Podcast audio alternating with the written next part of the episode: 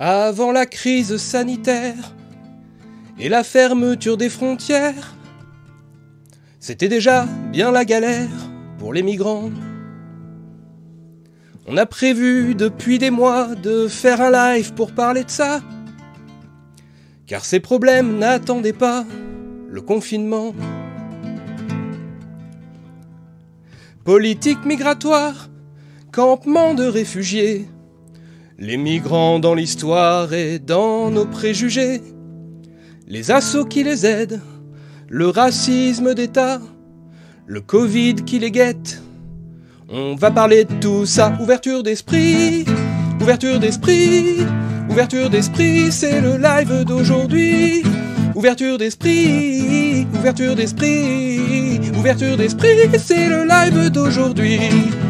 Il y a les militants du BAM qui ont arpenté tout Paname pour aider des hommes et des femmes en migration.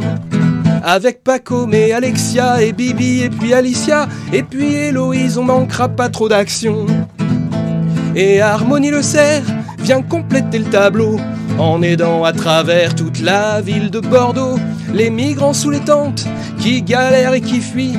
Et aujourd'hui, elle tente de prendre la mairie. Ouverture d'esprit, ouverture d'esprit, ouverture d'esprit, c'est le live d'aujourd'hui. Ouverture d'esprit, ouverture d'esprit, ouverture d'esprit, c'est le live d'aujourd'hui. Euh, bonsoir tout le monde. Euh, j'ai Alors j'ai l'impression que sur euh, l'image là, il y a des trucs qui se mettent pas à jour. Alors vocal Discord, je vais demander. Oula, ouh là là là là. Il y a toute l'image qui bug sur sur euh, OBS. Putain, mais tellement de problèmes techniques ce soir. A l'habitude, nous. Euh, bon, super. Alors, vocal Discord, excusez-moi, j'essaie de régler les problèmes techniques. Je vais essayer de les faire se recharger là, les pages. Parce que là, vous voyez absolument rien dans l'interface. Euh... Oh Je suis sûr là. que c'est nous qui portons la Shkumun parce que nous on a toujours des problèmes techniques de notre côté donc euh, je suis sûr que Bon, déjà, moi je vais arrêter de regarder euh, les lives en parallèle parce que ça, ça va alléger mon PC un peu. Euh, Bon alors, euh, ah, ça y est, il est en train de réussir à recharger l'interface un peu.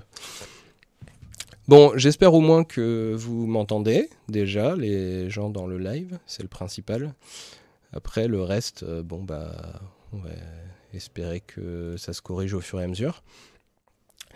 Donc, euh, qu'est-ce que je voulais dire? Oui, alors, euh, pour commencer, quelques explications. Alors, j'ai une annonce à vous faire, euh, très importante. Je quitte l'UPR. Non, je déconne, j'ai jamais été à l'UPR et j'y serai jamais, mais c'est juste que ça me faisait marrer parce qu'apparemment c'est la mode actuellement de quitter l'UPR chez les anciens militants UPR, donc ça me fait rire. Voilà, je, voulais faire la blague, c'est, ça fait plaisir à Samuel, alors voilà. Donc, glorieux, glorieux. Des militants à l'UPR ah, ouais, ouais, ouais, enfin, en, Énormément, bien plus qu'on peut l'imaginer. En- tout cas, en sur vir- Internet, les gens. en- en- Surtout sur Internet. oui, quoi. voilà, surtout sur. Internet. Oui, c'est ça. Mais Ah, c'est oui, c'est des youtubeurs hein, qui, annoncent, qui ont annoncé qu'ils quittaient l'UPR, donc euh, c'est pour ça, c'est sur internet. Euh, bon, alors sinon, plus sérieusement, un, un petit mot euh, par rapport au. Avant de parler des invités qui sont là, de parler des invités qui sont pas là, euh, j'ai tenté d'avoir des chercheurs qui travaillent sur euh, les migrations. J'ai contacté plusieurs personnes, j'ai eu aucune réponse. Donc euh, voilà, pour les gens qui auraient voulu avoir des chercheurs, bah, j'ai fait ce que je pouvais. Euh, un autre truc qui pourrait nous être posé comme question, c'est pourquoi il n'y a pas de personnes directement concernées, c'est-à-dire de migrants qui sont là. J'ai posé la question aux personnes euh, du, Baham, Harmonie aussi, et bon, il s'avérait que c'est quand même un peu délicat euh, de faire venir des, personnes euh, des personnes concernées. Enfin, on pourra peut-être en reparler après. Et sinon, un autre truc qui forcément va encore être souligné. Oui, désolé, je n'ai toujours pas invité des gens de droite sur, sur ce live. Et désolé, mais il va falloir vous habituer. Voilà, je, je, suis quelqu'un de gauche qui a envie de donner la parole à des gens de gauche. voilà. sinon, du coup, eh bien, euh, nous avons alors euh, cinq personnes qui sont des militants du BAM. Euh, donc il y a Alexia, Ali ou Alicia, Héloïse, alors il a encore changé de pseudo, donc Julien maintenant. C'était que j'ai présenté comme Bibi dans la chanson parce qu'il s'était appelé Bibi à ce moment-là. et Pacôme. Euh, comme que vous connaissez aussi parce qu'il fait les, les, les, visuels sur euh, la série euh, Esprit de partie. voilà, donc bah, je ne sais pas si je vous laisse chacun parole pour dire quelque chose ou si une personne présente le BAM ou si, voilà, c'est vous voir. Peut-être laisser Harmonie se présenter vu qu'elle est, elle est toute seule. Bah, Ouais, bah, j'allais la, la, présenter après, mais bon, oui, on peut commencer par Harmonie éventuellement. Bah, alors Harmonie, du coup, euh, Harmonie Le Cerf, euh. qui, qui, que je connaissais à la base euh, personnellement par le biais d'une amie commune, mais qui se trouve être bah, quelqu'un qui a des choses à dire sur le sujet pour plein de raisons et que je te laisse exposer. voilà. Alors, je m'appelle Harmonie, j'ai 30, 32 ans, j'ai un diplôme en droit public et je me suis spécialisée en droit des étrangers. J'ai fait euh, un an de permanence, euh, enfin de bénévolat à temps plein à la CIMAD et à l'ASTI à Bordeaux il y a quelques années. Et puis euh, maintenant, je continue à faire des permanences juridiques à l'ASTI. Je suis plutôt impliquée dans cette association et je fais partie du collectif Mineurs isolés étrangers de Bordeaux. Et actuellement, je travaille en tant qu'intervenante sociale pour une autre association qui fait pas spécialement, qui est une association spécialisée dans la grande précarité et qui a maintenant un pôle asile et je gère un centre d'hébergement pour demandeurs d'asile euh, Convention Dublin. Et comme ça a été dit dans la chanson, je suis actuellement euh, candidate euh, pour les élections municipales, donc qui sont pour l'instant arrêtées. moi, je, suis, je fais partie d'Europe Écologie Les Verts et je suis candidate dans, un, dans une liste de rassemblement de plusieurs partis de gauche et de personnes de la société civile. Voilà. Ok on peut dire euh, la liste c'est Bordeaux Respire. Euh, voilà, avec euh, comme, comme tête de liste. Tête de liste Pierre Urmic qui est d'Europe Écologie Les Verts. Ok, alors on me dit de booster le son d'harmonie. Alors je vais faire ça immédiatement. Voilà. j'ai plein de... J'ai plein de messages derrière. Pardon, excusez-moi. Qu'est-ce que vous disiez? Alexia ne t'entend pas. Ne t'entend pas. Ah, euh... bah, il va falloir fouiller dans, dans... il va falloir qu'elle fouille dans ses réglages parce que c'est pas de mon côté si c'est la seule à pas m'entendre. Ah, génial, le le chat est à nouveau inclus dans l'image. Bon, le, le compteur par contre il galère. Euh, on va refaire un, test. Ok, donc normalement le chat c'est bon. Bon, par contre, le compteur est complètement, euh, complètement à la ramasse. Euh, alors, PA, on évite les trolls s'il te plaît. donc, bah, est-ce qu'il y a des gens qui veulent bien me présenter le BAM, s'il vous plaît? Et puis pendant que. Je sais pas, je vais essayer d'aider Alexia avec ses problèmes. Ok. donc le BAM, c'est une association qui a été créée le 1er novembre 2015 suite à l'évacuation d'un lycée occupé par 1500 migrants dans le 19e arrondissement parisien. donc on a décidé de mettre en commun toutes nos connaissances avec ou sans papier pour créer cette association. Depuis, on a commencé avec 11 personnes et elle regroupe à peu près 1000 adhérents désormais. Le BAM, c'est une association qui agit sur la région francilienne, qui ne touche pas de subventions par choix politique, parce qu'on ne peut pas demander de subventions à euh, au département vu ce qui se passe avec les mineurs isolés étrangers. On ne peut pas demander d'argent à la mairie de Paris vu ce qui se passe actuellement, mais aussi précédemment avec les migrants et la mairie de Paris. Euh, on parlera plus tard des violences infligées par les agents de sécurité de la mairie de Paris assez régulièrement et de plus en plus sur les campements. On ne peut pas demander de l'argent à l'Union européenne parce que euh, les migrants passent essentiellement par un système qui s'appelle Frontex, qui est le système des gardes-côtes européens et qui vise à migrants euh, avant euh, leur arrivée sur le territoire européen, mais aussi après, par un autre système qui s'appelle Dublin.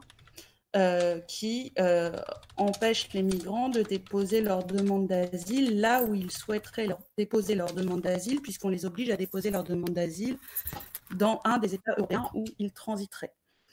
Euh, donc voilà, donc c'est une association qui est fière de ne pas être subventionnée, on en est très content.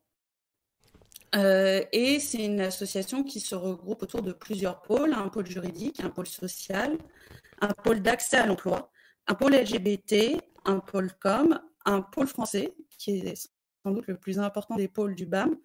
Euh, voilà. Ok. Culture. Alors bon, euh, c'est un peu compliqué pour aider Alexia parce qu'il faut que je le fasse à l'écrit vu qu'elle ne nous entend pas. Euh, si... Non mais ça y est, c'est bon. Je suis revenu. Pardon. Ah d'accord, c'est bon, ok. Très bien. Bon, alors là, il y a à peu près tout qui marche. Il y a juste le compteur qui est toujours à la ramasse, mais bon, c'est pas le plus important. Euh, donc, je rafraîchis le compteur et puis on va pouvoir vraiment commencer. Euh, donc, alors, euh, donc pour les sujets qu'on a, prévus, donc ben, comme d'habitude, euh, je commence par le sujet auquel les gens n'ont pas l'habitude de répondre, mais euh, ils vont finir par s'habituer s'ils regardent plusieurs fois mes lives. donc c'est l'orientation politique qu'il y a dans les milieux que, que, les gens représentent plus ou moins. Et donc du coup, euh, est-ce que vous avez une impression qu'il y a une certaine orientation politique qui se dégage chez les gens qui aident les migrants? À vous, à la parole, dans l'ordre que vous voulez. Bah, moi, je dirais, je dirais que assez évidemment, il y a quand même pas mal de gens, surtout des gens de gauche, voire d'extrême gauche. Mais on peut faire euh, quelques petites exceptions parce que j'ai croisé quand même dans jeune parcours militant, quand même quelques personnes qu'on va dire euh, plus modérées, genre comme des, des, cathos, des cathos qui sont souvent dans des maraudes ou des trucs comme ça. Et étonnamment, j'ai croisé des, euh, des ce qu'on appelle euh, vulgairement des, des rouges bruns, genre des mecs un peu confusio et tout, qui sont là, qui, euh, qui en fait aident dans des maraudes ou des choses comme ça, mais qui te disent euh, ouvrir les frontières, euh, non, il faut, il faut s'occuper de ceux qui sont là, mais il ne faut pas qu'ils viennent spécialement plus. Mais malgré tout, ils, sont, ils font, des, ils font, de, ils font des, des, trucs dans les maraudes. Donc c'est assez étonnant des fois de voir que en fait, c'est marrant, t'as certaines personnes qui sont là, qui sont, ouais, bon, ils sont là, il faut les aider, mais bon, euh, je j'en veux pas plus, quoi. Euh, c'est un peu rigolo. Mais bon, il y a quand même beaucoup, beaucoup, beaucoup, beaucoup d'anards. Ouais, je... Alors, juste, excusez-moi, attends. Il y a même. Euh, attends, Héloïse, juste, je te laisse la parole, mais j'ai complètement zappé de faire mon topo habituel juste sur la technique. Je voulais juste préciser que en fait, euh, le, donc le, si, vous, le, pardon, le chat YouTube est fermé comme d'habitude. Euh, le chat Twitch euh, c'est limité au smiley, donc c'est pas très intéressant. sur Facebook, bon, pour que puisque cette fois c'est sur la page du BAM, c'est les gens du BAM qui, qui gèrent, donc vous pouvez a priori commenter sur, sur Facebook, mais je vous invite à utiliser le lien qui est affiché dans la vidéo ou qui est dans la description euh, pour aller sur Discord pour, euh, pour commenter et pour euh, poser des questions. Ça va vous amener donc sur mon serveur Discord. Par défaut, au début, il vous donne des instructions sur comment devenir membre, mais vous n'avez pas besoin de devenir membre pour participer ce soir. Donc, embêtez pas les, modérateurs avec ça. on aura tout le temps de voir pour vous passer membre éventuellement les prochains jours. Euh, là, ce soir, ils sont concentrés sur la modération du, du live. Donc, euh, quand vous arrivez, quel que soit, euh, enfin, même si vous n'êtes pas membre, vous pouvez accéder au chat non membre live YouTube pour commenter. C'est là que vous pouvez commenter. Et pour les membres, vous avez accès au chat membre live YouTube et les deux sont retransmis en direct dans l'image de, du live. Voilà. Donc désolé, c'était le, le point technique que je fais d'habitude en début, mais comme il y a eu plein de problèmes techniques, j'ai zappé de faire ça. Donc je, je reprends pardon sur la question et l'intervention que voulait faire Héloïse sur l'orientation politique des gens qui ont Alicia. Par- Ah c'est Alicia, pardon, j'avais mal, mal vu. Oui, coucou. Euh, je voulais dire, je suis d'accord avec Pacom, il y a beaucoup de gens à gauche, extrême gauche, il y a beaucoup d'anards. Mais euh, il y a aussi des, des gens à droite. euh, En fait, je pense que ça dépend si on, de qui on parle. Est-ce qu'on aide les, les migrants de façon inconditionnelle? Est-ce qu'on aide tous les migrants? Et est-ce qu'on se bat contre les frontières? Ou, euh, ou est-ce qu'on parle des réfugiés statutaires, quoi? Ça, va, ça va beaucoup changer, euh, notamment des personnes à droite qui vont pouvoir s'investir euh, dans l'aide aux réfugiés statutaires en mettant en avant euh, leur humanisme. Mm, Oui, puis tu as un côté. Puis après aussi, tu as sûrement, je suis quasi sûr, tu as certaines associations de droite, voire d'extrême droite, qui vont plutôt se concentrer sur des réfugiés qui vont aller dans leur combat politique. Là, tous les, tous les, tous les cathos intégristes qui soutiennent euh, les chrétiens d'Orient et tout, tu vois, euh, les autres migrants, ils sont. Exactement. Globalement, moi, je pense que ça dépend aussi, en fait, tout simplement de. Globalement, je Euh, pense, je pense qu'on peut dire qu'il y a des points de rupture en fait dans tous les combats politiques. Le premier porte notamment autour de la liberté de circulation et de la liberté d'installation. Euh, par exemple, BAM euh, réclame, la, bien entendu, et la liberté d'installation. C'est un premier point de divergence avec les soutiens aux migrants. Deuxième point de divergence, c'est euh, est-ce que on inclut dans le combat euh, pour les migrants les sans-papiers? Par exemple, nous, on considère qu'il n'y a pas de différence entre les demandeurs d'asile et les sans-papiers, puisque 80% des demandeurs d'asile vont devenir des sans-papiers. Troisième point de divergence, ou qui peut être divergent, la question de humanitaire politique. Alors nous, on a résolu un peu le problème.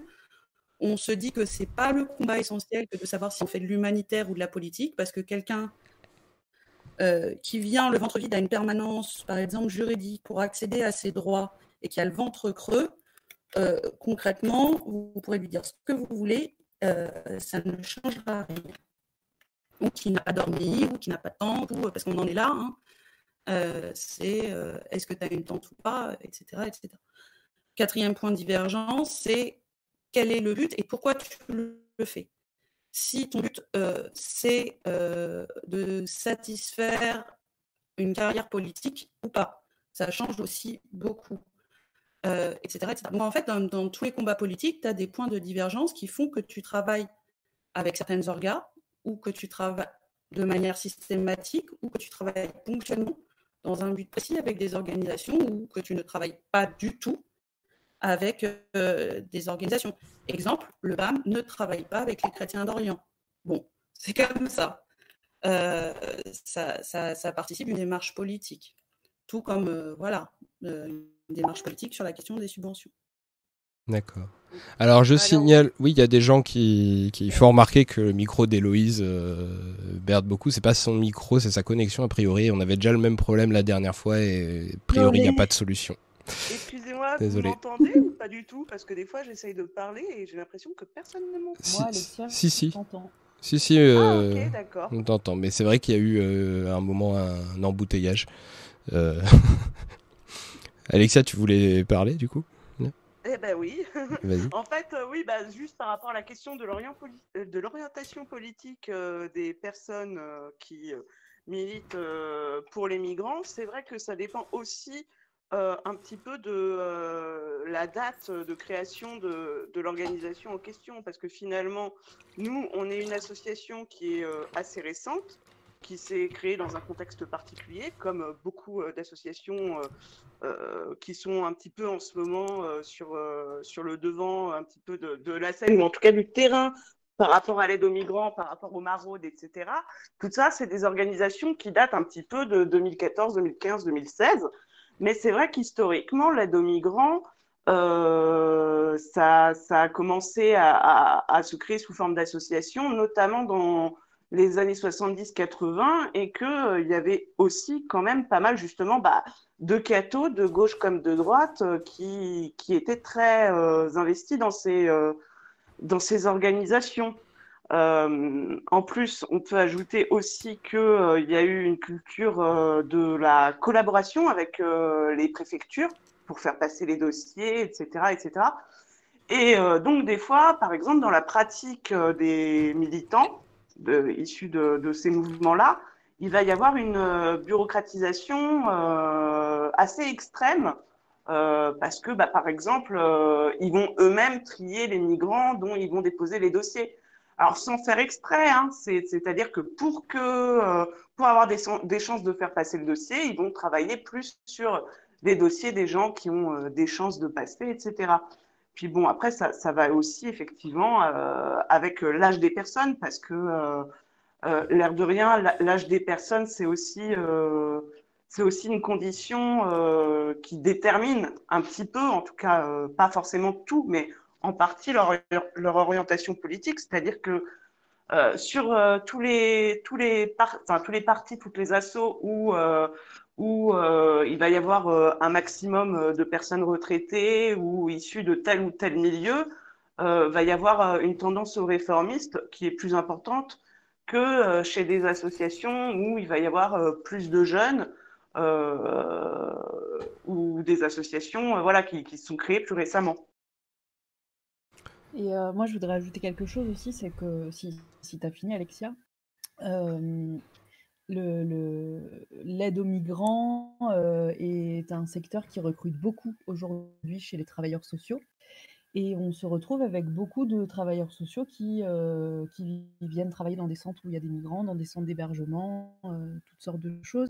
Euh, sans avoir de sensibilité pour les migrants à la base, et parfois même euh, qui sont euh, pas politisés, qui s'y intéressent pas, ou même qui sont un petit peu réfractaires à l'arrivée de beaucoup de migrants, enfin ce qu'ils perçoivent comme ça, parce qu'en plus ils travaillent dedans tous les jours. Et moi, je vois hein, dans le milieu professionnel pas mal d'essentialisation, de réflexes racistes, voire de réflexions un peu dures parfois, et je trouve ça un peu effrayant aussi parce que c'est bien les travailleurs sociaux ou les gens qui vont travailler avec les migrants qui vont aussi s'occuper de leur dossier et de leur chance d'avoir des suites positives dans leurs demandes. Ok. Euh, bon, je pense qu'on est bon sur, euh, la première question.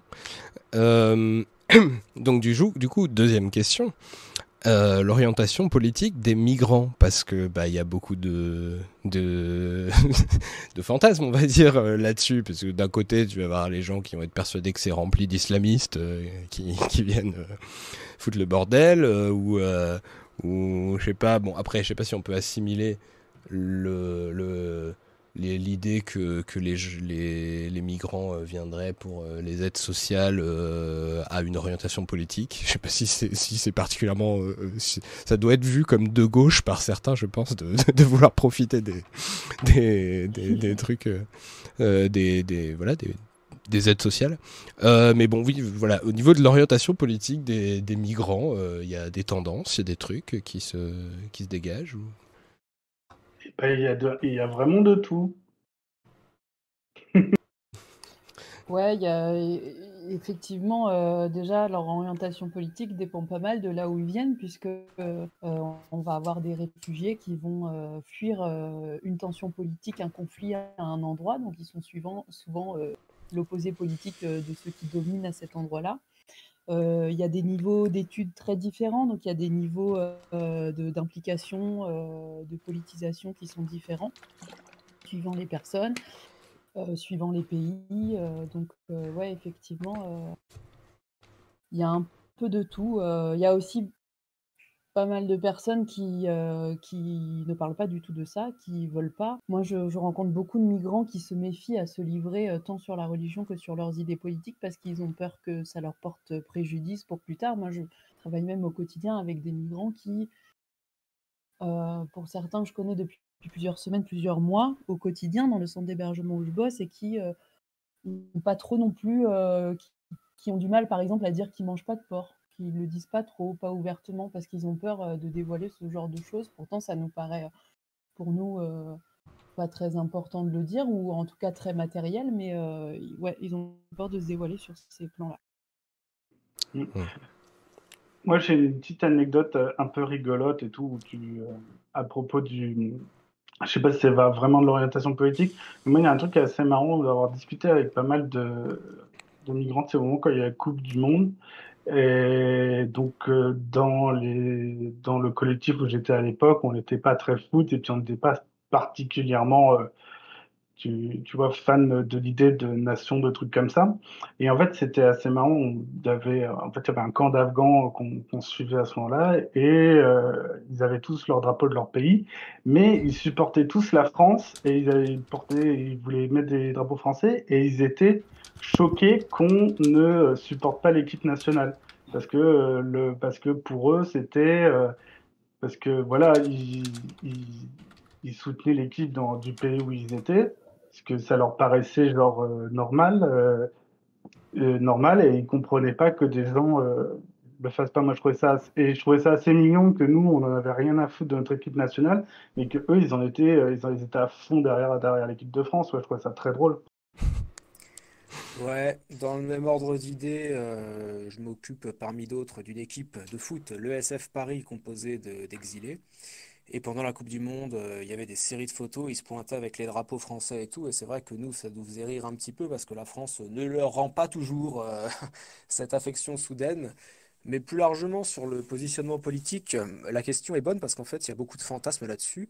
il y a des gens qui, dans le milieu des soutiens, qui sont des gens de gauche ou d'extrême gauche, qui, euh, comment dire, qui idéalise un peu le migrant et aimerait qu'il partage les mêmes idées. En fait, il y a beaucoup de gens euh, pour qui euh, qu'on accompagne et en fait, leur aspiration dans la vie, c'est d'avoir un appart, une femme, et un boulot. Et voilà. Et c'est pas grave en fait. Et moi, ça me pose aucun problème. Je trouve que c'est Enfin, on fait de l'accès au droit, il faut pas le faire à la gueule des personnes parce qu'on est d'accord avec eux ou pas. On, le fait parce qu'en fait, euh, nous, on fait rien d'illégal. Par contre, euh, l'État français, l'Union européenne, bafoue régulièrement la Convention de Genève, euh, le principe de non-refoulement. Ah, attendez, il y a... Héloïse, coupe ton micro, s'il te plaît. Ouais, non, mais attends. J'avais coupé.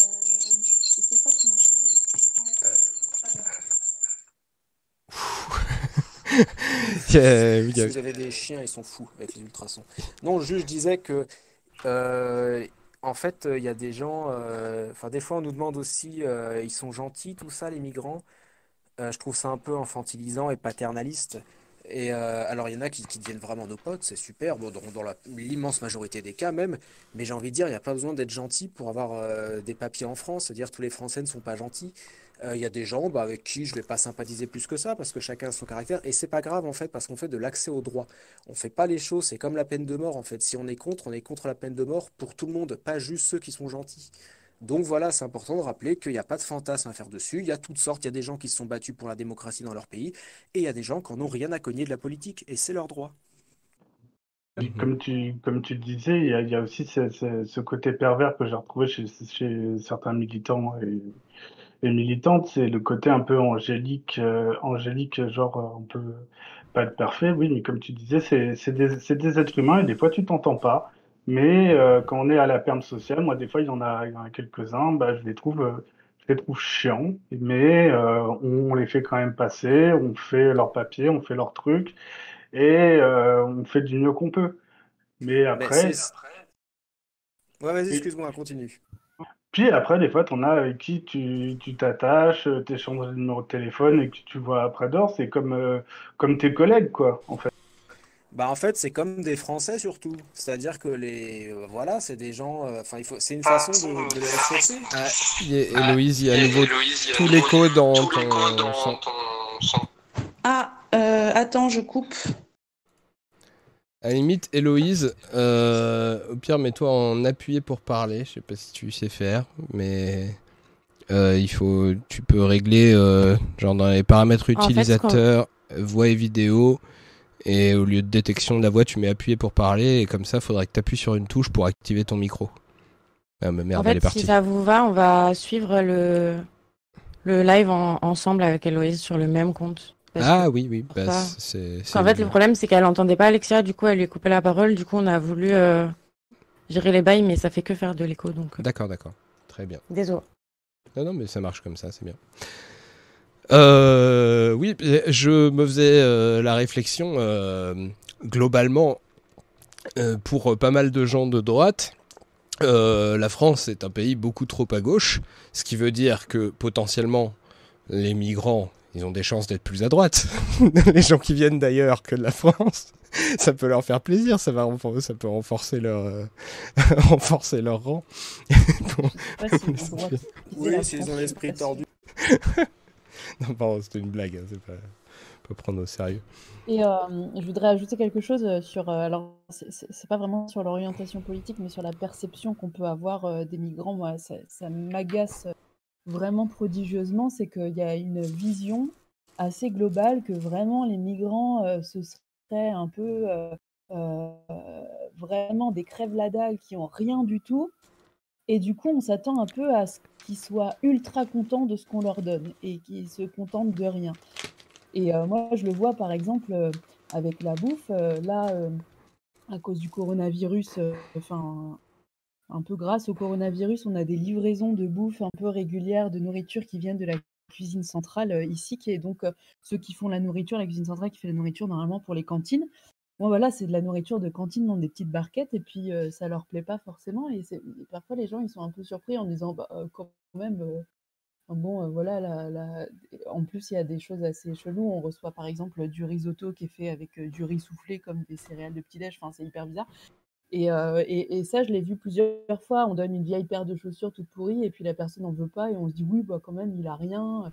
C'est quand même mieux que rien. Et ça, ouais, on a cette perception-là qu'ils n'ont rien du tout et qu'ils doivent être contents euh, de tout et, jamais demander de choses qui leur conviennent. Quoi. Tout ce qu'on leur donne, ça doit être fantastique et génial pour eux.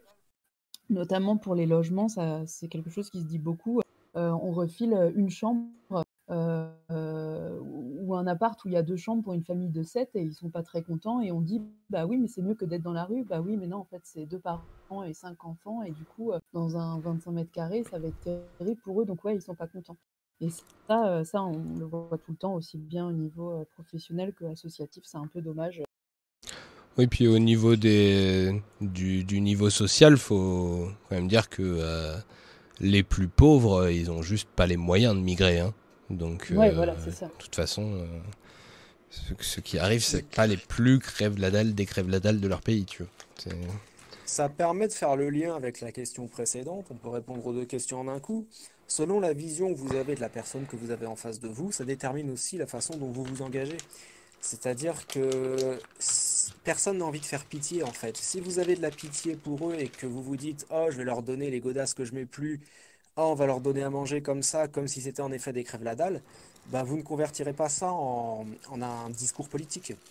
Alors que si vous partez du principe qu'en face de vous, vous avez des gens qui ont les mêmes besoins que vous, les mêmes aspirations, qui ont le droit d'avoir des exigences, et bah du coup vous vous dites faut peut-être aller plus loin en fait que les, euh, besoins humanitaires urgents, c'est-à-dire la bouffe, le logement. Peut-être qu'il faut un peu plus que ça, peut-être qu'il faut être plus exigeant, et cette exigence elle passe par un discours politique verbalisé et plus assumé. Donc peut-être que ça joue aussi sur euh, le positionnement des soutiens. Ok. Bon, alors du coup, euh, oui, Mais pardon. Je pense, pardon, du coup, je reviens, je on a eu des problèmes techniques, mais euh, il y a aussi quelque chose qui tourne autour du, du mythe euh, du sauvage. Vraiment, tu as ce truc où on n'a pas bougé en France depuis le XVIIIe siècle, où on considère l'étranger soit comme un mauvais sauvage euh, porteur de maladies, et là, avec la crise du Covid, on revient en plein dedans. Euh, même dans les discours politiques, quand on parle des étrangers, on parle d'enquistement, on parle de, euh, de, de, de vagues migratoires, comme on parlerait de vagues virales, etc. Euh, sachant Mais- juste mais a- petite parenthèse que euh, le centre de la pandémie c'est l'Europe actuellement donc les gens qui viennent d'ailleurs c'est pas franchement eux qui ramènent le Covid Voilà. Ouais, c'est ça. Et, et deuxième chose, tu as, aussi chez les soutiens un truc qui tourne autour du mythe du bon sauvage. C'est-à-dire que euh, ben, tu as tout ce qui véhicule aussi pas mal de clichés racistes, qui est euh, oui, bon, euh, faut les aider parce que tu comprends, ils comprennent pas bien notre société, euh, faut les aider parce que euh, tu comprends, ces gens-là vivent pas comme nous, etc. Et ça, c'est très agaçant. Mais alors vraiment très agaçant, et surtout quand on voit comment ça se traduit en actes. Exemple type, ce comité de soutien euh, qui s'est créé dans le 18e arrondissement de voisins en colère, là, qui voyaient euh, des camps en bas de leurs fenêtres, mais ils étaient très en colère parce qu'en fait, euh, ça dévaluait le prix de leurs apparts. Et du coup, ils avaient un discours en disant oui, mais vous comprenez bien, nous on est là pour les aider, d'accord, mais ils ne peuvent pas rester. Et, et, et ça s'en est suivi un certain nombre d'articles de presse en disant que quand tu étais une femme, tu ne pouvais pas te balader dans le 18e arrondissement parce que tu allais te faire agresser par une horde de migrants. Et, ce discours-là, ben, en fait, il revient sur euh, tout l'archétype mauvais sauvage, gentil sauvage. Et ça, c'est un vrai problème, parce que tant qu'on ne dépassera pas ces clivages systématiques, qui sont des vrais clivages phi- philosophiques ancrés en France, sur cette question de l'appréhension de l'étranger, ça pose un problème. Alors moi, je pensais que depuis le XVIIIe siècle, on avait un peu évolué la philosophie des Lumières, mais on est encore sur un combat Rousseau-Voltaire, quoi. Et ça pose un- un réel souci dans l'appréhension qu'on fait du phénomène migratoire. Alors, euh, vu qu'on a perdu beaucoup de temps avec les problèmes techniques et que là, du coup, ça, ça fait plus parler que ce que je pensais, la première question, euh, bah, essayez d'avancer. Ah, je voulais juste euh, ajouter attends, un tout petit point et c'est terminé, mais on a dit, euh, on a parlé, euh, on va dire, euh, des migrants centristes, de la vision des migrants ici, mais il faut savoir aussi qu'il n'y a pas que les associations euh, d'aide aux migrants, il y a aussi les migrants qui s'organisent et les sans-papiers qui s'organisent. Euh, as tous les, euh, les comités de sans-papiers, tu as les Gilets Noirs, tu as t'as plein de collectifs comme ça qui se sont créés de, de migrants pour les migrants et qui sont euh, politisés, qui font des actions et tout. Je sais pas si vous avez entendu parler des Gilets Noirs, mais ils font des associations, des actions qui sont quand même euh, assez, assez symboliques. Et, euh, et, et aussi dans les, dans les syndicats, dans les syndicats de travailleurs, tu retrouves beaucoup de travailleurs sans papier qui s'organisent en syndicats pour s'aider entre eux et tout. Donc, euh, il n'y a pas que les bons Français qui viennent les aider, aussi entre eux, ils s'aident entre eux aussi. ok. Bah, du coup, d'ailleurs, euh, j'avais dit qu'on pouvait peut-être évoquer ça euh, quand, quand j'en ai parlé vite fait euh, tout à l'heure, mais quand je vous avais demandé si euh, vous pensiez qu'il y aurait moyen d'avoir des gens, des personnes concernées qui pourraient venir dans, dans ce live, bon, ça n'a pas été possible.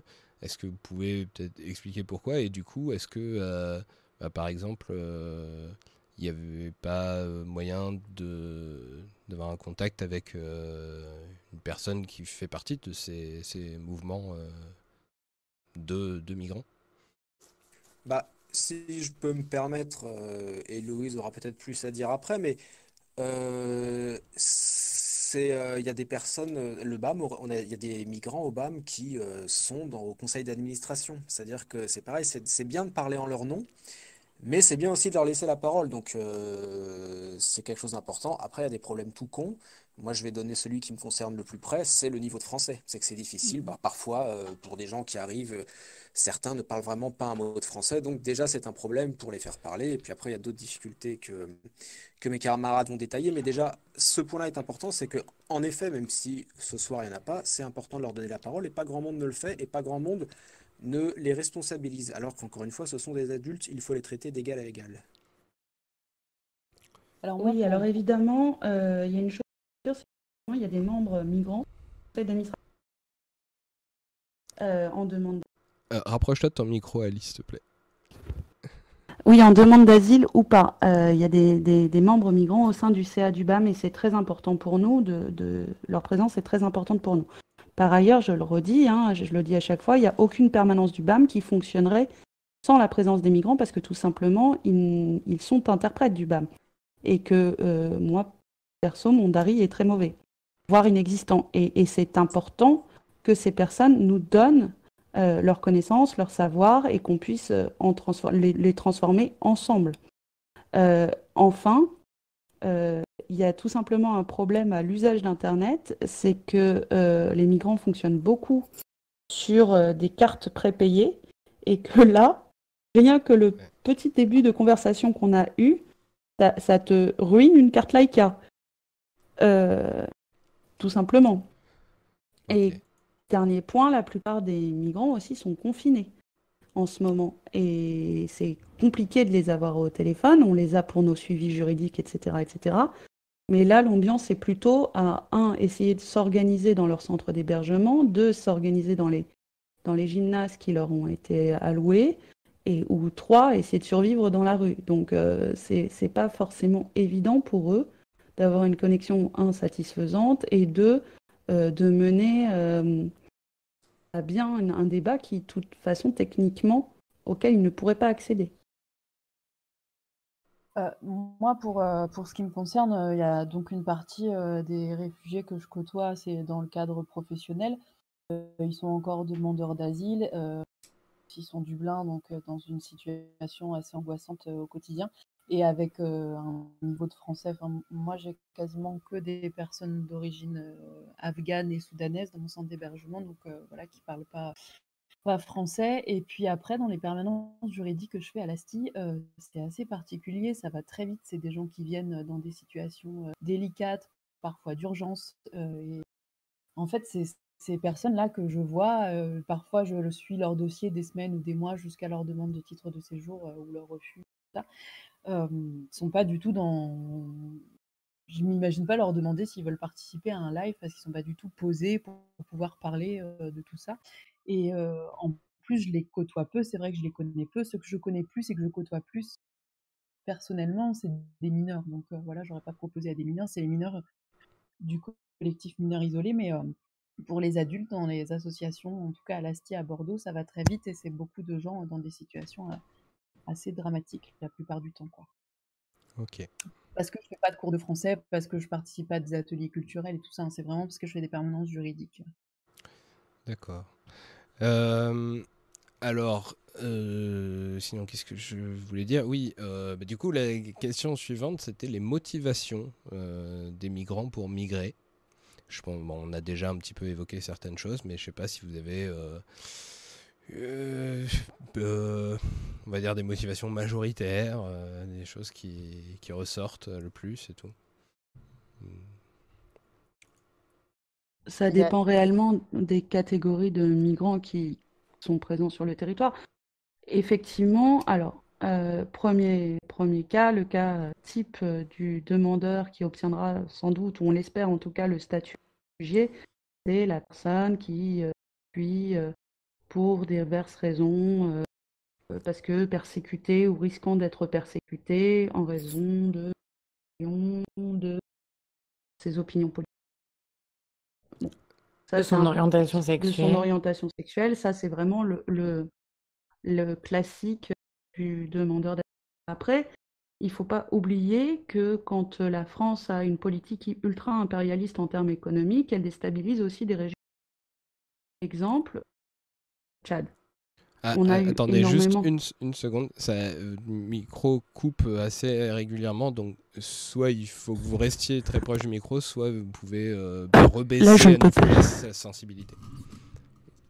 Exemple, le lac Tchad, par, exemple, qui a été euh, vraiment le, qui est l'exemple type. La France participe avec l'Italie à une opération qui se mène au lac Tchad, qui, euh, qui en fait entraînait euh, la disparition quasi complète du lac Tchad. Il a diminué de, il ne représente plus qu'un dixième de ce qu'il représentait il y a 20 ans. Quand on, fait ça, en fait, quand les, entreprises capitalistes s'installent comme ça, sans euh, se poser la question de la biodiversité sur place, etc., etc., tu entraînes des gens qui ont des pertes de revenus, des gens qui ont des pertes de moyens, qui euh, ne peuvent plus se nourrir correctement, etc., etc. Ça, ça déstabilise, ça entraîne une déstabilisation politique. Euh, et du coup, les gens se retrouvent effectivement à migrer. Puis aussi, on a toujours tendance à oublier mais les migrants sont aussi des migrantes et pour presque 37% des demandeurs d'asile et environ 50% des personnes qui migrent actuellement. Et les migrantes, elles fuient ben, les persécutions liées aux femmes. Donc, ça peut aller bien sûr du viol de guerre, mais aussi à l'excision, au mariage forcé, aux situations qui sont liées à la domination patriarcale. Voilà.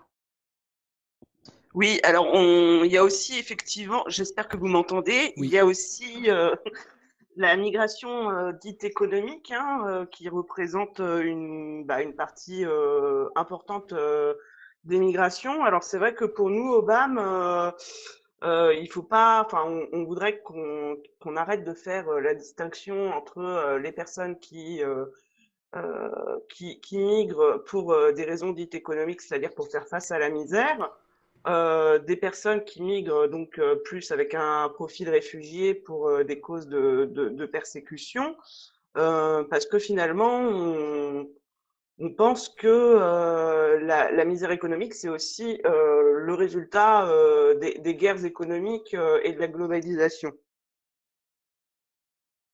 Ouais. Les, les, les, motivations économiques, c'est ce qu'on retrouve aussi souvent chez les mineurs isolés, en fait, euh, qui arrivent là euh, encore jeunes parce qu'ils partent euh, jeunes de leur pays dans l'espoir de pouvoir s'installer dans un pays d'Europe et gagner leur vie parce qu'il y a parfois toute une famille qui attend derrière parce qu'ils n'ont aucun moyen de subsistance dans leur pays. c'est quelque chose qu'on voit beaucoup dans certains pays où des hommes peuvent faire des enfants tard et puis finissent par décéder ou même plus jeunes pour diverses raisons. Et en fait, les femmes se retrouvent avec leurs enfants et pas de moyens de subsistance. Donc il y a le plus âgé qui va prendre la route et partir pour essayer de trouver un moyen de faire vivre sa famille. Ok. Ouais, sur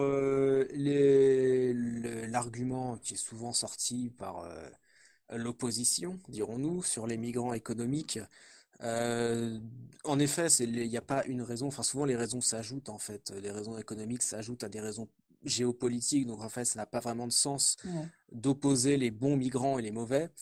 Euh, deux petites choses qui m'amusent, enfin qui me font rire jaune, c'est que quand un mec euh, est muté ou quand un mec vient s'installer en France, un Européen ou quelqu'un d'un pays du Nord, on va parler d'expatriés. Par contre, euh, migrant économique, c'est la pire chose au monde. Il vient profiter de nos aides sociales et tout et tout.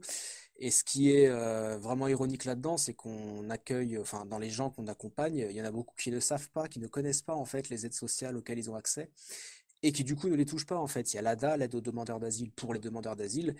Et en fait, ne euh, faut pas croire qu'ils arrivent en France en se disant bah cool, en fait, je vais toucher mes 300 euros par mois. Non, en fait, beaucoup en tout cas de ceux que j'ai côtoyés ne le savaient même pas. Donc quand, j'entends après qu'ils viennent profiter euh, de l'assistanat français, bah, ça me fait un peu rigoler. quoi. Voilà. Bah, faut rappeler que globalement, de toute façon, il y a énormément de gens qui ne demandent pas les aides, même parmi les Français, qui les connaissent pas.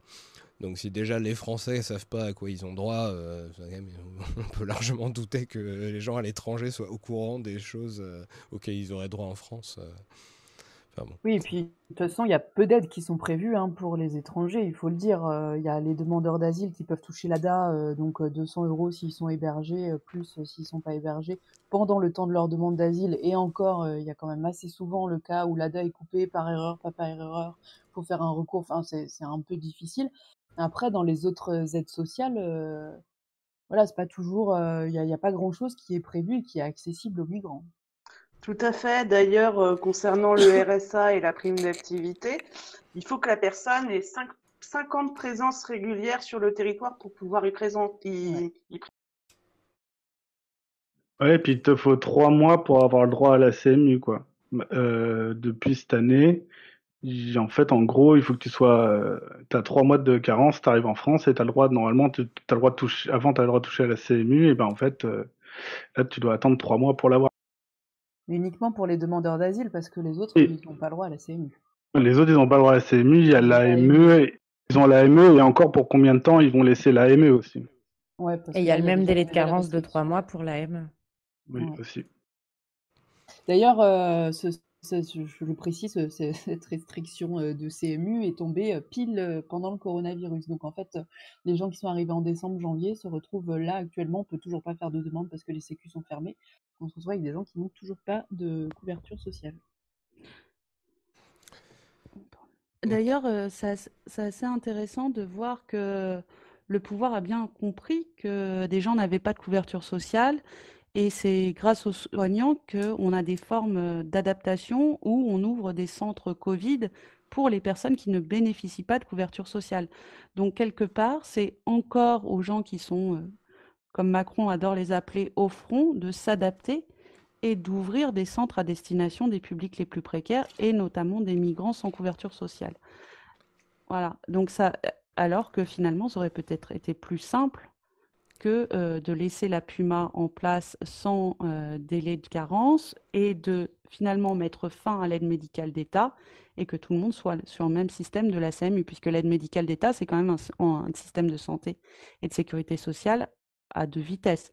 C'est-à-dire que vous n'êtes pas du tout couvert de la même façon quand vous êtes à la CMU et quand vous êtes à, à l'AME.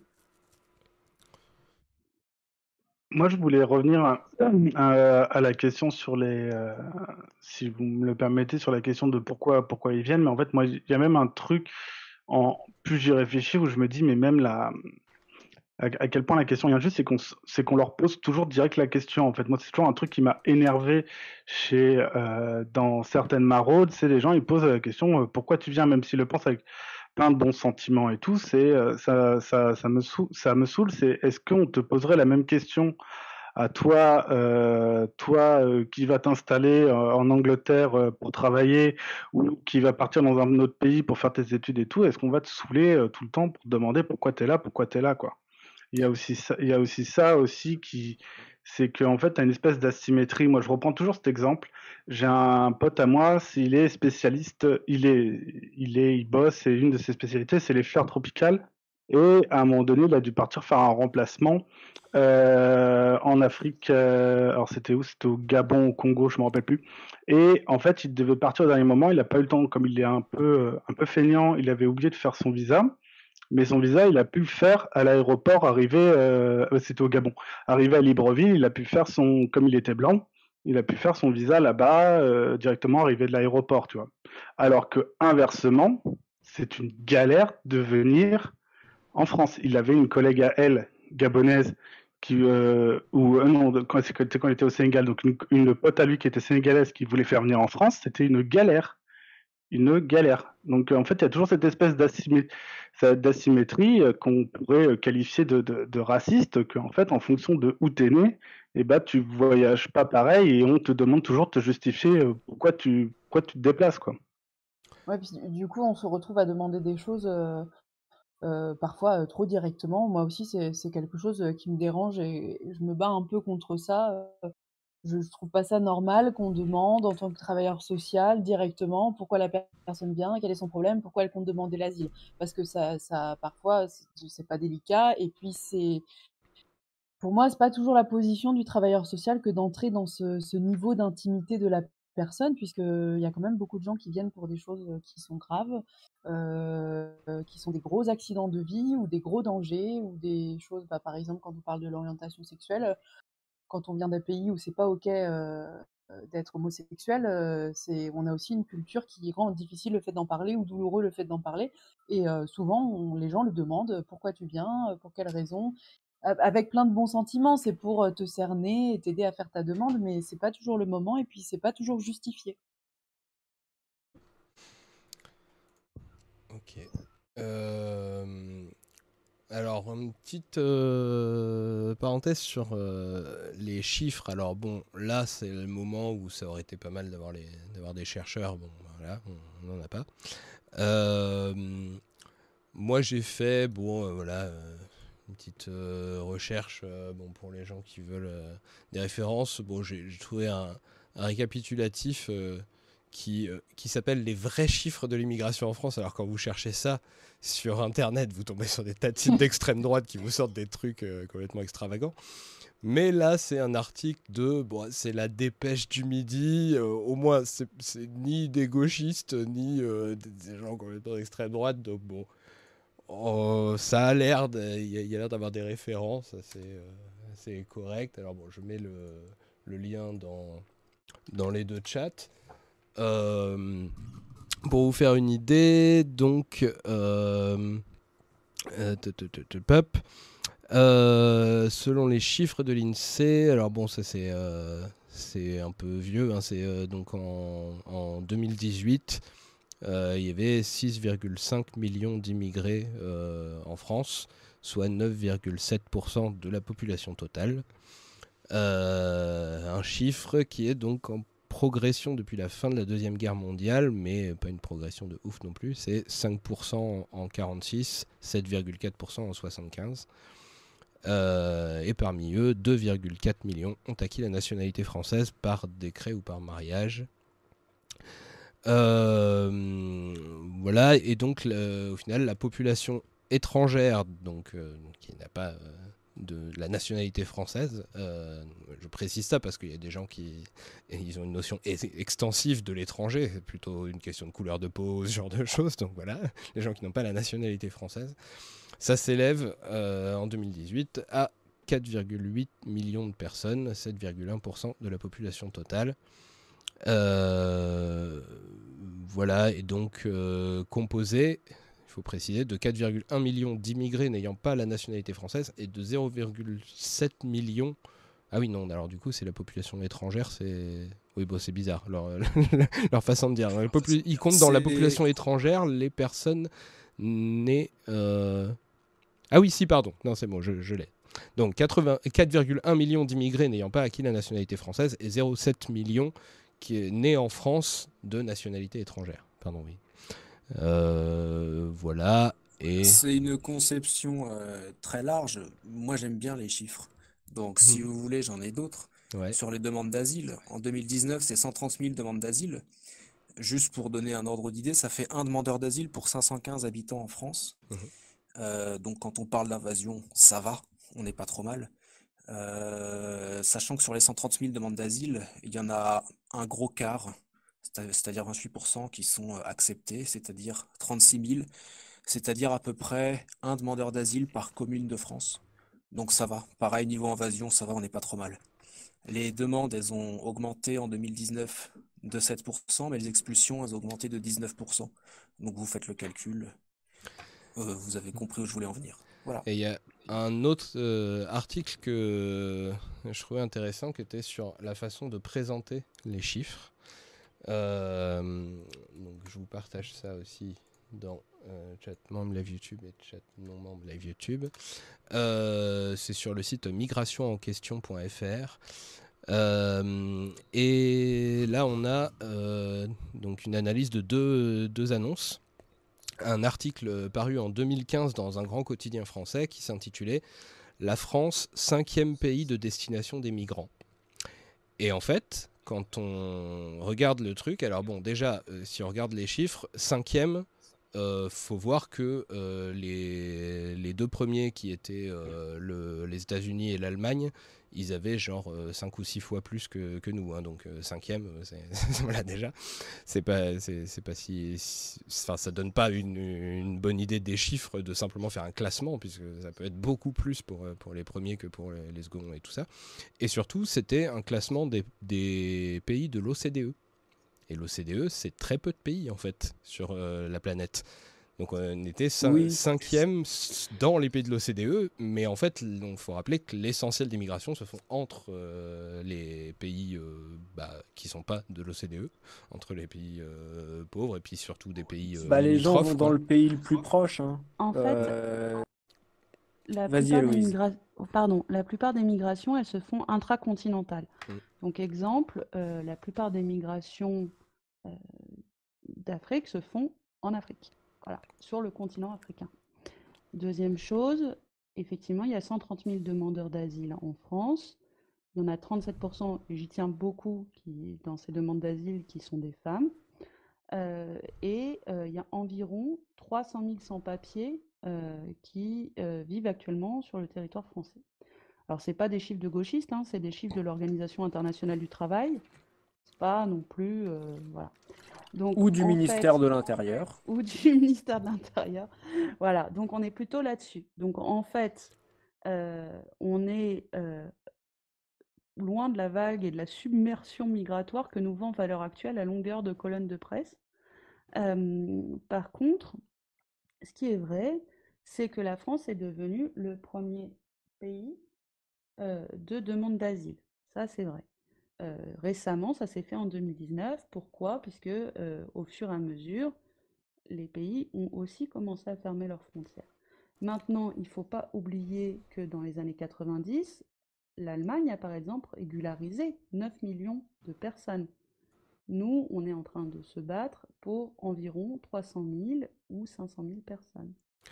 Max. Oui, et alors euh, quand on dit justement premier pays, là il y avait un autre truc particulier de, quand, je- quand on disait cinquième pays de destination des migrants dans, les pays de l'OCDE, donc déjà, voilà, c'est pas du tout représentatif, c'était aussi sans euh, faire de. C'était pas par rapport à la population, c'était en chiffre absolu.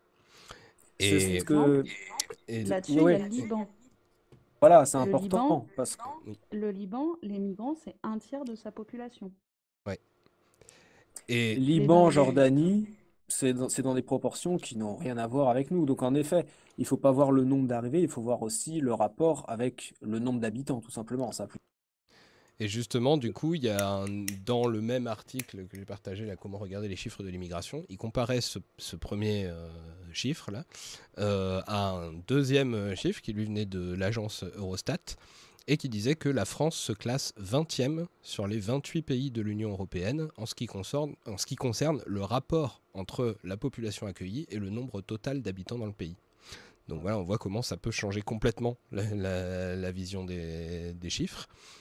Euh, et on est euh, derrière, euh, quand on est 20e sur 28, euh, c'est-à-dire qu'on est derrière pas mal de pays d'Europe de l'Est euh, qui sont connus pour euh, pourtant être, euh, enfin rejeter très fortement les, mi- les migrants, pas du tout vouloir en accueillir et tout ça. Donc euh, voilà, c'est c'est très facile de se faire peur avec des, avec des chiffres en les présentant comme on veut. Et, euh, Ouais, je- moi je, je voudrais dire aussi, je rencontre pas mal de personnes qui viennent d'Afrique, enfin pas mal, c'est relatif, mais euh, qui viennent d'Afrique et qui se retrouvent en Europe, pas parce qu'ils rêvaient d'Europe, de l'Eldorado, euh, parce que c'est l'idée qu'on a parfois, mais parce qu'ils sont déplacés internes en Afrique et qu'ils auraient bien aimé rester en Afrique, mais ils se retrouvent dans des camps euh, où la situation est complètement catastrophique. Donc ils finissent par, euh, parfois une personne de la famille, souvent c'est un jeune homme, quitter le camp et euh, se retrouver en Europe, mais parce que euh, ils sont déjà déplacés internes en Afrique et que, et que la situation est plus du tout tenable parce qu'il y a quand même beaucoup de grands camps de réfugiés voilà, dans certains pays. Il y a un Ouais, truc. Oui, vas-y, pas, pas comme. Et surtout, je voulais, dire un truc sur les chiffres aussi. C'est à chaque fois, euh, comme tu disais, la manière de présenter. Je crois les chiffres que tu présentais au début, tu parlais d'étrangers euh, en France et tout, mais dans ces étrangers, tu peux, as des membres de l'Union européenne, des gens qui viennent aussi de pays d'Europe d'hors Union européenne. Je crois que la première nationalité, euh, contrairement à ce que pensent euh, certains, je crois que, je sais plus si c'est encore le cas, mais j'avais vu qu'il une année, la première nationalité des demandeurs d'asile, c'était euh, des Albanais. Je crois pour les étrangers en France, c'était des Albanais, alors que tu vois, c'est pas forcément auquel tu penses. Tu vois, les gens, ils vont te dire Syriens, ils vont te dire Africains, Afghans, mais euh, tu as, aussi des, comme disait Héloïse, tu as aussi, aussi de la, migration intercontinentale, et nous aussi. Nous, tout bêtement, on voit le nombre de. euh, moi, je connais beaucoup. Moi, je connais à, à Paris, euh, une des grosses nationalités que je connais, ce sont des, des Italiens euh, qui sont qui se sont barrés en France pour trouver du travail aussi, tu vois. Et donc, je pense que ces gens-là sont comptés dans les chiffres. Donc, c'est, ça pose toujours la question où, quand tu as les mecs de droite qui te donnent des chiffres comme ça, hyper généraux, et mais dans leur tête, ils pensent euh, noirs et musulmans, tu vois. Alors que c'est pas du tout la réalité, en fait. Les mecs de droite et aussi euh, la façon dont euh, on, se fait des représentations collectives, notamment par les médias. euh. En gros, quand on parle, quand il y a un article sur les migrations en France, il faut voir les images qui sont utilisées. C'est rarement des Albanais, c'est rarement des Italiens, quoi. D'ailleurs, vous parlez d'Italiens comme un certain Jordan Bardella, par exemple, qui est d'origine italienne et qui était le tête- la tête de liste de, du RN aux européennes. Comme quoi, euh, il y a encore quelques décennies, euh, le, le- les, les Italiens, les Espagnols, les Portugais faisaient partie des cibles du FN. Euh, voilà, Mais maintenant. il te, il te, il te sortit. Et en fait, ce qui est très drôle, c'est que pour connaître un peu. Parce que j'ai écouté pas mal euh, Gérard Noriel euh, là-dessus, qui parle pas mal euh, des situations des immigrés italiens à la fin du 19e siècle, début du 20e siècle. Et en fait, tu vois, c'est très marrant. Aujourd'hui, quand tu entends des gens, genre des Bardella et tout machin, et qui te répondent à ce genre de questions en disant Oui, mais euh, les Polonais, les Italiens, eux, ils travaillaient parce qu'ils étaient de même culture occidentale et tout.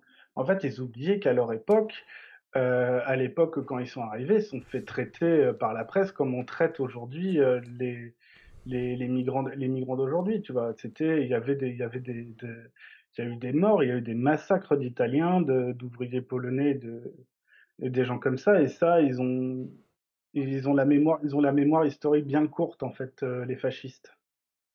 Oui, et puis il y a un vrai racisme euh, là derrière. Moi, il y a un exemple qui me fait toujours marrer. Alors, c'est un exemple foot. Désolé pour ceux qui ne sont pas très foot. Mais on a toujours des débats en équipe de France quand elle a gagné la Coupe du Monde il y a deux ans en disant c'est pas vraiment l'équipe de France, c'est l'équipe d'Afrique, nananer. Et puis en fait, il y a 30 ans en équipe de France, jouait un mec qui s'appelait Michel Platini, un peu plus de 30 ans d'ailleurs, euh, qui était exactement dans la même situation que la plupart des joueurs actuels en équipe de France, c'est-à-dire qu'il était fils d'étranger, il avait grandi en France. La seule différence, c'est que Platini, ça se voyait pas sur sa gueule. Et du coup, à l'époque, on n'avait pas ce genre de débat. Donc c'est évidemment une représentation raciste. Et tous les discours qui opposent euh, migrants à expatriés consistent à fabriquer une figure du migrant qui est un homme jeune, ou alors une famille nombreuse avec les 15 enfants, qui n'est pas instruit. Enfin, on, c'est, on revient à ce qu'on évoquait tout à l'heure, c'est-à-dire le sauvage, quoi. C'est une représentation purement raciste. Et il y a également eu un glissement en fait de la bah, de la sémantique utilisée par euh, par l'extrême droite parce que euh, jusqu'à jusqu'à dans les années 70, il y avait possibilité de faire référence, il me semble que c'est dans les années 70, il y avait possibilité de faire euh, référence euh, à la race, etc. Mais euh, après, il a fallu euh, trouver des subterfuges et c'est là que euh, euh, vraiment sont nés les identitaires en fait. Et c'est pour ça, et le discours identitaire. Et c'est aussi pour ça qu'aujourd'hui, on se retrouve avec des discours comme quoi, oui, mais les Italiens, oui, mais les Espagnols, c'était des Européens, etc. Et, et- et voilà, c'est aussi ce qui justifie ce discours. Mais comme le dit Constance, dans 20 ans, il y aura un Tchadien cadre du RN. Je, je suis pas sûr. Faut voir. C'est- Ah. Le point, ça évolue. Faut voir comment ils, dé- ils redéfinissent euh, l'identité. euh. Dans un sens, moi, c'est un truc quand même que je, je souligne des fois quand je veux dire pourquoi j'ai un optimisme à long terme. C'est que quelque part, même les, les gens d'extrême droite ont été obligés d'élargir euh, leur notion du nous contre, euh, contre euh, les autres. La- Le, le fait de passer de euh, tout ce qui n'est pas français, c'est des étrangers, à tout ce qui n'est pas blanc, c'est des étrangers, ou européens, c'est des étrangers, bah mine de rien, ça veut dire que même chez eux, euh, petit à petit, ça évolue. je ne sais pas si ça Moi, je voudrais mais- nuancer euh, ça Mhm. parce que, en fait, ils tiennent ce discours seulement pour rejeter les personnes euh, non européennes, les personnes racisées. Mais euh, moi, je me fais aucune illusion. euh, le jour où ils pourront, ils rappelleront bien à toutes ces personnes-là qu'elles sont pas françaises et qu'elles aussi, elles sont étrangères. En fait, pour moi, c'est vraiment une stratégie politique qui légitime l'exclusion d'une certaine catégorie. Donc, les Italiens, les Albanais, les Polonais, c'est une catégorie vitrine, quoi, qu'ils vont utiliser, mais je suis pas sûre que au long terme, ça serve qui que ce soit. Et euh, aussi, ce que, wash. ce, ce- ce qu'on voit aussi, c'est euh, bah, qu'en France, on- depuis toujours, hein, on traite mal les étrangers. Et du coup, quand il y a une- des étrangers qui sont intégrés en France, euh, ils ont parfois tendance à rejeter d'autres étrangers qui seraient arrivés après eux pour un peu se légitimer eux euh, et aussi par peur que euh, on se retourne encore une autre fois contre eux. Et euh, ça m'est arrivé il y a pas longtemps sur un marché, j'ai rencontré une, euh, une réfugiée qui m'a dit ah oui euh, bah, parce que la, tête de ma liste euh, c'est un avocat. Et elle m'a dit: «Ah oui, il m'avait défendu, quand j'ai fui la Roumanie, il y a tant d'années, mais bon, c'était différent à l'époque, nous, on avait des droits, on avait des devoirs, on était des bons réfugiés, c'est quand même pas pareil que maintenant». Et ça, c'est des choses qu'on entend, ouais, parce que, j'ai l'impression que les gens, ils veulent toujours être, heu, le meilleur étranger parce que quand ils voient comment on traite les étrangers, ils veulent pas se trouver dans cette case-là. Et il y a Pacom qui rappelle qu'en Italie, dans la Ligue du Nord, ils ont leurs candidats africains. Moi, je rappellerai aussi que j'ai même vu euh, euh, Jean-Marie Le Pen se vanter d'avoir été euh, le premier à faire élire un député noir.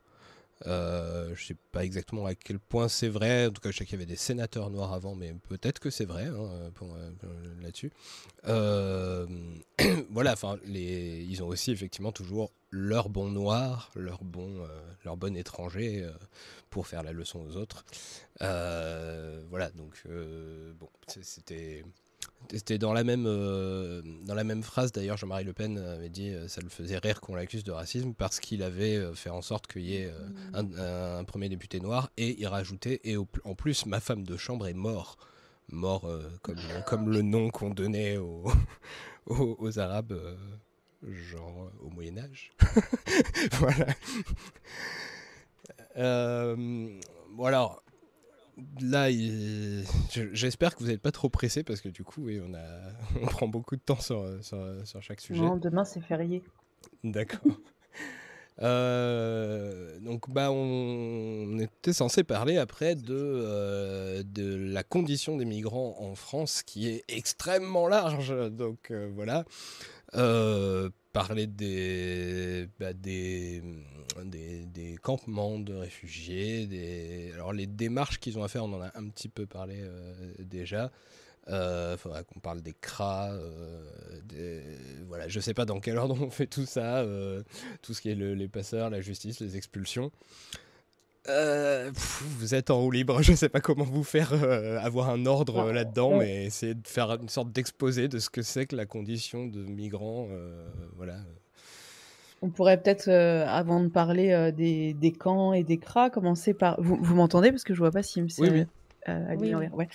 On pourrait peut-être commencer par parler de ce à quoi ils ont droit et quelle est la condition de ceux qui arrivent à accéder à leurs droits, notamment par rapport à l'hébergement. Ouais. Euh, pour les demandeurs d'asile, par exemple, tout demandeur d'asile a un droit à l'hébergement, sauf des cas particuliers s'il s'est fait couper ses CMA, ses conditions matérielles d'accueil. Mais euh, voilà, donc ils doivent être hébergés. Euh, et pour ceux qui accèdent à ce droit à l'hébergement, parce qu'il n'y a pas des places pour tout le monde, déjà c'est très très varié puisque les centres d'hébergement sont tenus la plupart par des associations c'est très variable. les prix de journée sont très bas. Donc, moi, par exemple, dans mon centre d'hébergement, ils sont dans des chambres entre 2 et 6 par chambre. Ça dépend de la taille des chambres. Et les conditions sont plutôt bonnes. C'est propre, c'est neuf. Ça, on a ouvert il y a 7 mois.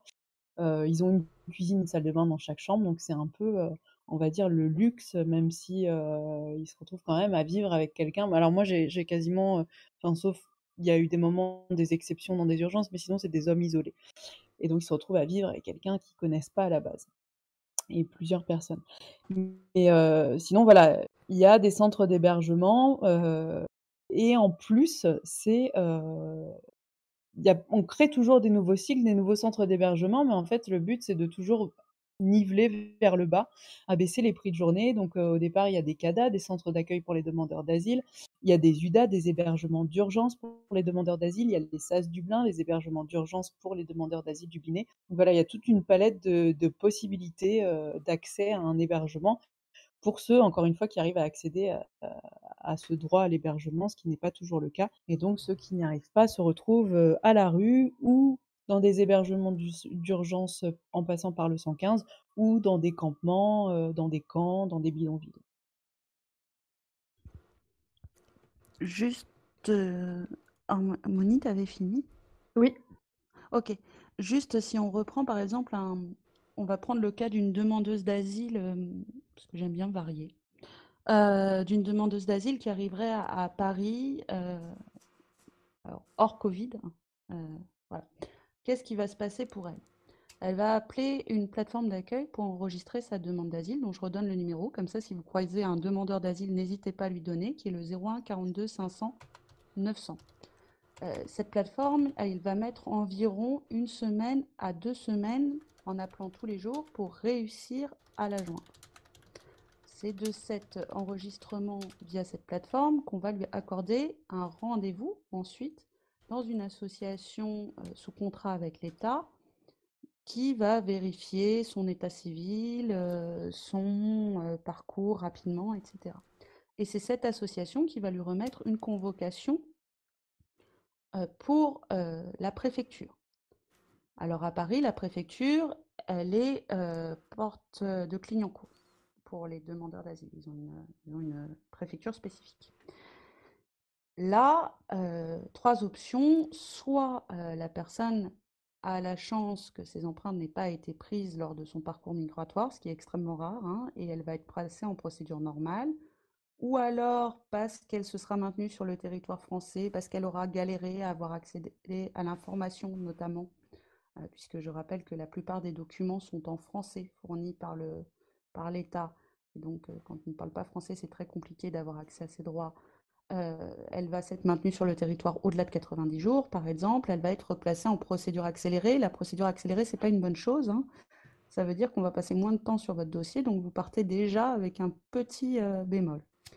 Euh, troisième point, elle va peut être placée en procédure Dublin. Et la procédure Dublin, c'est cette procédure qui vise à obliger les demandeurs d'asile, quand ils ont laissé leurs empreintes dans un État européen, à faire leur demande d'asile dans cet État européen. Grand pays pourvoyeur euh, de Dublin, l'Italie, l'Espagne, l'Allemagne, la Suède, la Norvège. OK? Euh, la Belgique, mais un tout petit peu. Euh, quand vous êtes placé en procédure Dublin, il faut le rappeler, ça ralentit tout votre demande d'asile parce qu'en gros, la France a six mois pour vous expulser vers cet État européen. Et si elle n'arrive pas à vous expulser, parce que par exemple, vous auriez omis de vous rendre à un rendez-vous en préfecture, elle va vous placer en fuite et là, hop, vous en avez pour 18 mois. Bon. Ensuite, vous accédez enfin à, votre demande d'asile en procédure normale, si vous avez échappé à l'expulsion, si vous avez fini votre fuite, si, euh, avec beaucoup de si, mais finalement, vous arrivez quand même à passer en procédure normale. Qu'est-ce qui va se passer pour cette dame? Eh bien, cette dame, elle va se retrouver confrontée euh, à euh, devoir remplir son dossier. Ce dossier de demande d'asile doit être rempli en français. Donc ça tombe bien si elle tombe sur un travailleur social bien intentionné et bien formé qui va pouvoir remplir ce dossier de demande d'asile, ou sur un associatif de terrain qui va pouvoir l'aider à remplir sa demande d'asile, et sur des super interprètes qui vont l'aider aussi. Ça, ça sera parfait. C'est vraiment le cas idéal. Mais la plupart du temps, ce qui se passe, c'est que ces personnes n'ont personne pour leur aider à remplir leur dossier de demande d'asile en France. Donc, se- Et là, ça se complique grandement. La personne aura alors 21 jours pour remplir ce dossier et le renvoyer à l'OFPRA. Et ensuite, vous serez convoqué à l'OFPRA à Montreuil pour euh, passer ce qu'on appelle un entretien. Cet entretien, il est primordial dans le parcours d'un demandeur d'asile. C'est là où un agent euh, qui s'appelle un officier de protection va évaluer si vous pouvez bénéficier d'une protection internationale. Soit le statut de réfugié, soit la protection subsidiaire. Il faut faire très attention à cet entretien parce que même s'il y a du fast-checking derrière dans les bureaux de l'OFPRA, ça reste quand même la subjectivité de l'officier OFPRA qui a cours dans l'appréciation de ce que vous pouvez lui dire. Je pense qu'Alicia après parlera de la demande d'asile LGBT euh, plus en, plus en long, mais par exemple, imaginez comment ça peut être compliqué pour une femme excisée de parler de son intimité physique. Aller expliquer qu'il faut, euh, faut expliquer à une personne qu'elle ne connaît pas qu'elle a, eu, elle a eu une ablation des lèvres euh, quand elle avait euh, entre 7 et 11 ans. Et surtout qu'elle s'en souvienne en détail. Quel jour cela s'est déroulé, quel, le matin, le soir, l'après-midi, combien il y avait de personnes présentes dans la pièce, quelle tenue elle portait à ce moment-là, est-ce qu'elle a saigné, quel médicament on lui a, on lui a appliqué, est-ce que quand elle a des rapports sexuels c'est douloureux, est-ce que si elle a eu des enfants, elle a eu des difficultés à les mettre au monde, etc., etc. On est à ce niveau de détail et de précision à apporter là. D'accord? Donc imaginez euh, comment c'est compliqué d'expliquer ça. Faites le test avec euh, des femmes que vous connaissez, elles ont beaucoup de difficultés, ne serait-ce qu'à parler de leurs règles. Alors imaginez d'aller parler d'une question qui est liée à votre utérus. C'est quand même un peu spécial. Euh, parfois même, les, les certificats médicaux sont remis en cause par l'OFPRA, etc. etc. Admettons que ça se passe bien, vous avez deux possibilités, obtenir donc soit le statut de réfugié qui vous donne droit à une carte de séjour de 10 ans, soit obtenir la protection subsidiaire qui vous donne droit à une carte de séjour d'environ de 4 ans maintenant euh, depuis la loi Asile Immigration. De max 4 ans. Bon, ça a foiré, vous vous retrouvez devant la Cour nationale du droit d'asile. Si vous vous retrouvez devant la Cour nationale du droit d'asile, ça veut dire que euh, vous allez devoir de nouveau expliquer votre histoire, rentrer dans les détails. Pardon, l'OFPRA, c'est à Fontenay-sous-Bois et la, la c'est à Montreuil. Euh, de nouveau rentrer dans les détails, de nouveau vous retrouvez convoqué dans ce qui ressemble vraiment à une cour de justice pour pouvoir défendre toujours votre droit à accéder à l'asile. Euh, là, la, la, CNDA pourra soit euh, décider de vous accorder le statut de réfugié, soit vous, de, vous accorder la protection subsidiaire, soit vous rejeter. Si elle vous rejette, là, vos chances tombent drastiquement. Vous avez plusieurs possibilités pour notamment le réexamen pour faire revoir votre demande d'asile, mais les réussites en termes de réexamen sont de l'ordre de 5%. Donc plus vous avancez en fait dans le temps de la, du parcours d'asile, plus vos chances se réduisent drastiquement de l'obtenir. Et enfin, et ce qui arrive le plus souvent malheureusement pour environ 80% des personnes, entre 70 et 80% des personnes, les personnes vont se retrouver sans papier. Et quand vous avez fait 6000 km pour venir en France, il est très rare que vous repartiez. Donc c'est comme ça aussi qu'on crée, qu'on fabrique des sans-papiers. C'est en empêchant, sur des critères ultra subjectifs, que ce soit à l'OFPRA ou à la CNDA, des personnes d'obtenir le statut de réfugié auquel elles auraient normalement droit. Et euh, si, je, peux me permettre, euh, pour compléter euh, sur, sur l'interview, enfin l'entretien à l'OFPRA, en plus, en plus de la difficulté à parler de choses intimes, de choses difficiles, c'est, c'est les interviews, c'est vraiment des, des, des interrogatoires. Quoi. On, on, va poser à différents moments plusieurs fois la même question en insistant. en fait, ils sortent de là parfois un peu traumatisés. Ils ont l'impression de, de sortir d'une garde à vue. On les met en défaut, on les met face à des contradictions. On insiste d'une telle manière qu'ils finissent par répondre à la question, même s'ils sont pas sûrs, même s'ils savent pas, et après on leur dit ah oui, mais là c'est pas tout à fait ce que vous aviez dit. C'est assez terrible la manière dont ça se déroule. Et pour revenir sur les hébergements pendant ce temps-là, il s'avère que euh, les personnes, en tout cas en région francilienne, n'ont pour la plupart pas la chance d'être hébergées. Et quand je vous dis pas la chance, c'est même dans des chambres à 6, 7, 8 ou en passant par le droit commun, genre SAMU social et 115, la plupart du temps, et c'est ça qui constitue des campements, c'est des personnes qui sont soit Dublin et qui n'ont plus le droit à rien, soit parce qu'en fuite, soit parce qu'ils ils sont au tout début de leur demande d'asile, soit parce qu'ils sont à la scène. Enfin, c'est très compliqué d'avoir actuellement, pour un demandeur d'asile, la possibilité d'un hébergement. Donc, ça crée de fait des campements. Et le problème des campements, c'est que euh, créer un, évacuer un campement pour mettre les gens dans des gymnases, en fait, c'est pas rassurant pour un migrant de se retrouver avec une centaine de personnes dans un gymnase, parce que c'est pas réellement ce qui correspond à un hébergement. Et puis ensuite, on vous déplace. Les uns vont aller euh, en région, les autres vont rester sur Paris. Et ça se fait de manière péremptoire, sans aucun, aucune prise en compte de leur ressenti individuel, sans aucune prise en compte de leur parcours ou des euh, phénomènes de cohésion de groupe. Ça, vous avez pu avoir fait la traversée jusque-là avec votre meilleur ami, votre meilleur ami va se retrouver à Bordeaux et vous, vous allez aller dans le Limousin. Bon, il n'y aura pas de cohérence. Mais surtout, le plus important, c'est que si vous refusez cet hébergement, vous perdez tout. Vous perdez aussi donc non seulement l'hébergement, mais aussi votre allocation en tant que demandeur d'asile. Et hop, retour à la case campement. Donc en fait, tout est fait. On nous dit beaucoup que les pouvoirs publics créent, luttent contre l'encampement, mais en fait, c'est eux qui les créent. Ils créent des sans-papiers et ils créent des camps par leurs mesures déloyales. Donc voilà. Et si je peux rebondir là-dessus, c'est Alicia. Sur le fait que quand on refuse l'hébergement, on perd tous ses droits en termes de conditions matérielles d'accueil, donc aussi l'allocation. Il faut savoir que en fait, les centres d'hébergement, comme l'a dit Harmonie, ils sont très variables. Les conditions dans ces centres sont pas toujours bonnes, c'est vraiment peu de le dire, et au point que certains demandeurs d'asile en fait préfèrent retourner sur les campements que rester dans ces centres d'hébergement. Il y a vraiment des centres d'hébergement, il faut voir les conditions dans lesquelles les gens vivent. Nous, on reçoit des photos en tant qu'associatif parfois, mais vraiment, on, est honteux, quoi. On ne sait pas quoi dire. Euh, des cafards partout, euh, de la moisissure partout, les règles euh, qui peuvent être ultra infantilisantes. Il faut rentrer avant telle heure. donc, il y, a très peu de liberté. les chambres partagées. Moi, je suis militante à la permanence LGBT du BAM. Il faut savoir qu'il n'y a aucun centre spécifique pour les personnes LGBT.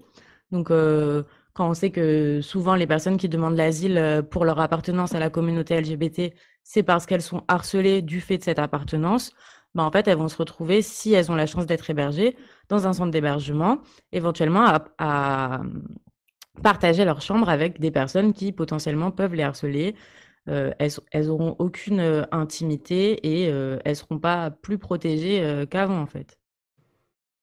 Et pour les déplacements sur le territoire, moi je le vois puisque je suis dans un centre à Bordeaux. Effectivement, on reçoit des gens. Alors moi, je reçois des personnes qui viennent de Paris sans affaires parce que le matin, ils sont montés dans un bus, ils n'avaient pas compris qu'ils allaient habiter ailleurs. On reçoit des personnes qui ont été mis dans un centre une semaine euh, à Bayonne et puis hop, qui d'un coup se retrouvent à Bordeaux alors qu'ils étaient à Paris trois semaines avant. C'est absolument terrible. Ils comprennent pas où ils vont.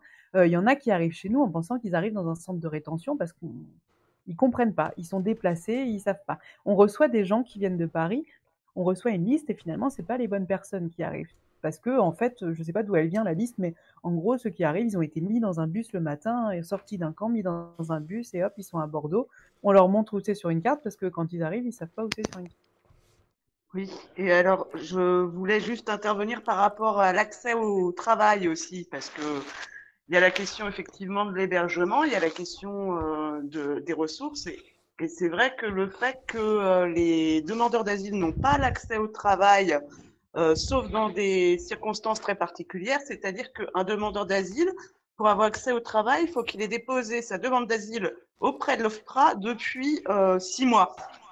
À partir de là, il a le droit de faire une demande d'autorisation provisoire de travail. Donc pour cela, faut qu'il trouve un, employeur qui veut bien remplir euh, les papiers avec lui et, dire à la directe, donc à la direction, à l'inspection du travail, qu'il souhaite l'embaucher. Pour cela, cet employeur, il doit prouver qu'il peut pas embaucher quelqu'un d'autre avec un droit effectif au travail pour pouvoir à son offre. donc du coup, ça fait quand même beaucoup de si. Euh, le délai pour répondre euh, de la directe, donc le délai de l'inspection du travail, ça va être de deux mois. Donc, euh, si deux mois plus tard, si jamais l'inspection du travail n'a pas répondu, on peut dire qu'effectivement, il a l'autorisation de travailler. Mais attention, un demandeur d'asile qui est en recours à la CNDA ne peut pas faire cette, ne peut pas faire cette démarche. je ne sais pas si vous m'entendez encore. Oui, oui. Oui, oui. On ah, chouette. Bon, euh, donc du coup, alors là, bah, on voit qu'en fait, ça, ça, restreint quand même beaucoup, beaucoup les revenus des, des demandeurs d'asile, puisque il n'y a que ceux qui ont six mois de demande d'asile et qui ne sont pas en recours à la CNDA qui peuvent euh, prétendre à demander cette autorisation provisoire de travail, euh, qui, avec beaucoup de si, peut être acceptée. Donc c'est vrai que là, ça, ça, engendre de fait une paupérisation, euh, bah, euh, une paupérisation des demandeurs d'asile qui, qui, qui en fait sont obligés de vivre soit sans rien, soit avec l'ADA. Ou de faire du Deliveroo. Exactement. Aussi, oui, voilà. Du coup, ça, ça, ça contraint aussi certaines personnes à travailler euh, bah, dans la clandestinité, en fait, tout simplement, euh, qu'ils soient demandeurs d'asile ou qu'ils soient sans papier.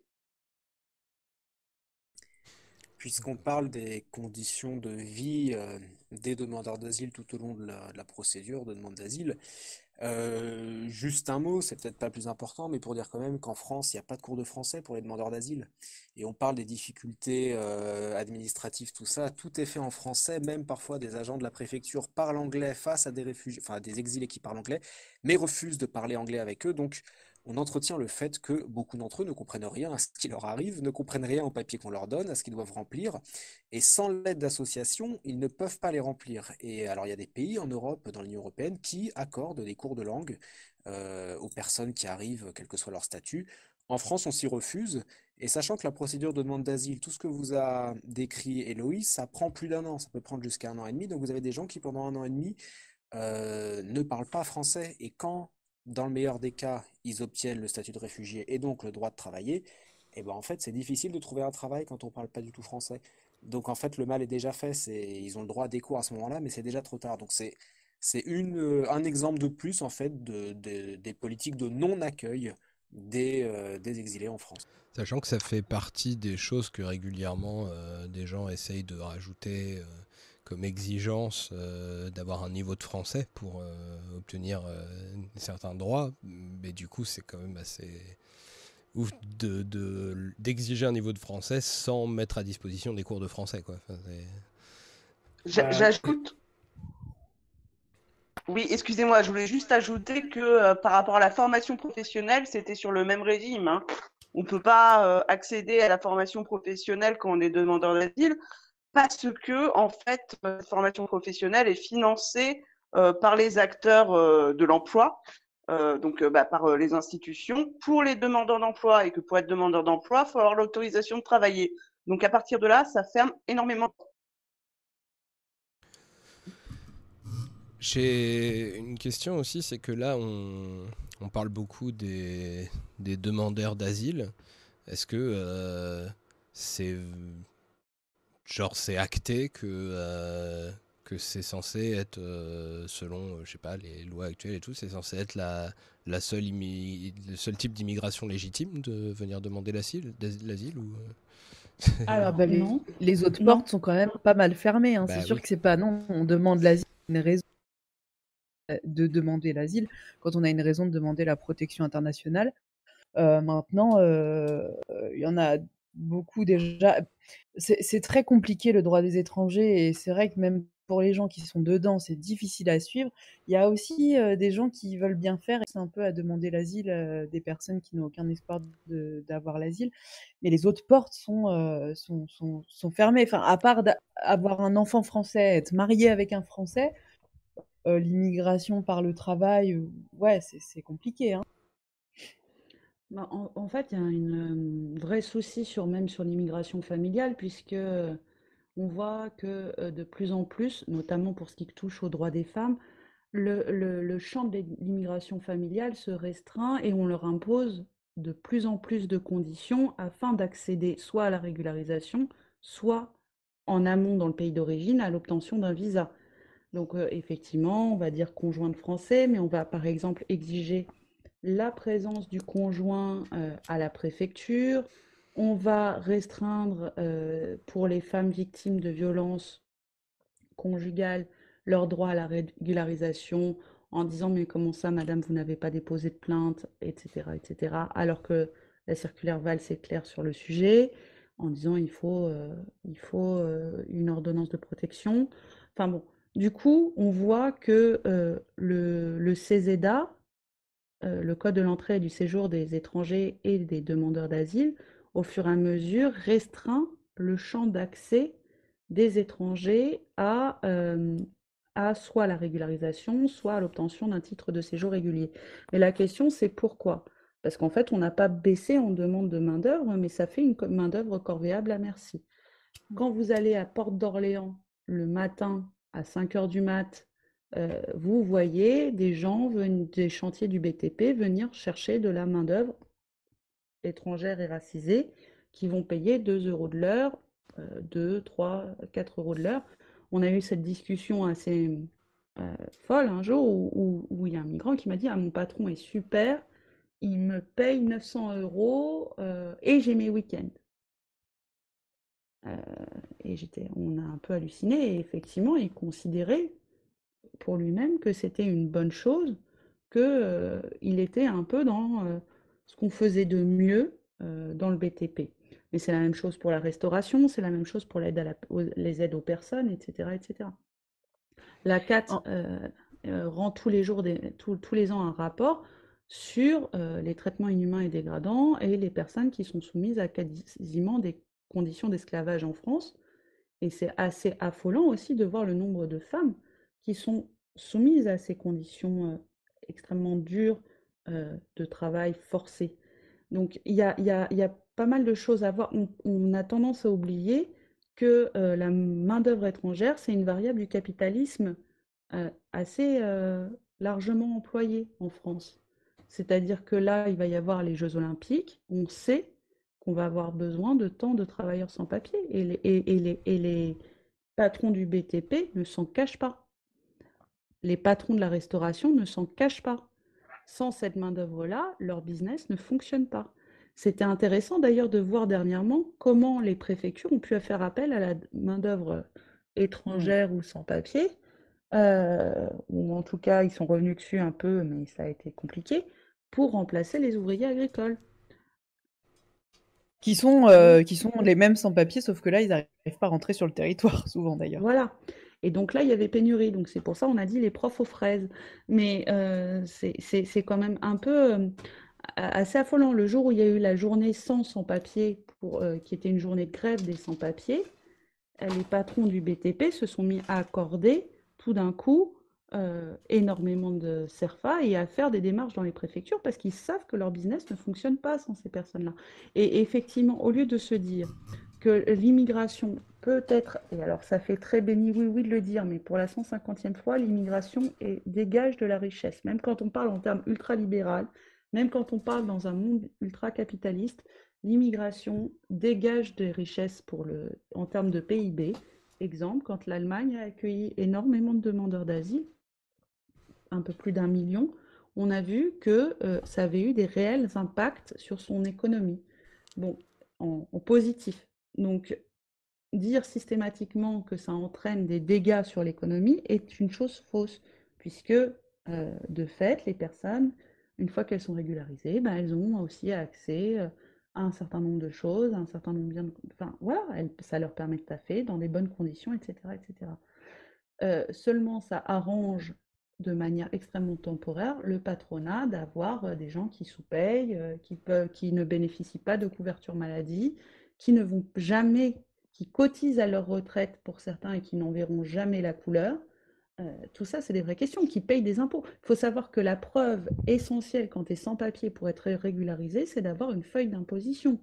Donc la plupart du temps, les sans-papiers les sans-papiers payent des impôts. Et, du coup, euh, ceux, qui, enfin, on parle souvent des, migrants qui volent le travail des Français, mais en l'occurrence, euh, quelqu'un qui a des papiers ne vole pas du travail parce qu'il a accès aux mêmes droits, donc on va pas plus engager l'un que l'autre. Par contre, les sans-papiers qu'on peut payer sous le taux horaire, à qui on ne fait pas de repos euh, physiologique, qu'on peut faire travailler 24 heures sur 24 tout le temps et qui coûte beaucoup moins cher, là, il y a un problème pour le droit du travail et pour les travailleurs qui ont des droits. Parce qu'on va préférer ceux qui n'ont pas de droit. Et, lutter contre le travail au noir, c'est quand même pas compliqué, quoi. Il suffit de régulariser les gens et d'aller sur les chantiers et d'aller dans les arrière-cours des restaurants et d'aller euh, dans, les domaines et les champs. Euh. Donc c'est aussi une volonté de maintenir tout ça. Oui, alors effectivement, euh, c'est pas mal de souligner le fait que l'Allemagne, qui a accueilli donc beaucoup de gens les années précédentes, euh, maintenant, il se calme un peu parce que bah, y a l'extrême droite qui a monté. Euh, mais euh, bah, l'annonce de l'annonce de la droite et de l'extrême droite en permanence que ça poserait des, problèmes économiques, que ça créerait du chômage et tout ça. Bah, c'est pas tellement ce qu'on a observé en Allemagne. Hein. visiblement, effectivement, ils sont toujours devant nous hein, au, niveau, au niveau économique. Et... ils ont créé quand même des micro-jobs euh, archi mal payés. Euh. Ah oui, non, mais là, c'est là, c'est pour la question de, des, droits des personnes. Mais je parle de ceux qui pensent que ça va euh, causer un problème à l'économie du pays. C'est pas mmh, mmh. pour là, ça, ça, pose des problèmes aux personnes parce que on refuse de leur donner les mêmes droits qu'à tout le monde, parce qu'on refuse de, de, régulariser, parce qu'en même temps il y a la libéralisation du, du, droit du travail et tout ça, enfin la, destruction du, du droit du travail. Qui, qui, fait que pour les individus, c'est extrêmement dur. Mais clairement, euh, tous les gens qui, pensent que économiquement ce serait un problème pour le pays d'accueillir des gens, euh, c'est exactement le contraire. Tous les chiffres montrent que ça rapporte beaucoup plus que ça coûte. Hein. Puisque ça parle argent, juste un, petit, un petit chiffre qu'on aime bien rappeler, parce qu'on dit toujours que ça coûte cher, euh, les migrants, tout ça, de les héberger, de les nourrir, tout ça. En fait, il y a plein d'enquêtes euh, très officielles qui ont montré que ça coûtait aussi cher, voire plus, d'expulser quelqu'un que de le garder, parce que bah, le transport, euh, la rétention, tout ça. Donc voilà, on aime bien rappeler aussi ça, parce que bah, puisqu'on est là pour casser des mythes, euh, c'en est un. ça ne coûte pas plus cher de garder des gens que de les expulser. Voilà. Et moi, juste pour, juste pour rebondir, l'argument que les étrangers voleraient le travail des Français, donc la substantiabilité euh, du travail, c'est pas du tout nouveau. Depuis les années 70, euh, ils nous sortent ça à toutes les sauces et encore une fois, euh, c'est une idée qui n'est pas basée sur la réalité et qui sert à légitimer des politiques excluantes, racistes, répressives. Il n'y a rien de nouveau. Et ensuite, j'aimerais bien revenir sur la demande d'asile concernant les personnes LGBT, mais je ne sais pas si c'est le moment ou si pas comme tu voulais rebondir sur ce dont on parlait là. Non, je voulais juste dire que si on appliquait le, finalement le programme de Marine Le Pen d'expulser tout le monde, ça coûtera vachement de thunes, voire même plus de thunes que de loger les gens correctement.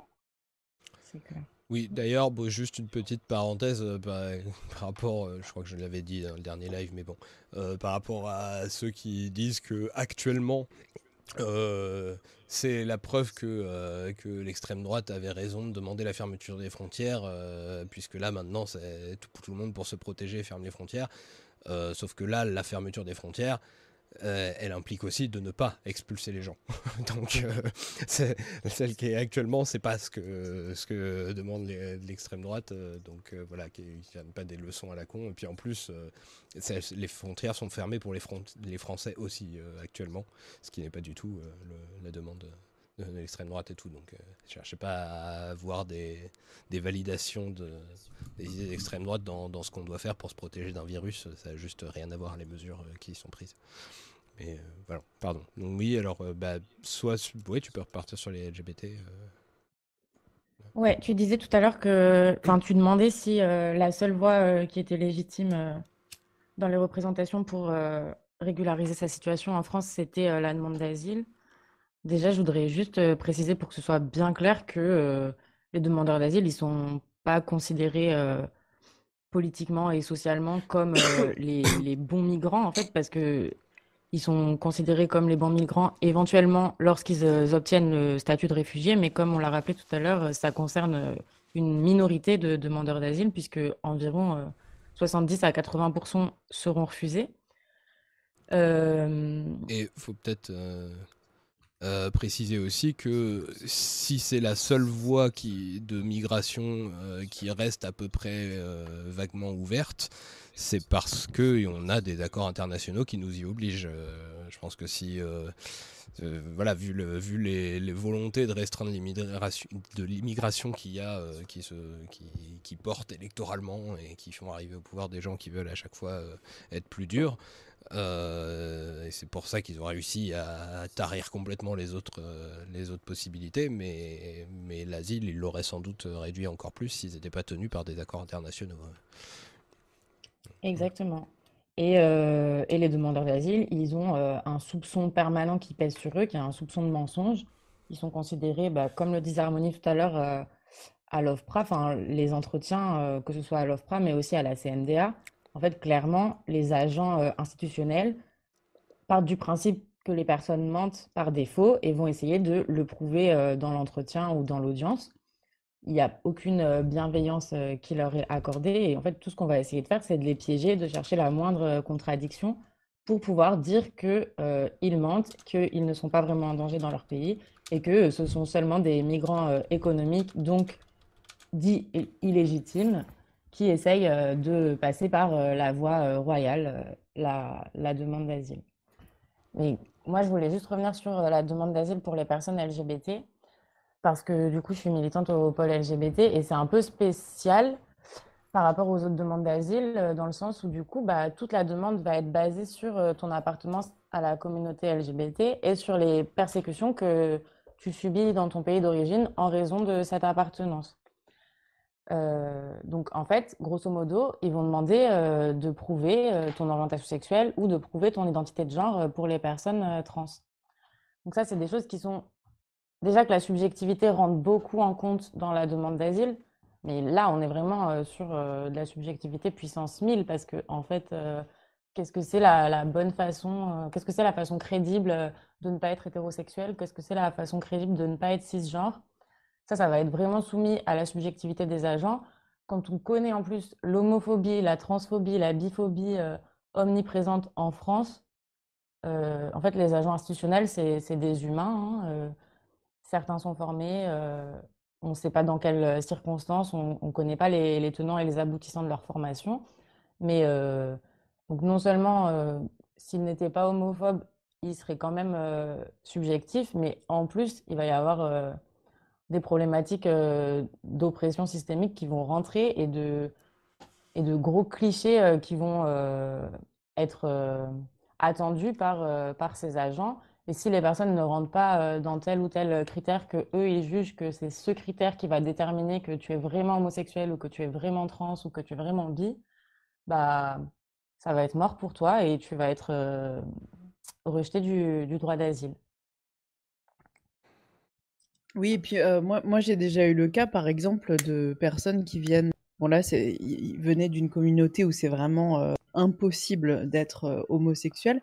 Et la personne était là, c'était un homme homosexuel, il était là avec sa femme et ses enfants parce qu'en fait, il s'était marié et il avait eu des enfants. Mais ils avaient dû fuir le pays parce que lui avait une histoire d'amour et s'était fait surprendre au sein de son entreprise. Et là, bah, il avait eu un rejet de demande d'asile parce que clairement, on disait, bah non, il n'est pas homosexuel, il a une femme et des enfants. Quand bien même, quand bien même la personne ne serait pas homosexuelle, à partir du moment où elle est perçue comme homosexuelle et victime de graves persécutions dans son pays, dans un pays où l'homosexualité n'est pas autorisée, elle doit accéder à une protection puisque dans son pays, euh, elle est en danger, quoi. Oui, les personnes euh, qui font une demande d'asile euh, pour leur appartenance à la communauté LGBT et qui se déclarent avoir été mariées dans leur pays d'origine, en fait, on va attendre, euh, on va attendre d'elle qu'elle mette en avant le caractère euh, forcé de ce mariage. On va totalement euh, nier le fait qu'il puisse, bah déjà, si tu es bisexuel, en fait, tu as le droit. moi, par exemple, je suis bi et des fois, je sors avec des mecs. Bon, le mariage, c'est pas trop ma cam, mais franchement, ça peut très bien arriver que tu te maries parce que juste, bah, t'aimes ta femme ou t'aimes ton mec et, et tu te maries. Et par ailleurs, tu as eu des relations vues comme homosexuelles par la société et tu es persécuté en raison de ces relations. Donc, effectivement, dans le droit, normalement, c'est pas, pas censé changer quelque chose, mais on voit bien que les représentations vont jouer et vont desservir euh, les demandeurs d'asile sur ce terrain-là, parce qu'on va considérer que du coup, bah, s'ils sont dans un mariage, ils sont hétéros, ou alors on va reconnaître qu'ils sont pas hétéros, mais on va dire, si vous étiez dans un mariage, en fait, euh, vous aviez qu'à, vous pouvez vivre normalement dans votre pays, juste euh, vous êtes bi, vous, vous gardez votre partie parce qu'on sait bien, les bi, sont soit vus comme euh, un coup hétéro, un coup homo. La bisexualité, c'est pas reconnu comme un, fait en soi. Donc, euh, on va complètement nier leur, euh, leur identité et dire qu'ils ont qu'à mener leur meilleure vie d'hétéro et que ça posera pas de problème. par ailleurs, il y a des personnes qui ont des mariages de complaisance, en fait. C'est pas, pas forcément par amour, pas forcément par envie, mais c'est pas non plus un mariage forcé, c'est un mariage. voilà, c'est la tradition, à ce moment-là dans ta vie, tu faisais ce choix-là, comme en France, on peut très bien ne pas faire son coming out auprès de sa famille et que ce soit pas le pire drame de notre vie. En fait, c'est un choix, ça dépend de l'environnement dans lequel on est et parfois, ça nous arrange mieux comme ça, de jouer sur notre passing et de, de faire comme tout le monde parce qu'au moins on nous emmerde pas en fait. On pourrait aussi parler de la liste des pays sûrs. C'est-à-dire les pays où théoriquement, alors c'est pas le seul sujet, mais où théoriquement euh, l'homosexualité n'est pas, euh, n'est pas, n'est pas à risque, sauf que parfois entre la, la loi et la pratique, j'ai envie de dire, enfin, les, euh, parfois la loi, on, peut venir d'un pays soi-disant sûr et être quand même complètement en danger, sauf que l'OFPRA va regarder un peu aveuglément sa liste des pays sûrs, qui n'a pas vraiment de sens, et ça va pénaliser les demandeurs d'asile qui viennent d'un de ces pays. Bah, en fait, la liste des pays sûrs ne prend absolument pas en compte euh, les personnes homosexuelles, ouais. On va pas du tout, euh, enfin, par exemple, dans la liste des pays sûrs, il y a l'Inde, il y a le Sénégal, il y a sûrement d'autres exemples que j'ai pas en tête là, mais je vous invite à les regarder. Il y en a 16, ils sont sur le site de l'OFPRA. Donc, des pays sûrs, c'est des pays qui vont faire que si vous êtes originaire de ce pays-là et que vous déclarez ceci dans votre demande d'asile, vous allez être placé d'office en procédure accélérée vous n'aurez pas le droit euh, aux conditions matérielles d'accueil et euh, depuis la loi Asile-Immigration, vous risquez l'expulsion à partir du rejet de l'OFPRA. Donc tout à l'heure, quand on parlait de la CNDA, la CNDA, c'est où on va quand on est rejeté par l'OFPRA, c'est entre guillemets la deuxième chance. Euh, quand on vient d'un pays sûr, en théorie, on n'y a pas forcément droit. Le fait de faire un recours à la CNDA, ça n'empêche pas la France de nous expulser avant qu'on ait accès à la CNDA. Donc oui, effectivement, c'est merci Julien de, souligner ce point parce que c'est super important et ça, c'est pas du tout pris en compte par les politiques actuelles. Dans la loi Asile-Immigration, ils avaient essayé de, enfin, ils avaient fait un amendement pour dire que ça allait être une grande avancée pour les droits des personnes en demande d'asile LGBT parce qu'ils allaient retirer de la liste des pays sûrs ces pays qui posaient problème pour les personnes LGBT. Or, la liste des pays sûrs a été revue euh, fin 2019 par l'OFPRA. Elle n'a pas bougé.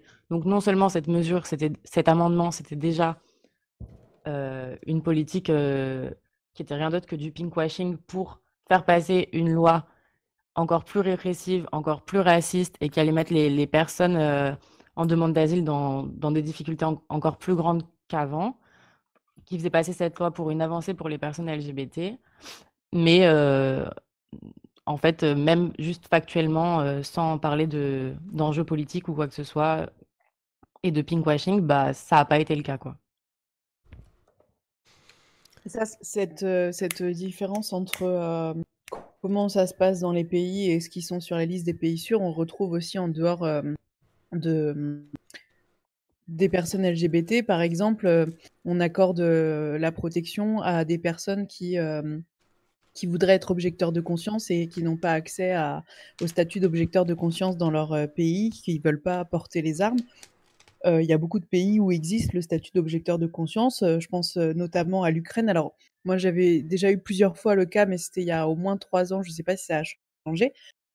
Des personnes ukrainiennes ne voulaient pas faire leur service militaire mais le statut d'objecteur de conscience existait. Sauf que si tu disais je suis objecteur de conscience, euh, tu avais des gars qui débarquaient chez toi, qui te pétaient la gueule à plusieurs reprises, euh, très très gravement. Donc dans les faits, il fallait aller faire le service militaire. Il y en a qui se sauvaient et qui arrivaient en France. Et en France, on leur disait mais monsieur, si vous voulez pas faire le service militaire, tout va bien dans votre pays. Le statut d'objecteur de conscience existe il n'existait pas effectivement, c'était pas effectif, mais euh, et tout le monde le sait. Mais en France, on se contentait de dire si si, regardez, il y a écrit sur le papier, on peut être objecteur de conscience. C'est la même chose que pour les homosexuels. On dit, mais regardez, euh, il n'y a pas la peine de mort pour les homosexuels dans votre pays. Exactement. Dans la même idée, euh, concernant les personnes qui demandent euh, la régularisation pour les motifs de santé, on, considère que si le traitement, par exemple une personne qui vit avec le VIH, on va considérer que si le traitement est disponible dans son pays, alors elle n'est pas légitime à rester en France pour se faire soigner, mais on va absolument absolument pas prendre en compte euh, l'effectivité de, l'accès à ce traitement. Donc, euh, est-ce que euh, en termes monétaires, on peut y accéder? Est-ce que en termes de distance, on peut y accéder? Si j'habite à la campagne et que le, et que le traitement est uniquement disponible en ville, etc. Donc, en fait, on prend les textes de droit quand ils nous arrangent et on fait comme si ça se passait comme ça dans la réalité, alors qu'ils savent très bien que c'est absolument pas le cas. Mais c'est un, truc que, en, que, tu, que tu retrouves en général chez, euh, chez les gouvernants et puis chez les gens de droite et les libéraux. Ils pensent que euh, juste un texte, euh, un texte fait les trucs et c'est comme quand ils te sortent à chaque fois de te dire mais, mais normalement dans la loi, par exemple, je pense mineurs isolés, qui te disent oui, mais dans la loi, les mineurs isolés, ils sont euh, l'État les prend en charge et tout machin et tout, mais non, euh, concrètement, ce qui se passe, c'est pas ce qui se passe dans la vérité.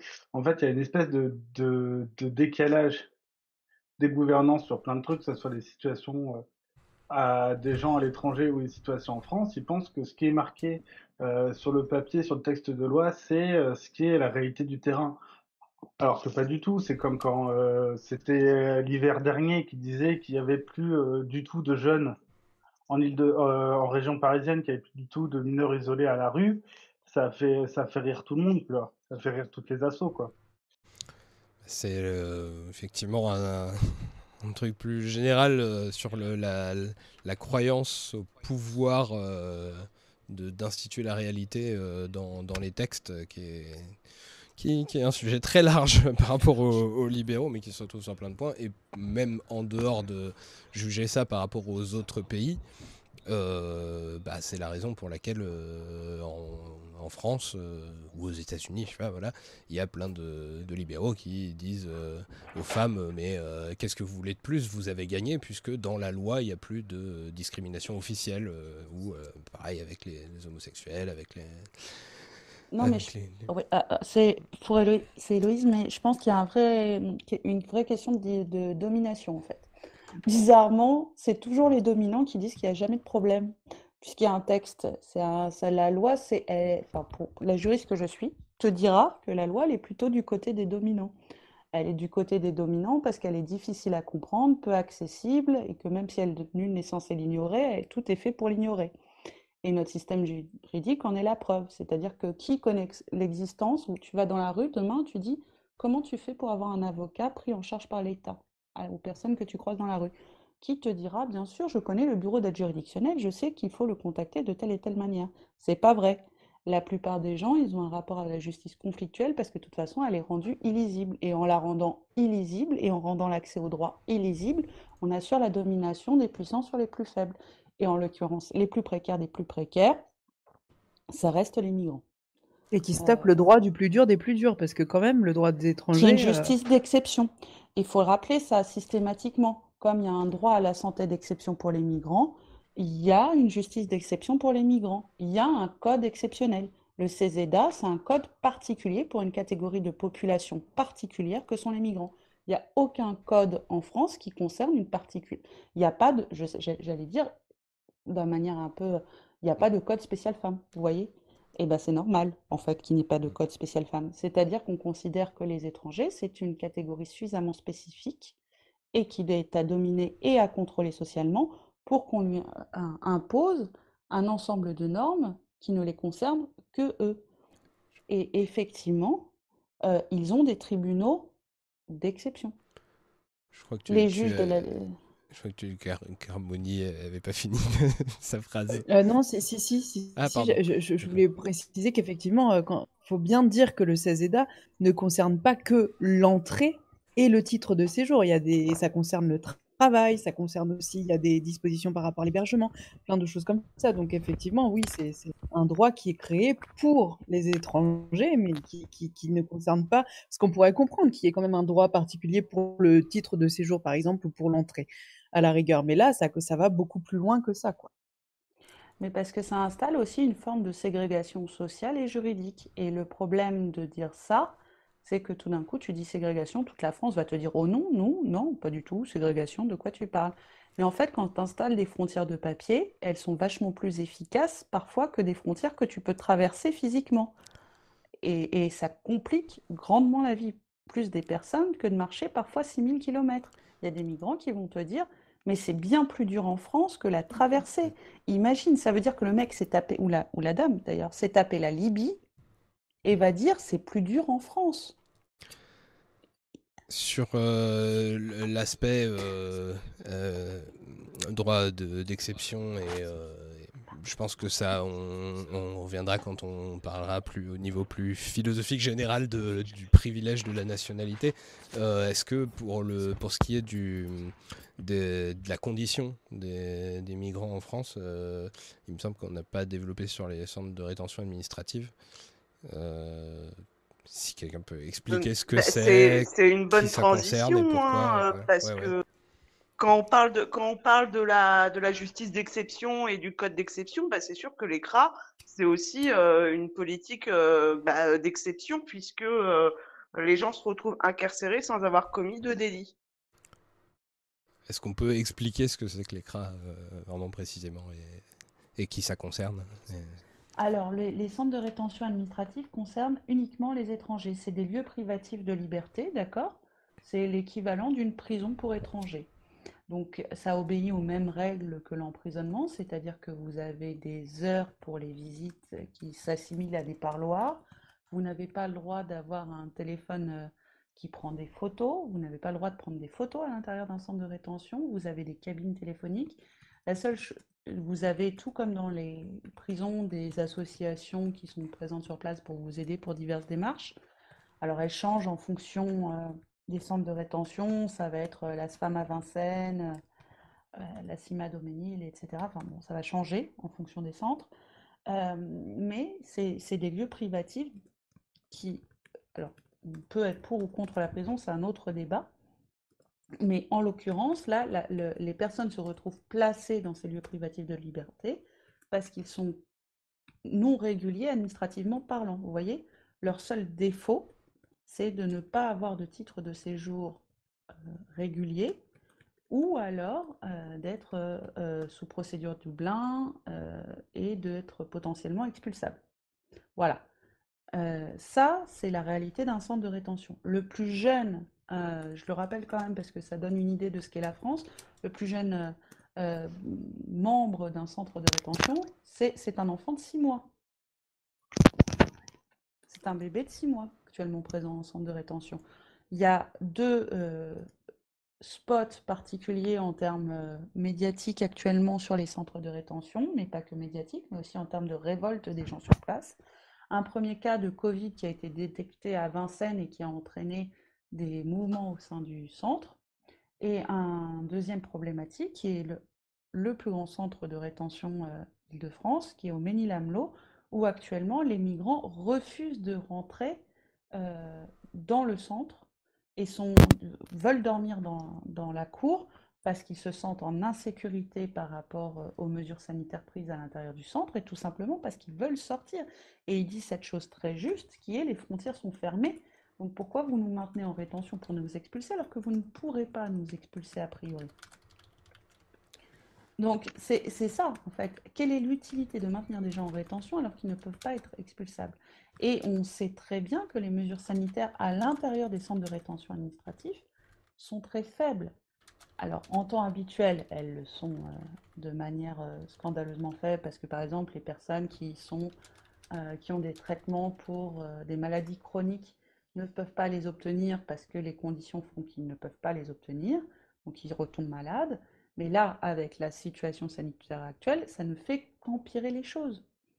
Donc on se retrouve avec un système d'emprisonnement qui est réellement, lui aussi, euh, un emprisonnement d'exception. En France, vous n'allez pas en prison parce que vous, êtes en défaut administratif. Là, vous allez en prison parce que vous êtes en défaut administratif. Est-ce que c'est clair? C'est quelque chose que, les gens ne comprennent pas et qu'on m'a dit encore dernière. Oui, mais euh, ils sont hors la loi. Ils sont enfermés parce qu'ils sont hors la loi. C'est assez terrible, quoi, parce que en fait, c'est le fait de créer un lieu d'enfermement qui permet de, dire à la population que ne pas avoir de papier est un grave délit qui, qui rend nécessaire l'enfermement. Non, mais surtout, ça me fait penser à certaines situations ubuesques où tu as des gens qui vont se faire enfermer en CRA parce que euh, ils sont sans papier, parce que euh, ils doivent être, euh, ils ont reçu une, OQTF, OQTF obligation de quitter le territoire français, et qui en fait, ce qui se passe, il y a certains pays qui n'acceptent pas de recevoir les gens expulsés. Donc la personne n'est pas expulsée dans le pays, donc à un moment donné, il termine son séjour en CRA, mais il est potentiellement potentiellement, il peut se faire re-arrêter par la police et être remis en CRA et recommencer et tout. C'est, ça veut dire, c'est que en fait, on, sais, juste un espèce de, de, d'arbitraire, mais complètement ubuesque, quoi. T'as des gens, euh, parce qu'en fait, on te met en CRA pour, la plupart du temps, c'est pour, pour attendre ton OQTF, pour attendre de prendre l'avion pour te faire expulser. Mais si le pays duquel tu viens ne refuse les, expulsions, et bah en fait tu es coincé en France à faire des allers-retours en CRA en fait. Mais au-delà de ça, de toute façon, euh, c'est vrai que euh, ce qu'on appelle euh, bah, migrants irréguliers, finalement, c'est aussi une fabrication administrative. Parce qu'il y a eu des migrants irréguliers, donc des personnes sans papier, à partir du moment où on a aussi bah, restreint l'autorisation d'accéder au territoire ou d'y rester. C'est-à-dire qu'aujourd'hui, obtenir un visa touristique, ne serait-ce qu'un visa touristique, depuis certaines, bah, depuis certaines régions du monde, c'est c'est extrêmement compliqué. Donc, de fait, les gens arrivent ou se maintiennent sur le territoire de manière irrégulière. Et c'est comme ça que bah, qu'apparaissent les sans-papiers, en fait. Donc, c'est sûr que euh, en mettant une frontière administrative euh, et euh, bah, du coup on, on, génère des personnes qui sont en situation irrégulière et là-dessus on crée une justice d'exception et effectivement on les considère hors la loi mais en fait euh, euh, c'est sûr que c'est pas du tout de leur fait qu'elles soient hors la loi c'est c'est les Pardon Alexia. Non mais juste la, la question c'est de se demander pourquoi on fait ça. Parce qu'en fait, moi, je me suis toujours demandé pourquoi ça, ça, coûte un peu d'argent, ça coûte beaucoup d'argent, en fait, de, de, maintenir en rétention et d'expulser des gens. Et donc, je me demandais pourquoi faire ça? C'est complètement idiot, en fait, quand tu le lis sur le papier, ça coûte cher, c'est pas, pas utile. en termes ultralibéral, ça sert à rien. Et ben en fait, en termes ultralibéral, ça sert quand même parce qu'il y a une vraie économie de la, de la dissuasion et de la, migration, dissuasion migratoire. C'est-à-dire que bah, ça fait vivre des gens comme Air France. Euh, il faut être très clair aussi, Air France, eh ben, elle prend 10 000 balles à chaque fois qu'elle, enfin quasiment à chaque fois qu'elle expulse quelqu'un.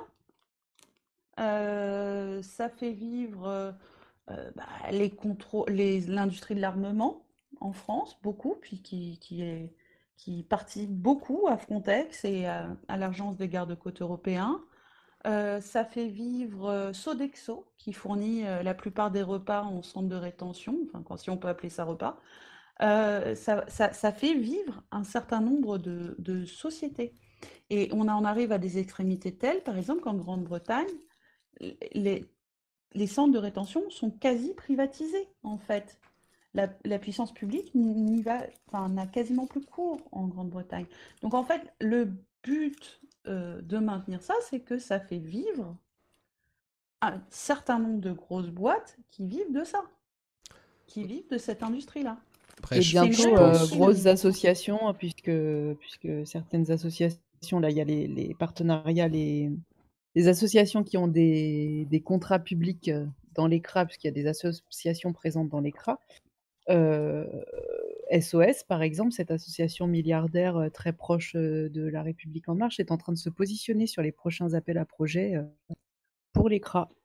Malheureusement, c'est le cas. Ça, ça pose une autre problématique. C'est qu'est-ce que tu fais toi en tant qu'associatif? Et c'est une vraie question qu'on peut se poser. Bien sûr, il y a SOS, mais il n'y a pas qu'SOS. Qu'est-ce que tu fais toi en, associatif dans ce présent dans un centre de rétention? Quel est ton rôle? Pourquoi Jusqu'à maintenant, il y avait le rôle de plaidoyer qui n'apparaît pas d'ailleurs dans la nouvelle appel à projet et qui justifiait un peu la présence des associations. Après, sur les. Euh... Ali, je sais pas si tu parles ou pas, parce que ton s'allume en vert, mais en vrai, je t'entends pas. Non. D'accord. Euh, pour la, justification euh, des CRA, euh, je pense aussi qu'il y a tout un aspect simplement électoraliste, hein, que voilà, plein de, politiques se disent que les Français n'aiment pas euh, les migrants, hein, les Français n'aiment pas l'immigration, et il faut leur montrer qu'on est très sévère avec les migrants, avec les migrants euh, que euh, qu'on les traite très mal parce que parce que comme ça ça bah, ça rapporte des voix quoi de traiter mal les migrants. Je, je, pense que, c'est pas tout à fait ça. C'est pas les Français n'aiment pas les migrants. C'est juste on va faire des politiques de merde. Il va bien falloir qu'on les fasse regarder ailleurs. Bah tiens, on va leur dire regardez les migrants. Eh ben, tu m'as enlevé les mots de la bouche. Pardon. Non, non, mais c'est non, mais tant mieux, c'est exactement ce que je voulais dire. C'est-à-dire que, en fait, on ne laisse pas trop le choix aux Français. En fait, c'est un peu comme on dit, oh, les Français regardent de la merde à la télé parce qu'il y a Cyril Hanouna. Mais en fait, quand il y a que Cyril Hanouna et qu'il y a que ça à regarder, c'est facile de dire qu'ils regardent de la merde. En fait, on leur propose pas d'alternative. On leur offre toujours le même discours sur l'étranger qui vole le pain du français, machin, machin. Et en fait, on passe, quand je dis on, les pouvoirs, les institutions publiques passent leur temps à alimenter ce truc-là. Mais finalement, euh, quand on voit par exemple dans des bleds où ils mettent euh, des, centres d'accueil de réfugiés, alors oui, vous allez de, demandeurs d'asile, euh, alors oui, vous allez avoir les, les, clampins du coin d'extrême droite qui vont faire chier, mais en fait, vous avez des gens qui sont pas des militants et tout, mais qui juste qui viennent filer des coups de main et tout. Moi, je crois pas que les gens soient fondamentalement racistes. Je pense qu'on fait tout pour, pour les entretenir là-dedans, en fait. Alors après, moi personnellement, je, je dis aussi, je disais pas que les Français étaient vraiment euh, racistes ou contre les migrants et tout. Juste que je pense que c'est ce que croient plein de politiques et que du coup il faut, euh, il faut le, Oui, le il, il flatte ça, des, instincts un peu euh, voilà, de se recroquer sur soi, identitaire. Mais, euh, mais je crois pas que ce soit juste une conséquence. Comme les Français n'aiment pas les migrants, on va faire les, pub- les, les politiques qui les contentent. Je pense que c'est en effet, hein, c'est un contre-feu. Mais Quand il y y a, y euh, y a le un fait an, que le FN, euh, que le RN soit fort et tout ça, et ça fait peur à- à- aux autres politiques qui sont au pouvoir, qui Mais pas du tout, pas du pareil, tout, ça les arrange. Quand faire- ton seul challenger c'est le FN, c'est hyper facile de faire de la politique. Macron, c'est ce qu'il veut euh, dans trois ans. C'est avoir seulement le FN en face de lui, c'est ce qu'ils veulent. C'est pour ça qu'ils font, qu'ils font monter la. C'est la manière la plus facile de se faire élire, c'est d'être en balotage avec le FN. Il n'a même pas eu besoin de faire de campagne au second tour, il savait qu'il allait être élu, Macron. Oui, Et c'est ce qu'il veut en pour la même- prochaine fois. En même temps, là, c'était euh, c'était de l'ordre de 60-40, alors que euh, en 2002, c'était 80-20, tu vois. Donc, euh, bon, c'est quand même pas euh, aussi. Ils sont quand même pas aussi sûrs euh, de l'emporter Ouais, à chaque c'était fois. c'était non, toujours quoi. plus sûr que d'avoir euh, en face la droite, euh, enfin d'avoir en face, euh, je sais plus qui était le camp, Fi- ouais, Fillon ou le PS. Il est plus sûr quand il a Le Pen en face d'être élu. mais c'est un jeu dangereux. En effet, Ah bah un oui, jour, ils vont se brûler les doigts. effectivement. Effectivement, c'est un jeu dangereux. En même temps, ils sont déjà. Enfin, quand tu vois la, la, la politique qui fait Macron, tu dis qu'il y a certains de ses ministres, euh, ils auraient pu euh, quand même être ministres. Mais c'est juste que. euh, c'est- je veux dire, c'est après, je, je, je pense simplement qu'ils maîtrisent moins les choses que ce que vous avez l'air de dire. Je pense que à la fois, ils sont satisfaits d'avoir le, FN face à eux euh, quand ils pensent que ça va être facile de l'emporter face à eux. Et, euh, en même temps, euh, ils, ont l'impression que le fait que l'extrême droite soit, forte est la preuve que pour faire plaisir aux Français et être élu, il faut faire des trucs très durs envers les migrants. Mais bon, c'est. Après, c'est une Oui, j'ai pas interprétation. j'ai. Oui, non, mais c'est vrai, je, je lis pas dans ses pensées, mais euh, toujours est-il que euh, Macron pratique une politique. euh, Enfin, si, le FN avait pris les mêmes décisions, les gens seraient vent debout. Enfin, j'espère. Et là, c'est passé, c'est passé beaucoup mieux parce qu'il n'a pas l'étiquette Front National. Mais pour donner, on parlait il y a cinq minutes des... que c'était en fait un droit différent pour les étrangers en France. Le pire, c'est que ça pourrait continuer même au-delà de la régularisation, puisque dans les pistes proposées à l'automne en vue d'une loi immigration 2, euh, bon, il y a le Covid qui a un peu bousculé le, le calendrier politique, mais enfin, ils y arriveront à un moment ou à un autre. Il y avait par exemple que les, personnes arrivées en situation irrégulière, même en ayant été régularisées, ne bénéficieraient pas encore des mêmes droits que le droit commun, hein, j'ai envie de dire que le français moyen. Euh, Enfin, je sais pas si on se rend compte du truc en fait. On crée vraiment euh, deux, deux catégories de citoyens, une, une société à deux vitesses, même après la régularisation. Donc euh, voilà, c'était pour rebondir sur l'histoire de droit d'exception pour les étrangers. Ça ne va pas aller en s'améliorant. Et, la politique menée actuellement par le gouvernement, elle est ni de gauche ni de gauche. Non mais exactement, non mais exactement, moi ça me fait, ça me fait doucement rire quand je vois des, des- Attends, des- juste, des- je vous laisse un petit peu en roue libre, il faut que j'aille au WC. J'espère que vous aurez de quoi parler euh, avant que je revienne. J'arrive, je reviens. T'in- T'inquiète, on est plutôt bavard. Non, mais ce que je dis, ce que, ce que je disais, moi, ça me fait doucement marrer quand, quand je vois des fois les, on voit des fois des mecs de droite, pas forcément des fachos, parce que les fachos, ils sont toujours euh, hyper, euh, hyper extrêmes. C'est vraiment des, des sales types, ces gens-là. Mais euh, des mecs de droite euh, qui, qui, qui, qui, râlent que, disant que Macron, il est trop, euh, trop pro-immigration et tout, machin et tout, ça me fait, ça me fait doucement marrer. Je veux dire, c'est, les, gars, ils font la politique que vous vouliez, en fait. Les, les, les gars, ils sont à fond, on n'a jamais autant expulsé, on retire des droits et tout. Je veux dire, je, je, je, comment dire, j'espère qu'il y a plus de gens qui soutiennent Macron qui se disent encore de gauche, parce que vraiment, c'est n'importe quoi. Mais le problème, c'est qu'il y a une vraie méconnaissance, en fait. Euh, comme c'est le, le- le- l'immigration, l'arrivée de personnes étrangères en France, bah, c'est un sujet qui est très peu connu. Les démarches euh, de la demande d'asile dont on a parlé tout à l'heure, Moi, je l'avoue, hein, avant, euh, avant de commencer au BAM, euh, je connaissais ça de façon très lointaine. Et c'est le cas de plein de gens, parce que finalement, ça ne nous concerne pas nous directement. Les personnes que ça concerne sont totalement invi- invisibilisées. Euh, Il y a très peu de... Enfin voilà, on n'entend pas la parole de ces gens-là. Après un petit... Pardon. Vas-y, vas-y, vas-y. Après un petit bémol là-dessus, la loi Asile-Immigration de 2018, c'est la première loi qui crée une fronde au sein des LREM. hein. Ça a été la, la première fois que des députés LREM ont voté ou se sont abstenus sur un texte de loi proposé par euh, le gouvernement. Donc je me dis, Et qui se sont rendus compte de l'arnaque euh, qui était Macron, Ouais, en fait. ouais. je me dis, peut-être à un moment, il y a de l'espoir. Ouais, peut-être un, peut-être c'est un moment il y a, il y a de l'espoir, mais après aussi c'est, euh, après tu vois le truc qui est chiant, c'est qu'en fait quand tu vois dans l'opposition dite de, dite de gauche, bon peut-être que Harmonie pourra euh, en dire quelque chose, euh, en dire quelque chose dessus aussi, mais euh, moi quand je vois des fois dans les programmes pour voter pour ce qui va être le secteur, tout ce qui va être les questions sur le droit des étrangers et tout. Moi, je suis un peu, je suis un peu déçu de ce qui est demandé. Parce qu'on voit des trucs, euh, des fois, tu as envie de dire, oui, mais c'est, mignon. C'est quand, quand on débat avec, euh, avec la de la France Insoumise, qui on lui demande euh, pour les régularisations, des choses comme ça, euh, le droit d'installation et tout, tu sens qu'ils sont, qu'ils sont gênés de répondre, tu vois. Ah bah, ouais, non, mais clairement, moi, c'est pour ça aussi. Moi, ça fait pas très longtemps que je fais de la politique et c'est pour ça que je me suis engagée en politique. parce que je sentais que on arrivait à un moment sur le droit, l'immigration, sur le droit des étrangers, où tout le monde, c'était un peu comme des lapins en plein phare. Plus personne osait répondre, plus personne osait affirmer. Et moi, en fait, je me suis retrouvée en tant qu'associative euh, qui travaille pour euh, les mineurs isolés face à des politiques, des personnes politiques qui ont des responsabilités, puisque ici, euh, à Bordeaux, le département et la région sont à gauche. Je me suis retrouvée face à des personnes qui me disaient oui, leur conviction disait oui, et ils voulaient faire des choses, mais il fallait le faire en cachette.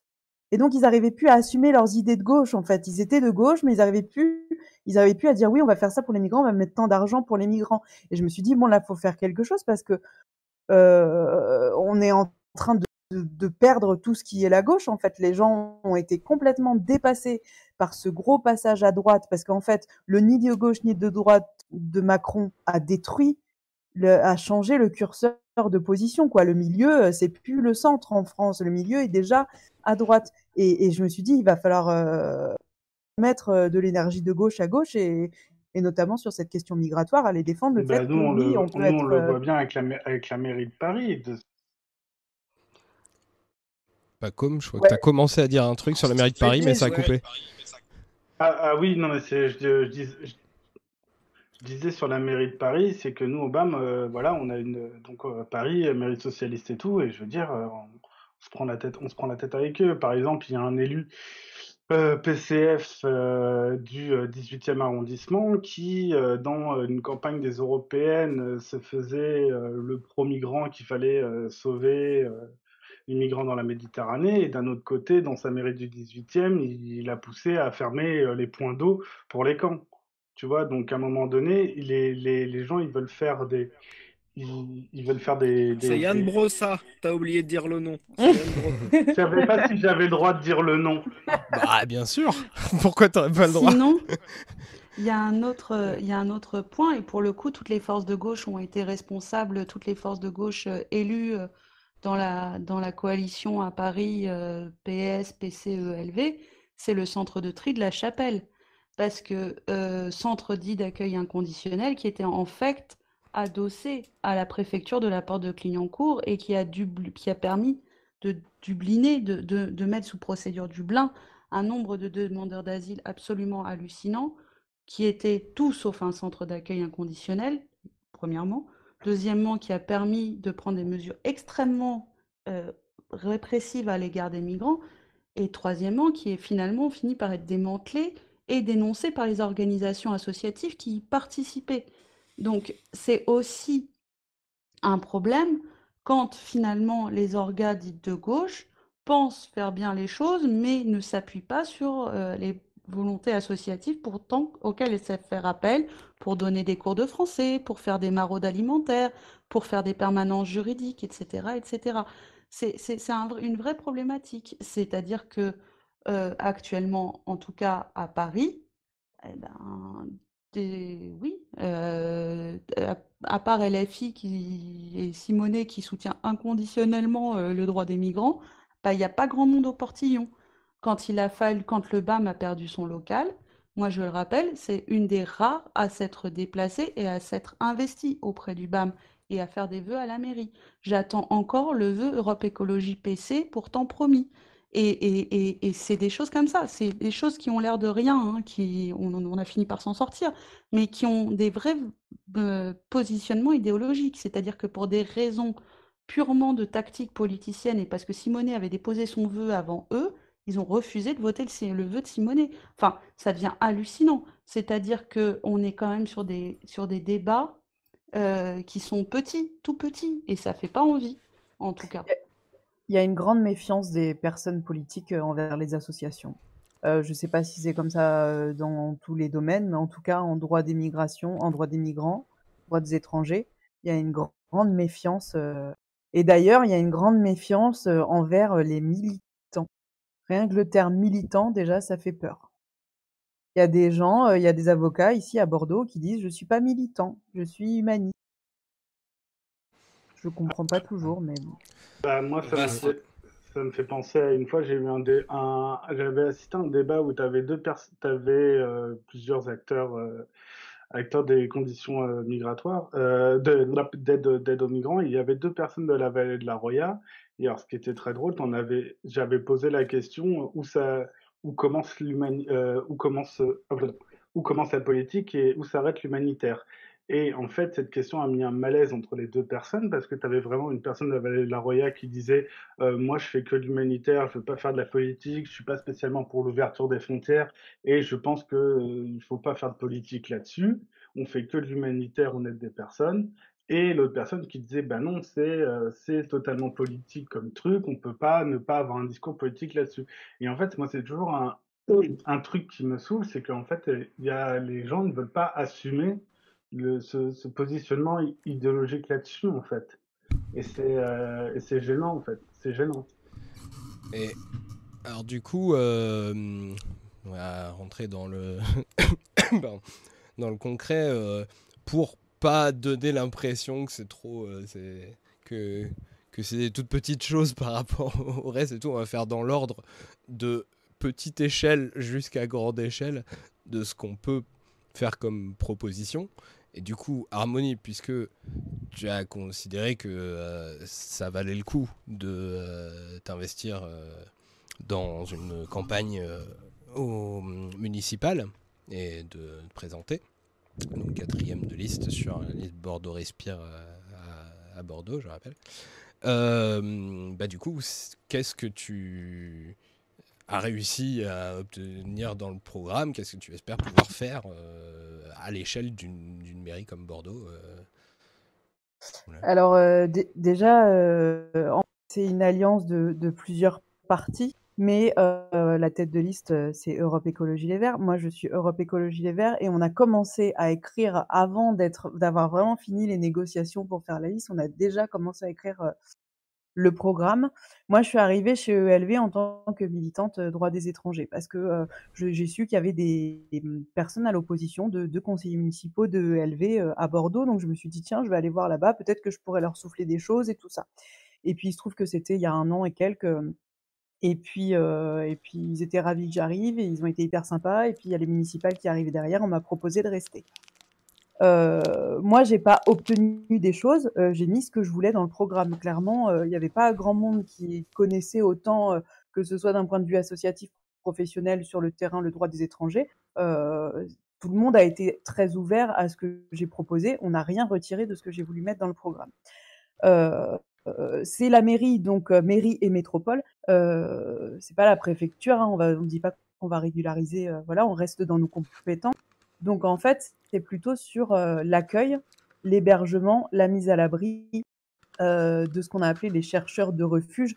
Donc c'est plus large que les migrants, c'est euh, les grands précaires, les personnes à la rue et tout ça. Nous, ce qu'on propose, en fait, globalement, c'est de vraiment mettre le paquet sur l'hébergement, ouvrir un centre d'hébergement chaque quartier, parce que euh, sur Bordeaux comme ailleurs, et d'ailleurs, c'est peut-être pas sur Bordeaux que c'est le pire, puisque vous, euh, vous êtes nombreux à être à, à Paris. Il y a, euh, il y a des camps, euh, il y a des personnes à la rue, il y a des squats qui sont, euh, qui sont, enfin voilà, c'est pas que des personnes qui veulent vivre en squat et c'est leur philosophie de vie, et c'est beaucoup de, de migrants qui sont là par défaut. Donc, euh, je pense que le premier accès, en fait, à la, à, une vie un peu plus paisible qui permet de se pencher sur ses droits, c'est déjà d'avoir un hébergement correct, concret. Euh, Bordeaux, c'est une ville euh, où il y a beaucoup d'immobilier, il y a beaucoup d'immobilier vide, donc ça passe par euh, éventuellement des réquisitions, mais c'est pas si simple à faire. Mais bon, voilà, c'est éventuellement des réquisitions et, surtout récupérer du logement, construire du logement social, récupérer du logement de petite surface pour pouvoir faire des centres d'hébergement en diffus ou des gros centres d'hébergement. Voilà, c'est notamment garder du foncier pour que la mairie puisse participer, parce que c'est la mode de vendre le foncier, mais garder du foncier pour que la mairie puisse participer euh, euh, au centre d'hébergement et que euh, tout ne soit pas légué à des associations qui qui parviennent pas forcément à le faire. Après, par rapport aux migrants, alors moi, ce que j'ai vraiment voulu euh, euh, je crois que ce qui fait vraiment défaut dans les communes, c'est l'interprétariat. Je sais pas, je pense que c'est pareil euh, pour vous aussi à Paris. Il y a un gros pro- problème d'interprétariat et, il y a un gros problème d'accès aux droits par rapport à ça. Donc moi, je voudrais que la mairie prenne à charge dans le CCAS des heures d'interprétariat ou en tout cas aide les associations à financer des interprètes. C'est possible, par exemple, que chaque association ait un ou deux interprètes et que les associations euh, réussissent à mutualiser leur, leur, euh, leur possibilité d'interprétariat. Et aussi, ce qui est important pour nous, c'est que par rapport aux associations, ce ne soit pas des prestataires de, de services publics, en fait, que ce soit pas nos prestataires euh, qui font ce que la mairie ne sait pas faire, mais que ce soit des partenaires, qu'on leur fasse confiance. Parce que moi, je sais, je suis dans des associations, on a la vision sur le terrain, on sait comment ça se passe. C'est sûrement pas quelqu'un dans la mairie, au bureau, qui vient euh, une fois par an à un festival euh, migrant scène, euh, serrer des mains et voir un concert, qui sait comment ça se passe au quotidien, quoi. Donc il faut écouter les associations, il faut les accompagner, il faut les recevoir, et il faut un peu se fier à, à, ce qu'elles voient sur le terrain, ce qu'elles peuvent nous rapporter et aux besoins, quoi. Et ne pas s'en méfier. Donc voilà, c'est ça euh, Et, principalement qu'on. et alors du coup, euh, donc tu disais que bah vu qu'ils ils connaissaient rien, ils t'ont laissé faire, ils ils t'ont laissé mettre ce que tu voulais en fait. Euh, du coup, est-ce que ça veut pas dire que bah du coup c'est c'est un c'est un sujet euh, qu'ils prennent pas si au sérieux que ça euh, et du coup, enfin je sais pas quelle Non, garantie tu je, as en fait je- de, de- de- du fait qu'ils vont avoir la volonté de l'appliquer vraiment. euh, Non, alors déjà, euh, je pense que euh, euh, nous, on, Europe a, a- a souhaité, euh, parce que, alors nous, on est alliés euh, cette liste avec, euh, il y a 50% de la liste qui sont qui viennent pas de partis, c'est ce qu'on appelle société civile. Il y a aussi le Parti communiste, il y a Génération, Place publique, Nouvelle Donne, euh, Parti socialiste, et je crois que j'ai fait le tour, et, euh, et un regroupement écologiste, Europe Écologie Les Verts, Urgence Écologie, enfin nous, on a voulu, on n'a pas voulu laisser le social entièrement au Parti socialiste, que c'était pas notre volonté du tout à la base. Euh, donc euh, voilà, c'est c'est pas que c'est pas pris au sérieux, c'est peut-être qu'il n'y avait pas de compétences dans ce domaine-là particulier. Maintenant, quand tu dis est-ce qu'ils vont l'appliquer, bah clairement c'est pas ils. Enfin moi je Oui. suis quatrième de la liste, je suis pas venue juste pour écrire le programme. Euh, qu'on gagne ou qu'on gagne pas, il y a même si on gagne pas, je serai sans doute élu à l'opposition. Je suis là aussi pour euh, faire le job, quoi. Moi, j'espère bien que si on est élu, euh, j'aurai pas la délégation aux crottes de chien de trottoir, quoi. Je suis là pour pour ça. Oui, mais il y a, y suis une hiérarchie dans une mairie. Je veux dire, si tu es quatrième de liste, tu seras pas maire. Tu seras la- Ah non, tu seras Donc, pas euh, maire, mais euh, dans une mairie comme Bordeaux, il y a 60 euh, conseillers municipaux et il y a les adjoints au maire. mhm. Donc après, euh, non, je peux pas dire là, si on est élu, je serai adjoint au maire, mais en tout cas, moi, je, je suis venue sur la liste euh, et j'ai été élue au sein de mon parti pour être quatrième de la liste. C'est-à-dire que je suis la première personnalité issue de parti sur la liste. je suis la première femme Europe Écologie Les Verts sur la liste et la deuxième Europe Écologie Les Verts. Donc je pense que c'est aussi une volonté de m'avoir choisi moi à cette place-là, c'est une volonté de mettre l'accent sur la préoccupation des grands précaires, des migrants, des sans-abri. C'est aussi l'orientation qu'a pris la liste, quoi. Et quelle place ça Moi, je trouve ça assez rassurant. C'est une bonne chose, je pense. Et quelle place ça a dans la campagne, le discours euh, sur euh, les mesures sur les migrants euh, bah, ça a pris une place assez importante puisque moi, c'était ma première campagne, j'étais un peu plus timide au début. Et puis en fait, il y a eu notre premier meeting de campagne qui était quand même un gros meeting de campagne, euh, où on était quatre intervenants plus la tête de liste, euh, non, six intervenants. Et moi j'ai je suis intervenue en dernier sur cette question-là, sur la question des migrants, des camps, de la précarité, des personnes qui ont faim, des personnes qui n'ont pas à manger et ça a été un peu un tabac cette intervention. Il y a, enfin voilà, il y a des gens qui ont pleuré parce que effectivement, il y a des gens qui vivent à Bordeaux aujourd'hui qui ne savent pas que il y a des gens qui crèvent la dalle à Bordeaux, qui ne savent pas qu'il y a des gens qui sont dans la rue, qui ne savent pas qu'il y a des migrants qui ont absolument rien. Et, du coup, ça a pris de fait une place un peu importante dans la campagne. Et je me suis pas mal exprimée. On m'a beaucoup laissé l'occasion de, nous exprimer. Euh, de, enfin, ceux qui défendent ça, de nous exprimer sur ce sujet-là. Et notamment, nous, notre campagne, elle est basée sur deux points importants, l'économie et les solidarités. C'est quelque, quelque chose qu'on met en avant et c'est aussi pour ça que je me suis engagée. C'est ce que je veux voir arriver à la mairie de Bordeaux. Enfin, je me dis, ce serait assez fou quand même qu'on passe d'une mairie qui est à droite depuis 75 ans à une mairie où tu mets en avant les solidarités, où tu crées des centres d'hébergement, où tu mets de l'interprétariat, où tu accompagnes les gens, où ils trouvent des points de repère dans les pouvoirs publics et où les associations aussi sont accompagnées. Et je pense que c'est ce qu'il y a besoin. Après, je suis peut-être un peu euh, dans l'utopie. En tout cas, on sait aujourd'hui, avec la crise du coronavirus, que financièrement, ça va être compliqué, hein, parce que les, collectivités territoriales vont devoir, euh, enfin voilà, il y a toute une partie du budget aussi qui va être euh, impacté, il va falloir faire des aides aux commerçants et tout ça. Mais moi, j'y tiens, quoi. Je ne resterai pas dans une mairie où, euh, où on continue de faire euh, comme c'est fait actuellement, où on ferme les douches publiques, euh, où on rabote tous les ans les, les, subventions des associations, où on donne des subventions aux associations qui s'occupent des réfugiés et de moins en moins aux, aux associations qui s'occupent des migrants, qui permet d'enlever du budget aux associations qui s'occupent des sans-papiers. Enfin bon, voilà, c'est tout ça qui doit changer et c'est pour ça que je me suis engagée. Moi, j'espère bien euh, que, que c'est pas pour rien et ne pas me faire avoir. Et enfin, de toute façon, je ne crois pas que ce sera comme ça. Je pense qu'aujourd'hui, on se tourne vers la solidarité de plus en plus avant de te laisser euh, entre les griffes de toute cette bande de gauchistes qui va sans doute être encore plus chiant que moi, mais euh, je, j'ai un truc de plus. Moi, euh, il se trouve que Bon, moi, je suis plutôt dans les milieux anards, des choses comme ça. Mmh autour de moi, j'ai surtout des gens d'extrême gauche et tout. Bon, globalement, la réputation de euh, Europe Écologie Les Verts, euh, de, du PS, euh, de Génération, voire du PC et tout ça, est pas super bonne dans, ces milieux-là. Il y a peu de confiance, on va dire. Et de mon côté, moi, il y avait un truc qui m'avait intéressé de loin parce que vraiment, je, je m'intéresse très peu en fait à la politique locale.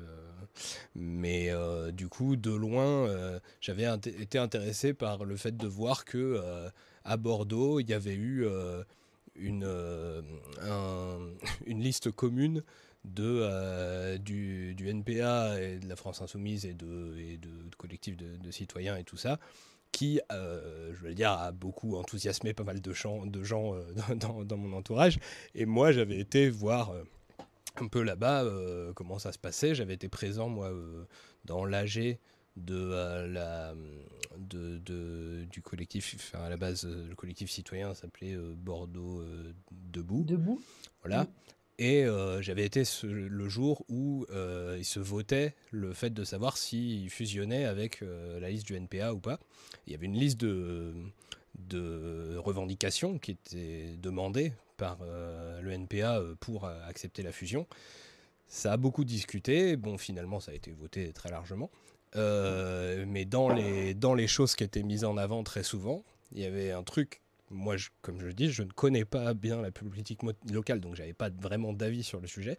Mais euh, pour plein de, de gens euh, sur, place, et en particulier pour, le NPA, votre tête de liste, donc Pierre Hermic, il se faisait vraiment mais cracher sur la gueule tout du long de la discussion, avec l'idée que euh, oui, euh, euh, ok, il y a différents courants, euh, AELV et tout ça, mais lui, ce serait vraiment quelqu'un clairement pas de gauche et tout, qui aurait voté genre à 80% euh, les trucs de la mairie de droite et tout ça.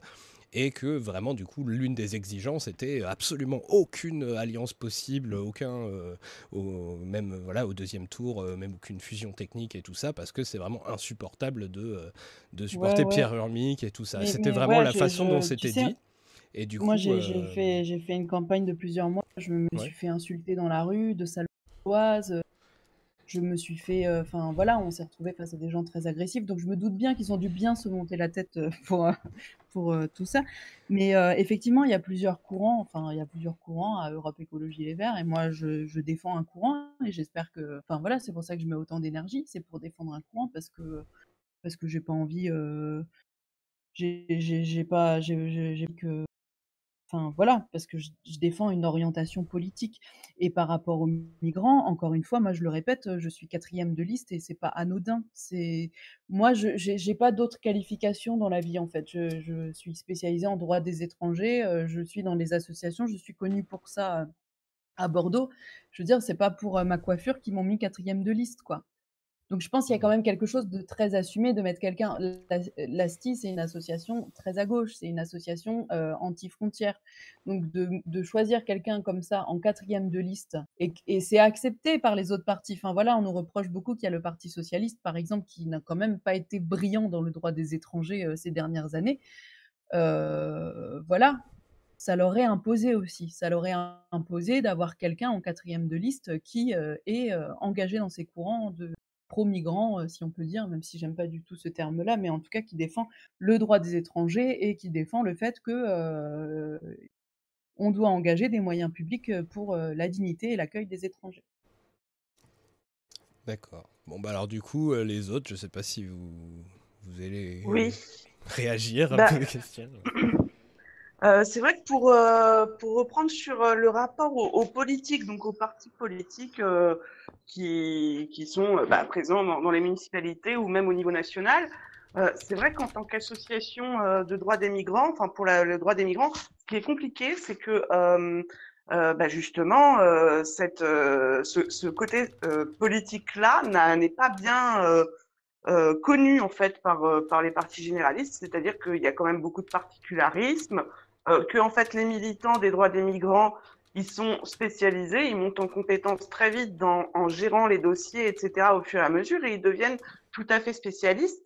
Euh, voilà, c'est vrai que les militants ils grimpent en compétences très vite et donc ils vont dans des trucs pointus et qu'à côté de ça, euh, bah, les, les, personnes qui sont dans les partis de gauche et qui ont jamais milité dans une organisation d'aide aux migrants et qui n'ont jamais euh, miné, miné dans un dossier ou, euh, ou miné euh, bah, euh, sur euh, les, les, les, les problématiques sociales euh, ou d'accès à l'emploi, vont pas bien maîtriser ces, ces, su- un, deux, trois, ces sujets. Il y a aussi le fait que bah, les migrants ne représentent pas une cible électorale, qui fait aussi que bah, du coup il y a moins d'intérêt qu'à en parler que de d'autres problématiques euh, sociales.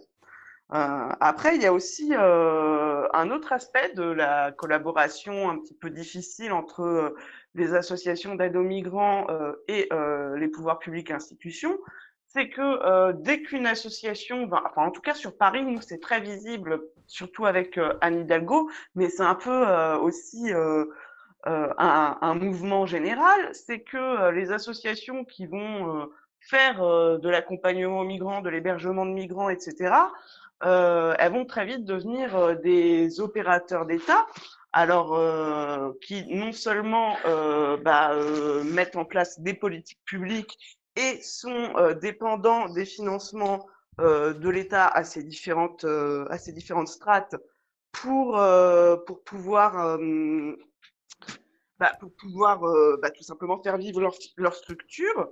Euh, il y a même aussi des structures qui n'étaient pas du tout spécialisées sur, euh, sur la question des migrants et qui étaient complètement autres, des structures d'éducation populaire, qui vont remplir des appels à projets pour pouvoir monter un centre d'hébergement pour migrants, alors qu'à la base, c'est pas du tout leur cœur de métier, parce qu'il faut aller chercher l'argent et parce que c'est comme ça que qu'elles arrivent à fonctionner. Donc du coup, en termes de comment dire, ensuite elles, ces associations-là, en termes de revendications, bah forcément, elles sont bridées. Euh, puisque bah, c'est difficile de, de, de mordre la main qui nous nourrit, hein, c'est un peu compliqué, c'est pas pas instinctif on va dire. Euh, et du coup, euh, bah, du coup ça, ça donne euh, des, soit alors soit euh, carrément euh, des comment dire des connivences qui vont faire que par exemple sur une conférence euh, enfin voilà que peu à peu peu avant la, le lancement de la campagne municipale à Paris euh, les grands opérateurs euh, euh, associatifs d'aide d'aide d'aide aux migrants avec l'hébergement, etc.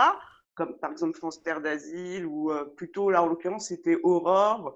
Euh, et d'autres d'autres organisations vont se retrouver dans un, une espèce de, de conférence où euh, où Anne Hidalgo fer, euh, fermera la conférence et où tout le monde la remerciera de la manière dont, elle aide les sans-abri sur Paris.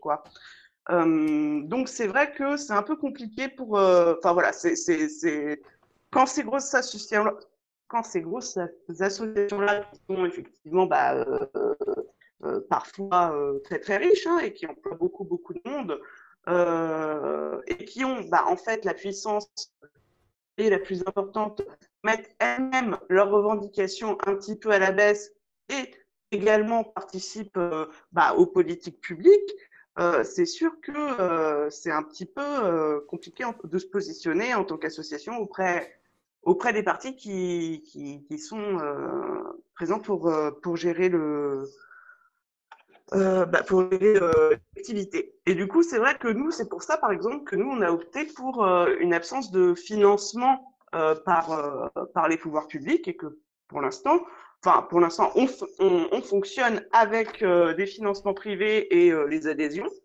euh, parce que ça nous permet de garder une indépendance de parole euh, que non plus ces structures, euh, que non plus les structures qui sont bah, dépendantes de, de, de l'État pour, pour, pour, survivre.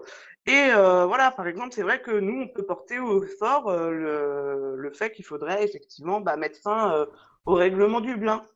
Il faudrait sortir de Dublin, euh, nous, on est euh, libre pour pouvoir affirmer que, bah, euh, en fait, euh, la liberté de circulation et d'installation, elle est primordiale et qu'il n'y a aucune raison qu'il y ait des sans-papiers et qu'il faut les régulariser. Euh, et ça, on peut le porter, tandis que ces grosses associations-là, bah, aujourd'hui, elles sont dans la co-gérance. Ouais, ouais, d'autant plus quand, quand c'est la, la, préfecture qui finance, là, c'est assez catastrophique. Ouais. Mais il y a, y, a, y a, des revendications, pour le coup, où on attend, nous, les partis de gauche, effectivement. Euh, euh, on attendait notamment ça beaucoup au niveau des européennes, sur les, sur, de la part des partis de gauche, qui étaient on va sortir du règlement Dublin ou on va le non appliquer, par exemple. Moi, j'ai entendu aucun parti de gauche me dire, ou m'écrire en tout cas, euh, qu'on allait euh, non appliquer le règlement Dublin, comme je n'ai qu'entendu parler de Frontex en bien en disant mais vous comprenez Frontex ça permet de repêcher des gens en Méditerranée première nouvelle parce que jusqu'aux dernières nouvelles en tout cas les nôtres peut-être pas celles qui étaient arrivées au, parti Frontex c'était euh, l'agence de garde-côte qui formait la Libye pour noyer les migrants en mer Méditerranée ça c'est le premier point. Moi nous on va être assez basique sur les demandes. C'est un euh, quand est-ce qu'un parti de gauche n'importe lequel euh, s'engagera euh, sur la fin des récits en français? Deux, quand est-ce qu'un parti de gauche s'affichera clairement pour la régularisation de toutes et tous dès maintenant? Trois, quand est-ce qu'un parti de gauche nous dira on met fin au délai de carence, que ce soit pour euh, la PUMA ou pour l'aide médicale d'État? Quatre, quand est-ce qu'un parti de gauche nous dira euh, on rétablit une politique des visas digne de ce nom, parce que ça fait bien longtemps, on n'a pas eu le temps d'en parler, mais qu'il n'y a pas de politique de visa de digne de ce nom, puisqu'on a donné, pareil, au privé la gestion des visas.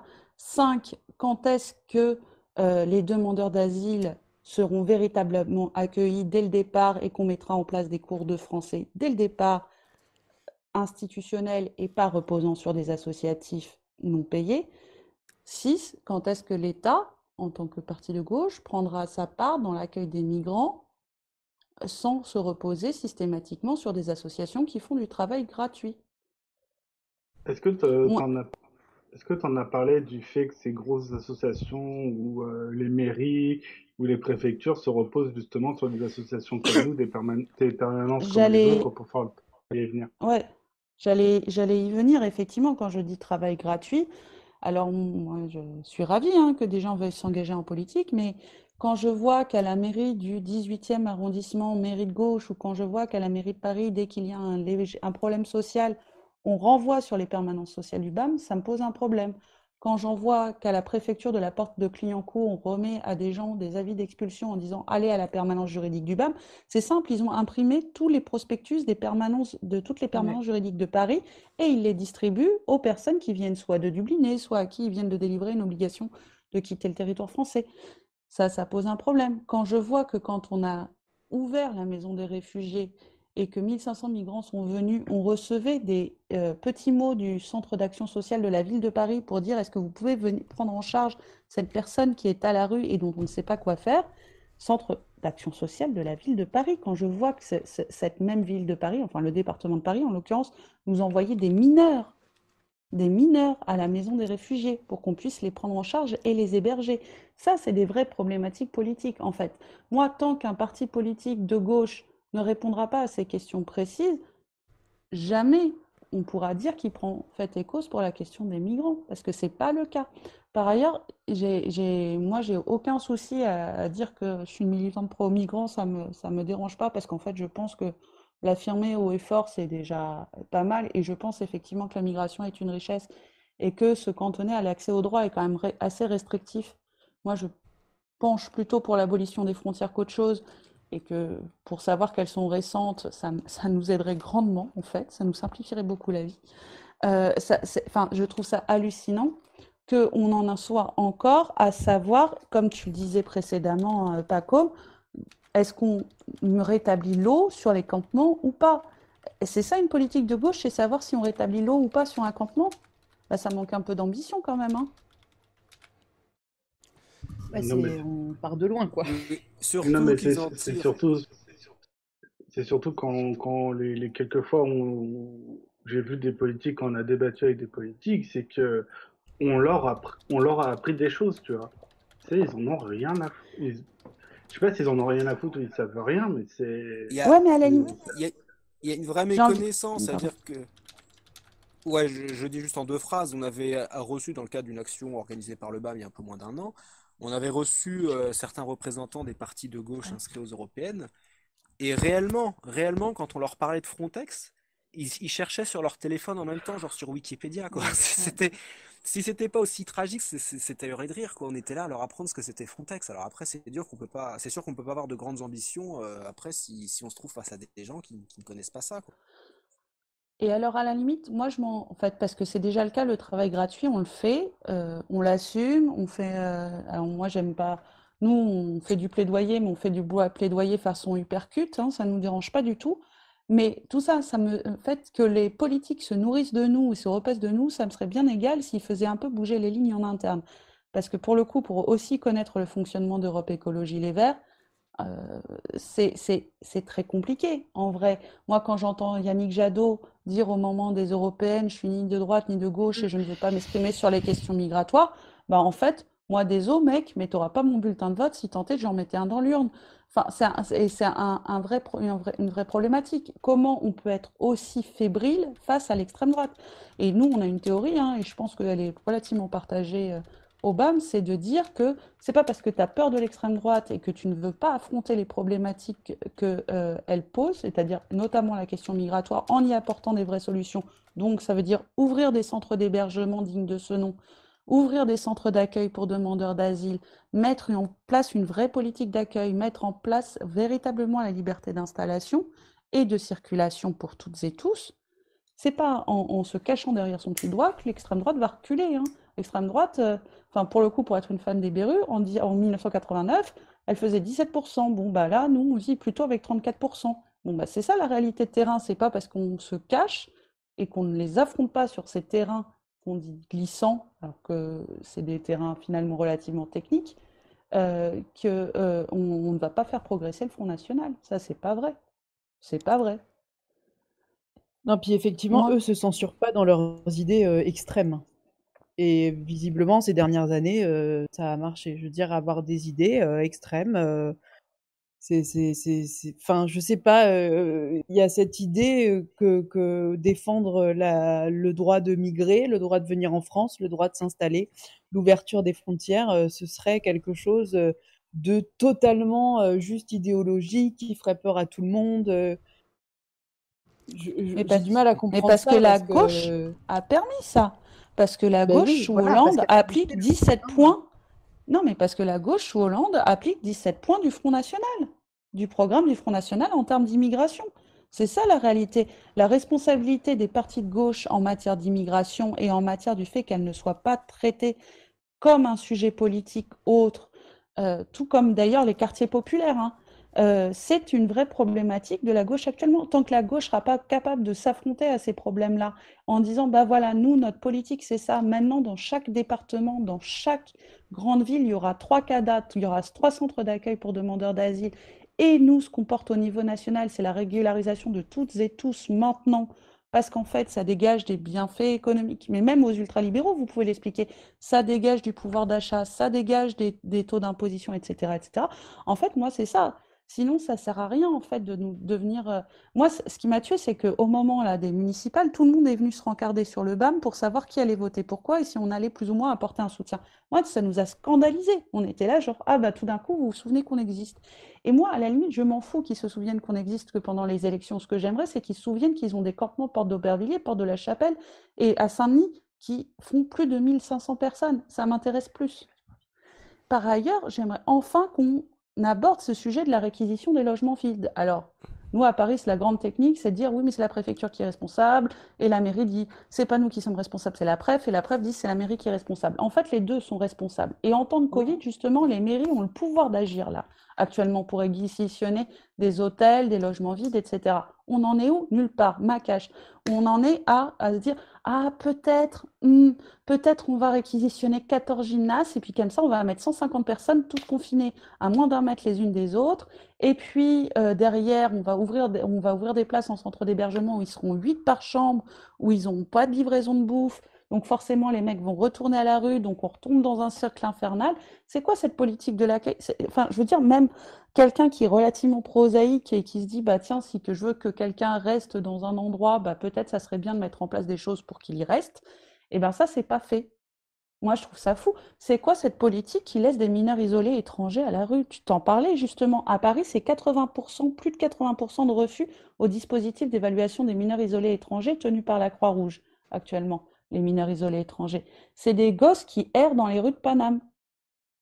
Puis, euh, puis moi, pour connaître personnellement un cas en particulier, je connais un mineur qui a reconnu, euh, ça a été reconnu sa minorité et tout, mais alors euh, pour trouver un logement, un hébergement, ça a été la croix et la bannière. Ça a été la croix et la bannière. Alors qu'il a été reconnu, on, on l'a, on l'a renvoyé trois fois chez le juge. Les départements, il y a 92 qui l'a renvoyé dans 93 et 93 qui a dit on n'a pas reçu tous les tous les trucs du 92, donc euh, ça veut dire que euh, il faut tout recommencer et tout machin. Ça nous a pris.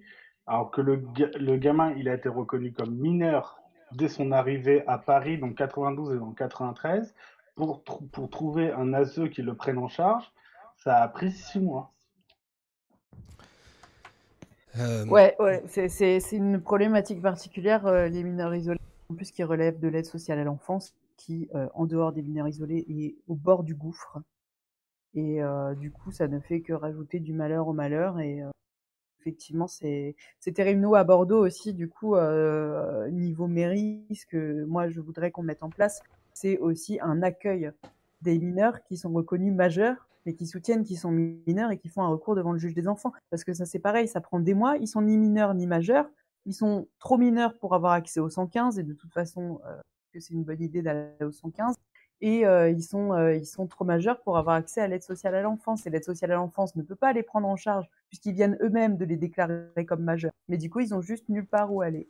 Et ils mettent des mois pour accéder. Alors, chez nous, à Bordeaux, c'est une petite ville. Et ça fonctionne assez bien pour accéder à un avocat et pour accéder au juge des enfants. De ce côté-là, le recours, euh, s'ils veulent faire un recours, ils y arrivent, mais par contre, ils sont à la rue, quoi. Le temps de passer devant le juge des enfants.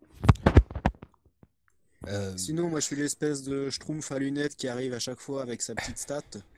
Alors, juste en Ile-de-France, c'est 450 000 mètres carrés de bureaux vides. Voilà, juste pour donner une idée. Donc, euh, on peut pas accueillir toute la misère du monde, mais quand même, il y a de la place. Est-ce D'une heure que, majeure, on pourrait accueillir tout le monde en fait. hein. est-ce que Harmonie, Oui. t'as une idée de ce que c'est à Bordeaux, les, les bureaux et logements vides?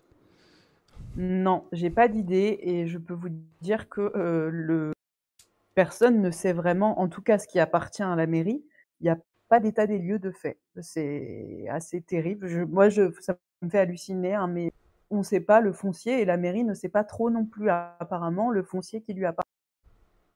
Euh, mais pas énormément, il me semble, parce que la mairie a beaucoup vendu son foncier. Enfin, pas énormément pas énormément par rapport à ce qu'une mairie comme Bordeaux pourrait avoir, mais je pense quand même de quoi euh, héberger euh, du monde. hein. Euh, on est autour de euh, 3000 personnes à qui il faudrait trouver un hébergement très rapidement, on pourrait le faire. Bon, Et, le- et je voudrais dire aussi que je constate euh, qu'il y a aussi des centres d'hébergement pour demandeurs d'asile qui sont aménagés pour et qui ne sont pas pleins. L'État n'oriente pas, ne remplit pas ses centres. Et ça, c'est c'est enra- euh, c'est- rageant, quoi. Parce que les places, elles sont là, les lits sont là, il y a les couvertures, les serviettes, les dentifrices dessus, mais euh, l'OFI n'oriente pas. Ouais, il y a un- Et- pour euh, élargir sur la- le, euh, recul culturel, euh, comme dit Phoenix, c'est vrai que c'est ouf à quel point on a perdu la bataille culturelle et politique. Le, la, question de, plus simplement, de tout, tout ce qui est les traitements qu'on fait aux étrangers se base sur l'idée de base que bah, puisque euh, on, décide de loi pour un pays, on décide de loi pour les gens qui sont concernés, et les gens qui sont concernés, on appelle ça des citoyens français. Et ça semble assez euh, naturel à plein de gens que les citoyens français, du coup, bah, doivent forcément avoir des droits que n'ont pas les autres gens qui ne sont pas citoyens français. Mais du coup, se pose la question de savoir est-ce que il faut mieux traiter les étrangers ou faciliter l'accès au fait de, de- de devenir français, euh, bah, du coup, ça pose la légitimité de, du, du principe même de traiter différemment des gens qui sont sur un même territoire selon qu'ils sont français ou qu'ils sont pas français. Et ça, c'est un truc qui semble vachement évident à, à plein de gens maintenant. Euh, à, gauche, on va avoir des tas de débats sur à quel point, euh, comment on traite les, les, étrangers, à quel point on facilite l'accès euh, au fait d'être d'être citoyen français et tout ça, et puis toutes les questions de combien de gens on fait venir.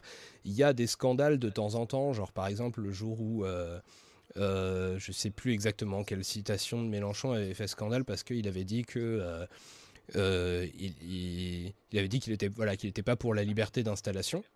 Mais concrètement, euh, quel, quel parti, quel mouvement politique dit vraiment qu'ils sont pour la, la- liberté d'installation totale? C'est-à-dire qu'il y en a qui préfèrent insister sur le, sur le fait qu'ils vont vouloir en accepter plus, qu'ils vont vouloir euh, euh, élargir la, possibilité de, de voyager, mais dire que c'est totalement libre, personne le, personne le dit à ma connaissance, et c'est beaucoup de recul par rapport à ne serait-ce que à la Révolution française, on n'a pas été super loin dans plein de domaines, mais sur ce plan-là, c'est surtout des reculs qu'on a fait parce que là j'ai affiché du coup là dans le dans, dans l'image du, du chat euh, ce qu'on ce qu'on dit les révolutionnaires euh, français euh, à l'époque.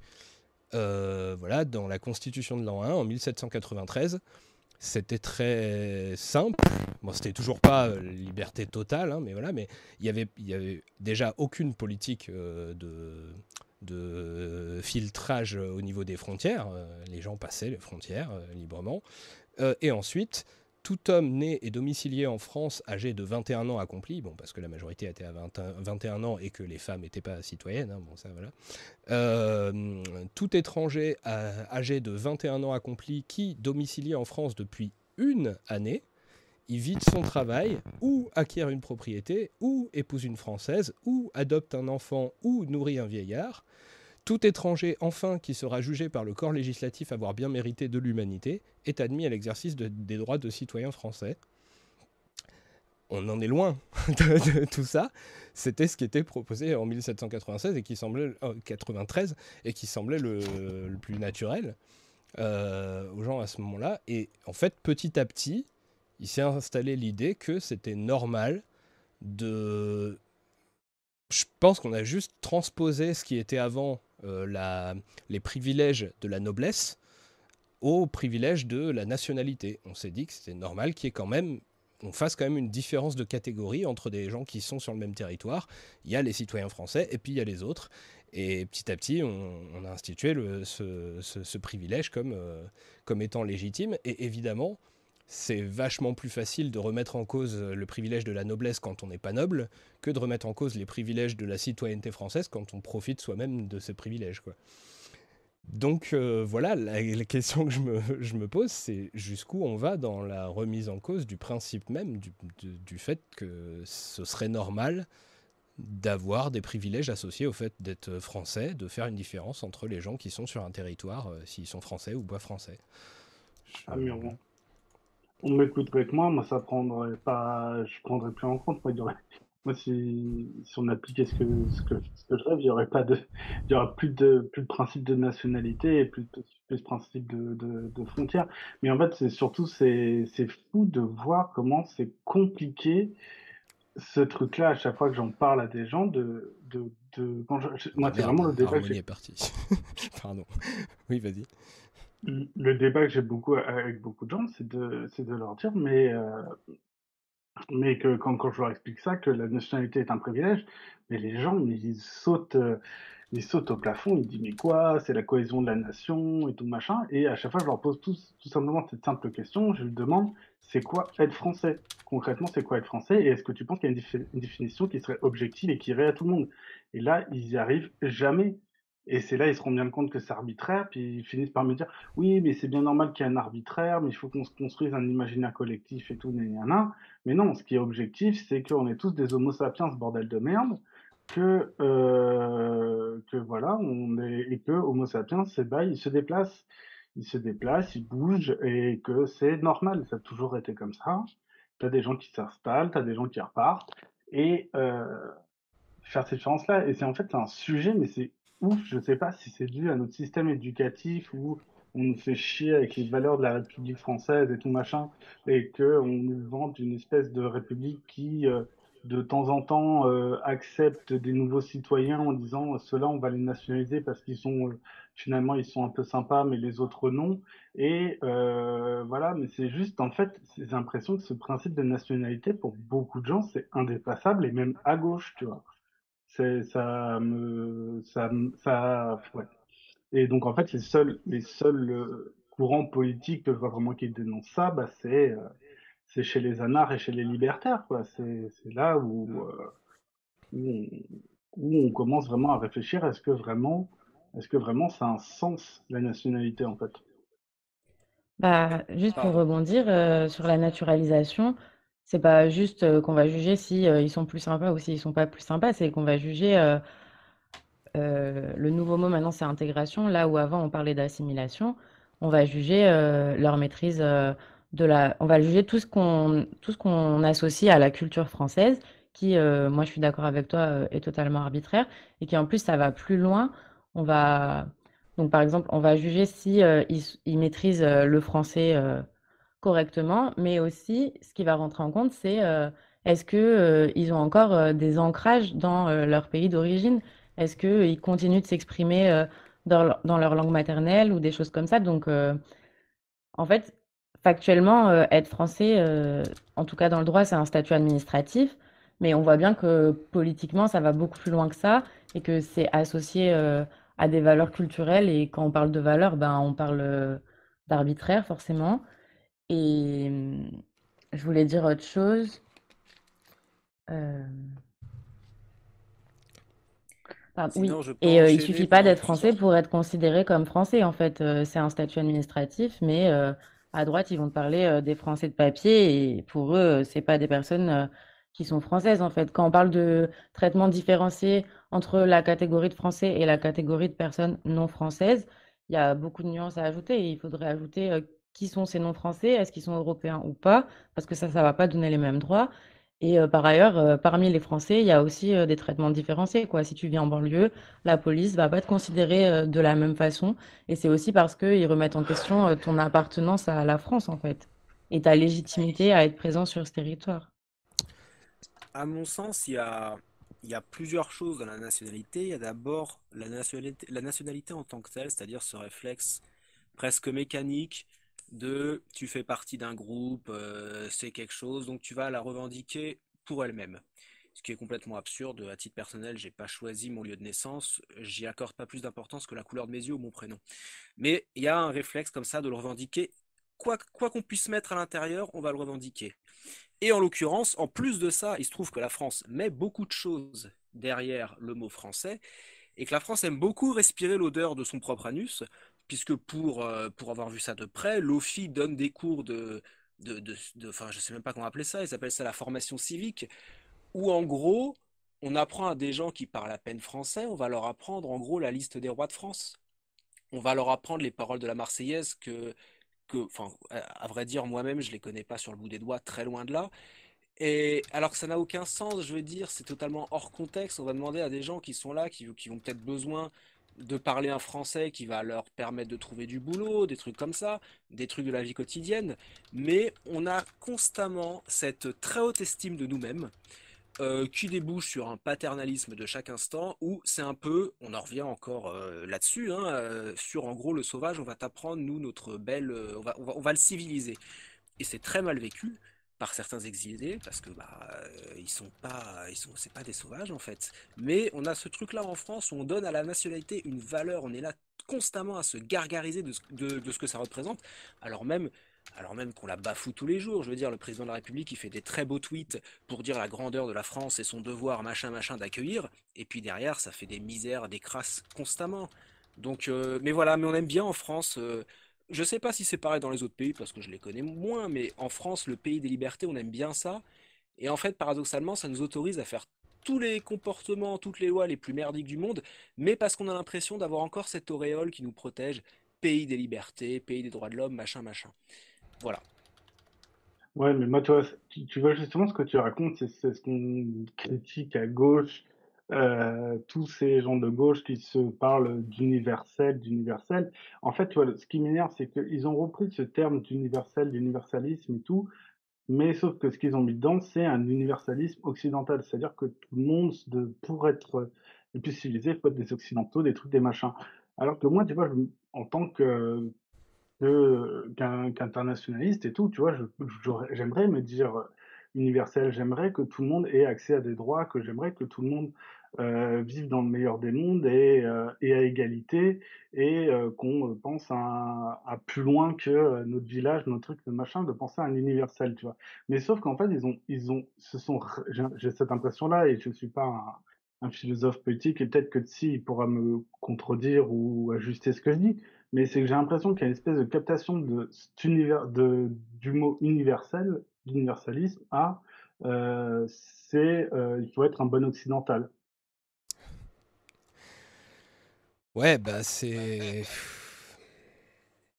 Oui, non, en fait, c'est clair. C'est- C'est, c'est, mais En c'est fait, tout le monde, euh, je veux dire, toutes les études philosophiques ou même les études euh, bah, euh, sur l'interculturel, ça va justement te, te, te, te prouver ça. C'est-à-dire que finalement, nous, la culture française, c'est justement très axé sur, sur l'universel, tandis que, par exemple, tu vas en Allemagne, euh, ça va pas être... euh, ça va pas du tout être euh, être être le cas. Et c'est vrai que moi je pense que par exemple, bah, la France, elle s'est constituée en tant qu'unité administrative, en tant qu'État-nation, petit à petit avec des cadres juridiques, mais aussi avec tout un tout un bah, tout un mythe, justement, voilà, toutes, euh, toutes des histoires qui se sont racontées, comme euh, par exemple, euh, euh, bah, euh, voilà, c'est euh, le côté la France des Lumières, etc. On s'en est aussi servi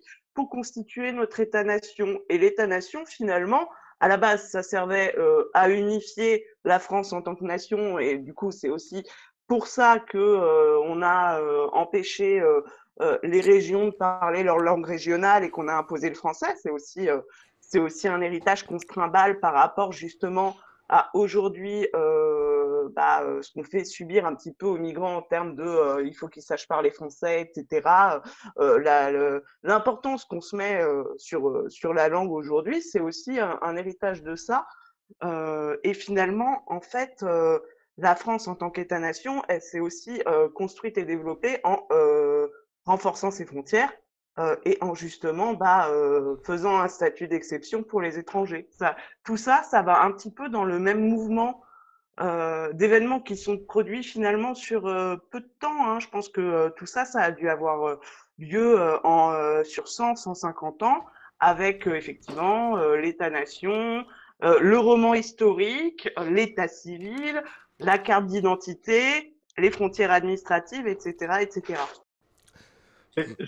L'ironie, l'i- l'ironie, pardon, juste une phrase, l'ironie dans tout ça, c'est qu'en effet, on va demander à, à ces personnes de parler français pour avoir la nationalité, pour être naturalisées, alors même que les cours de français fournis par l'État, donc une fois l'obtention du titre de séjour, sont de notoriété publique de piètre qualité. C'est-à-dire que quand Roger Carucci fait un rapport pour vous le dire, Roger Carucci, sénateur Les Républicains, n'est pas un gauchiste notoire. Donc on ne donne même pas en fait à ce public-là les moyens de d'apprendre le français, mais en bout de course, on va leur demander quand même de maîtriser un certain niveau pour obtenir la naturalisation. Donc en fait, vous fabriquez, euh, enfin vous, vous êtes à l'origine des, enfin, en gros, ils perdent sur tous les tableaux. Moi, je voulais rebondir ju- juste sur un truc sur, sur l'universalisme où, en, fait, ça me fait penser à un, un truc que j'ai lu. C'est en fait, on se gargarise de notre civilisation, de euh, la civilisation occidentale qui a amené la démocratie et tout.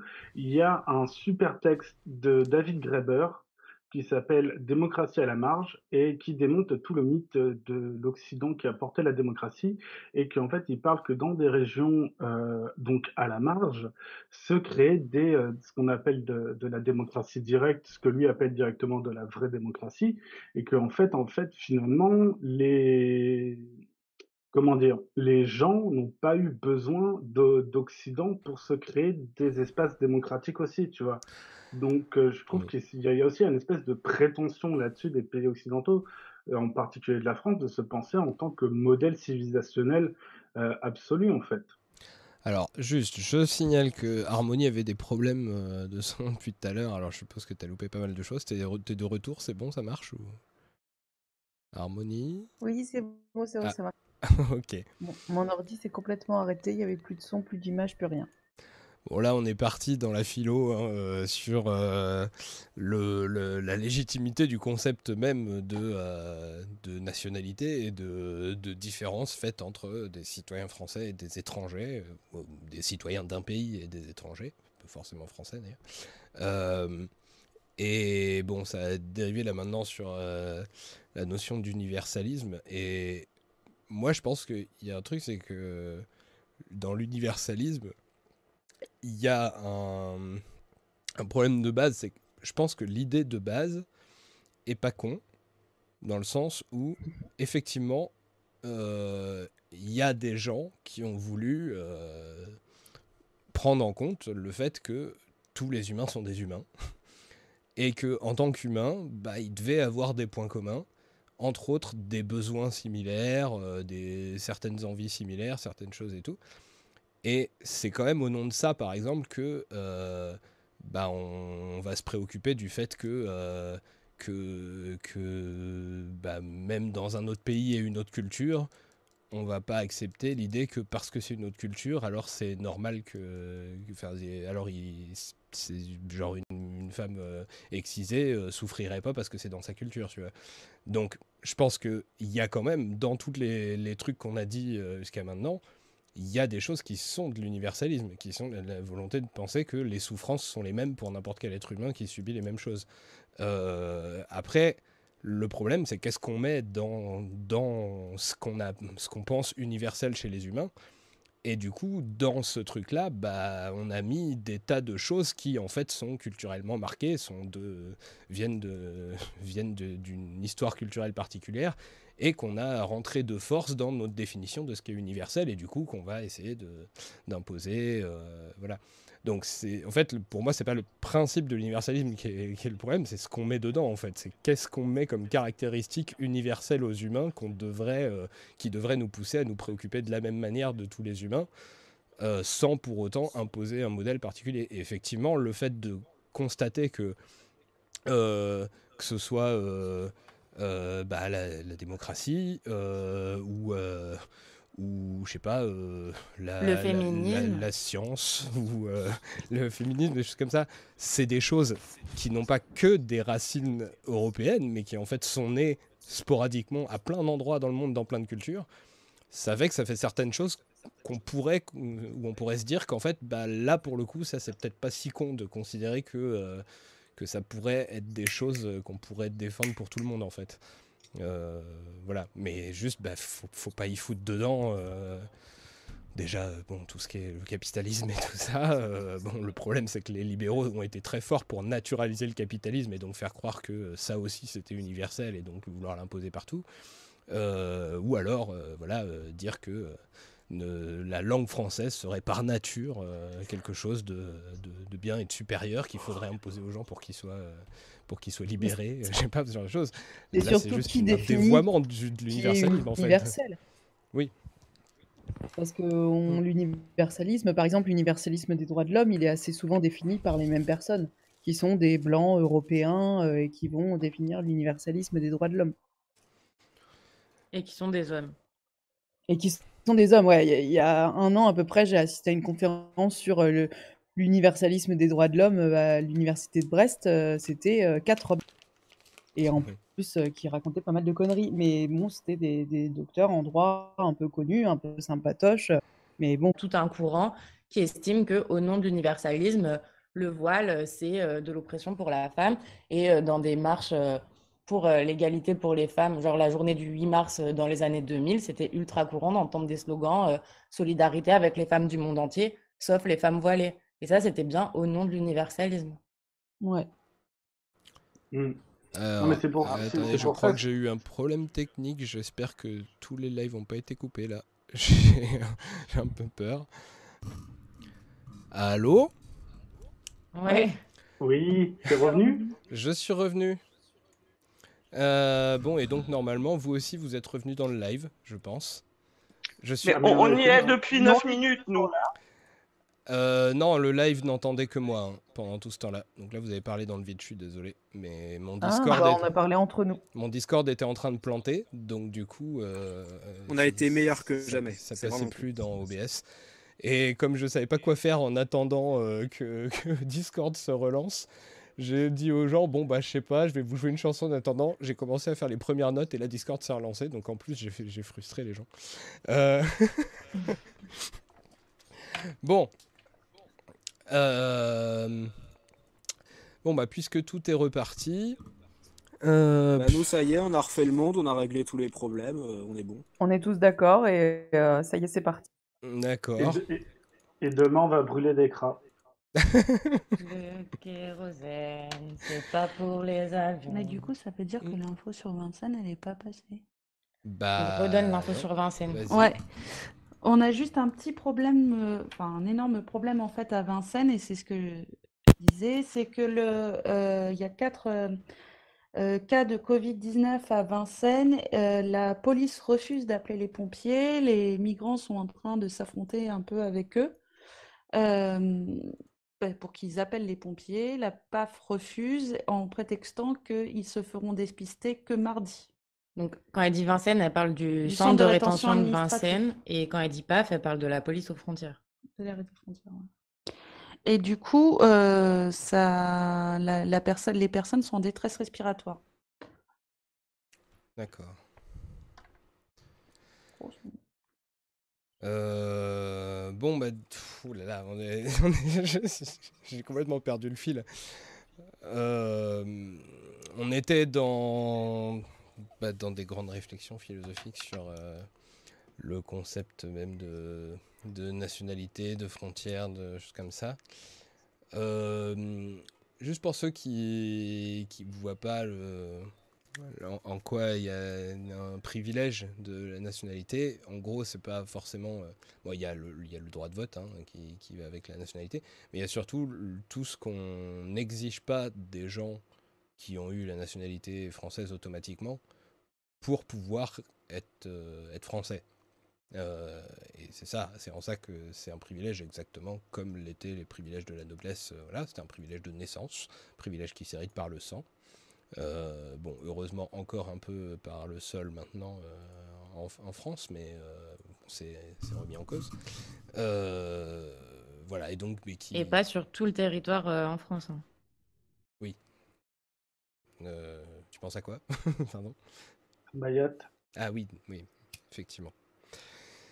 Donc euh, voilà, c'est des, choses, euh, vous, euh, les, les gens qui sont nés français comme moi et tout ça, bah on ne demande pas à vérifier que, que vous aimez la France, que vous parlez bien français, que vous...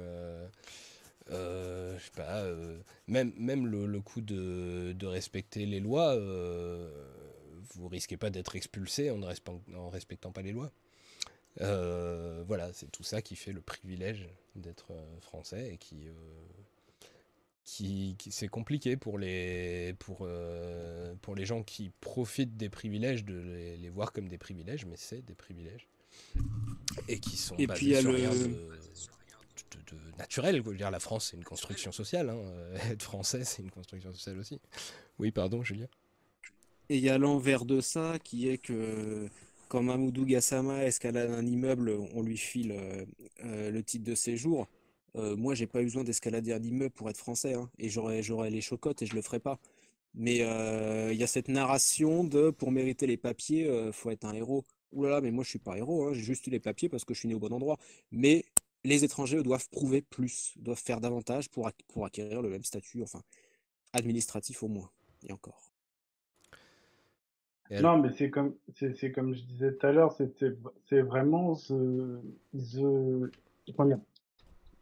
on demande aux, aux- tu vois, des, aux étrangers ou aux personnes racisées, euh, musulmanes et tout, parce que le, ce qui est, ce qui est, en fait, ce qui est intéressant avec le thème de l'immigration, c'est que ça touche à plein de, à plein de trucs, tu vois, parce que ça touche aussi au problème de, de banlieue, au problème de racisme, etc., etc. Et c'est qu'en fait, tu, demandes à une partie de la population non blanche, euh, non euh, catho, etc., de, euh, de prouver qu'ils aiment la France. C'est un truc de ouf. Moi, on me demande jamais, euh, moi je veux dire, on me, on m'exige jamais de prouver que j'aime la France et tout. Moi, je, ouais, moi je trouve qu'il y a des jolis paysages et tout, mais moi le drapeau bleu, blanc, rouge, il me fait chier. Il m'emmerde, moi, d'avoir une carte, euh, une carte d'identité française et tout, mais je m'en fous je m'en fous, mais et tu vois, et d'un autre côté, on parle, on, c'est, on retire des droits à des personnes. Et moi, je te dis, moi, je, je repense à cette histoire de Coupe du Monde où je voyais des mecs où tu avais vraiment le pays leur chier à la gueule, ils défendaient et défendaient l'équipe nationale de la France, quoi. Je veux dire, alors qu'on leur chie à la gueule, tu vois, et on, et on demande trois fois plus d'efforts à des gens, de toute façon, on s'en fout, quoi. Et c'est, euh, c'est, c'est- vraiment, en fait, c'est, c'est, je- j'arrive pas à, hum, ouais, ça, ça, me ça me révolte quand j'entends, quand, quand, quand j'entends des, des, des gens comme ça qui veulent vraiment prouver que tu aimes la France et tout machin. Mais qu'est-ce qu'on en a à foutre, euh, tu vois, que, que t'aimes un concept euh, qui est mal défini? C'est, c'est quoi, c'est quoi la France, c'est quoi d'être français? À chaque fois, je pose toujours la question. Et personne n'est jamais d'accord sur ce que c'est la, la, la nationalité française, tu vois. Alors, ce qui est drôle, en- c'est quand... Vas-y, Harmonie. En, plus, c'est pas euh, uniquement euh, avoir les papiers français, c'est pas uniquement avoir les droits en France, c'est avoir une emprise sur le monde entier. Puisque avoir les papiers français, c'est aussi accéder à des visas pour tous les pays très rapidement, avoir le droit de voyager, avoir le droit de repartir, de revenir, d'aller. Par exemple, un étranger qui aurait la nationalité française aurait en même temps le droit, comme nous euh, Français, de voyager dans le monde entier, c'est-à-dire pour lui aussi de repartir dans son pays sans avoir peur de pas pouvoir revenir, euh, tout ça quoi. C'est plus que juste les droits de la France, c'est une emprise telle que nous on l'a, l'emprise sur le monde entier, le droit de voyager pour toutes sortes de raisons, même les plus futiles.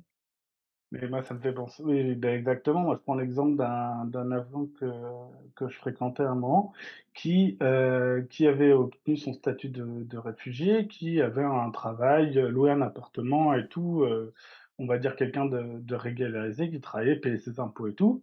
Mais par contre, euh, il voulait aller euh, euh, rendre visite à sa famille parce que son père était malade et tout machin et qu'il voulait voir avant, avant qu'il décède et tout. En fait, le truc qu'il a dû faire, c'est demander un visa pour le Pakistan et tout machin. C'était une galère, demander des passeports, des trucs et des machins pour euh, rendre visite à, sa famille alors qu'il était installé en France, avait tout fait sa vie en France et tout, et qu'il avait, euh, à part euh, son, son père et sa mère, il avait plus d'attache, plus d'attache au pays, tu vois. Donc, et que moi, inversement, je peux, je peux, je fais juste ma demande de, passeport à la mairie, je regarde les visas sur Internet offerts et je vais où je veux, quoi. Je veux dire, c'était, c'est, c'est comme l'exemple de mon pote où ça a été d'une facilité monstrueuse d'aller travailler en Afrique, alors que inversement, euh, ça marche pas, quoi. Parce que juste pour préciser, pour les gens qui écoutent, euh, le truc, c'est que une fois que tu obtiens un statut de réfugié, si tu veux retourner, euh, enfin, tu peux pas retourner euh, dans ton pays d'origine, puisque euh, ce serait euh, soi-disant la preuve que tu n'y es pas en danger. Euh, sauf, donc la seule façon de, pouvoir faire ça, bah, c'est comme le dit Vincent, d'obtenir un visa pour un pays frontalier et donc de voir euh, sa famille dans ce pays-là ou euh, que personne sache que tu es allé dans ton pays d'origine et euh, ou sinon d'obtenir la naturalisation. Euh, Ce qui est pas, ce qui est pas toujours évident à obtenir. Ah bah ça c'est clair, hein. Parce que en fait euh, juste euh, vivre ici, travailler ici, faire ses études ici, c'est pas une preuve suffisante d'intégration. Et euh, qu'est-ce que je voulais dire, moi? Ah, j'ai- T'as rien à dire parce qu'on a tout dit. Non, non, mais je- je- j'avais des, des- des trucs à dire.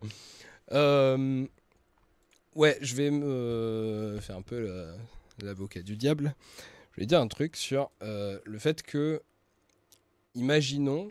euh, ah oui, non, si, pardon, j'ai j'ai retrouvé. Pour, euh, Il y, a, il y a deux trucs que je voulais dire qui, par rapport à des choses qui sont passées dans, dans, le chat. Euh, pour ce qui est des, frontières, euh, on peut considérer que pour euh, protéger, comment dire, faire un protectionnisme économique ou même pour des raisons écologiques, il faudrait empêcher des marchandises de passer aux frontières, ce genre de choses. Mais le protectionnisme économique, il dit absolument rien sur le passage des personnes. C'est deux questions différentes en fait. On peut très bien valider le fait qu'il faudrait y avoir, bon, pas forcément à l'échelle nationale d'ailleurs, hein, mais des, choses qui empêchent de passer les, certaines marchandises. euh, pour des raisons, par exemple, je sais pas, euh, empêcher dumping social, dumping écologique, ce genre de choses, euh, tout en laissant passer complètement les, les personnes. Et là, il y il y avait quelqu'un qui me dit dans le, dans le chat, euh, oui, mais du coup, euh, c'est utilisé pour faire baisser les droits des, des travailleurs avec des, des gens qui ont moins d'exigences, comme on disait tout à l'heure.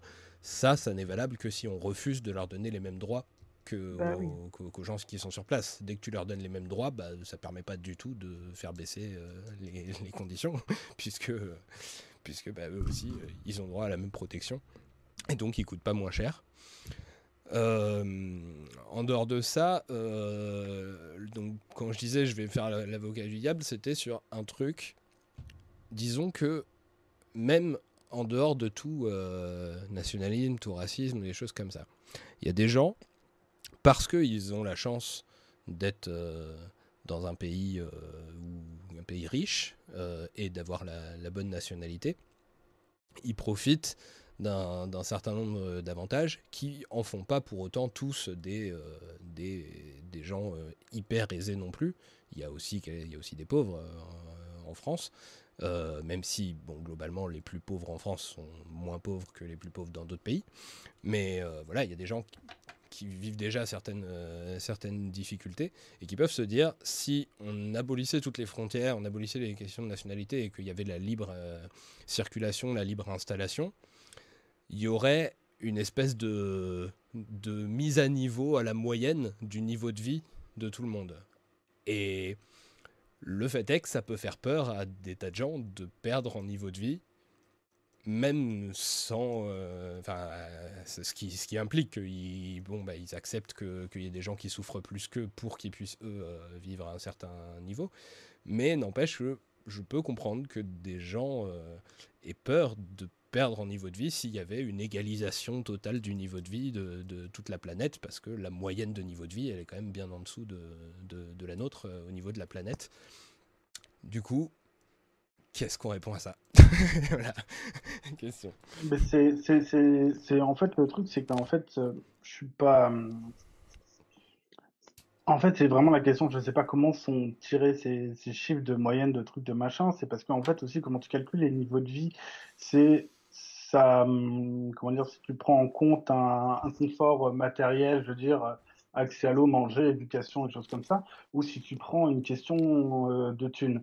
Parce que dans ce cas-là, si tu prends une question de thunes, c'est, n'empêche, il y a des trucs, des trucs qui sont pas comptabilisés quand tu fais les différences entre riches et pauvres. Il y a, y a, à chaque fois dans les trucs, on te met les salaires, on te met le capital, on te prend, prend pas en compte les trucs. Et en fait, tu t'aperçois que putain, mais de la thune dans le capital, il y en a, quoi.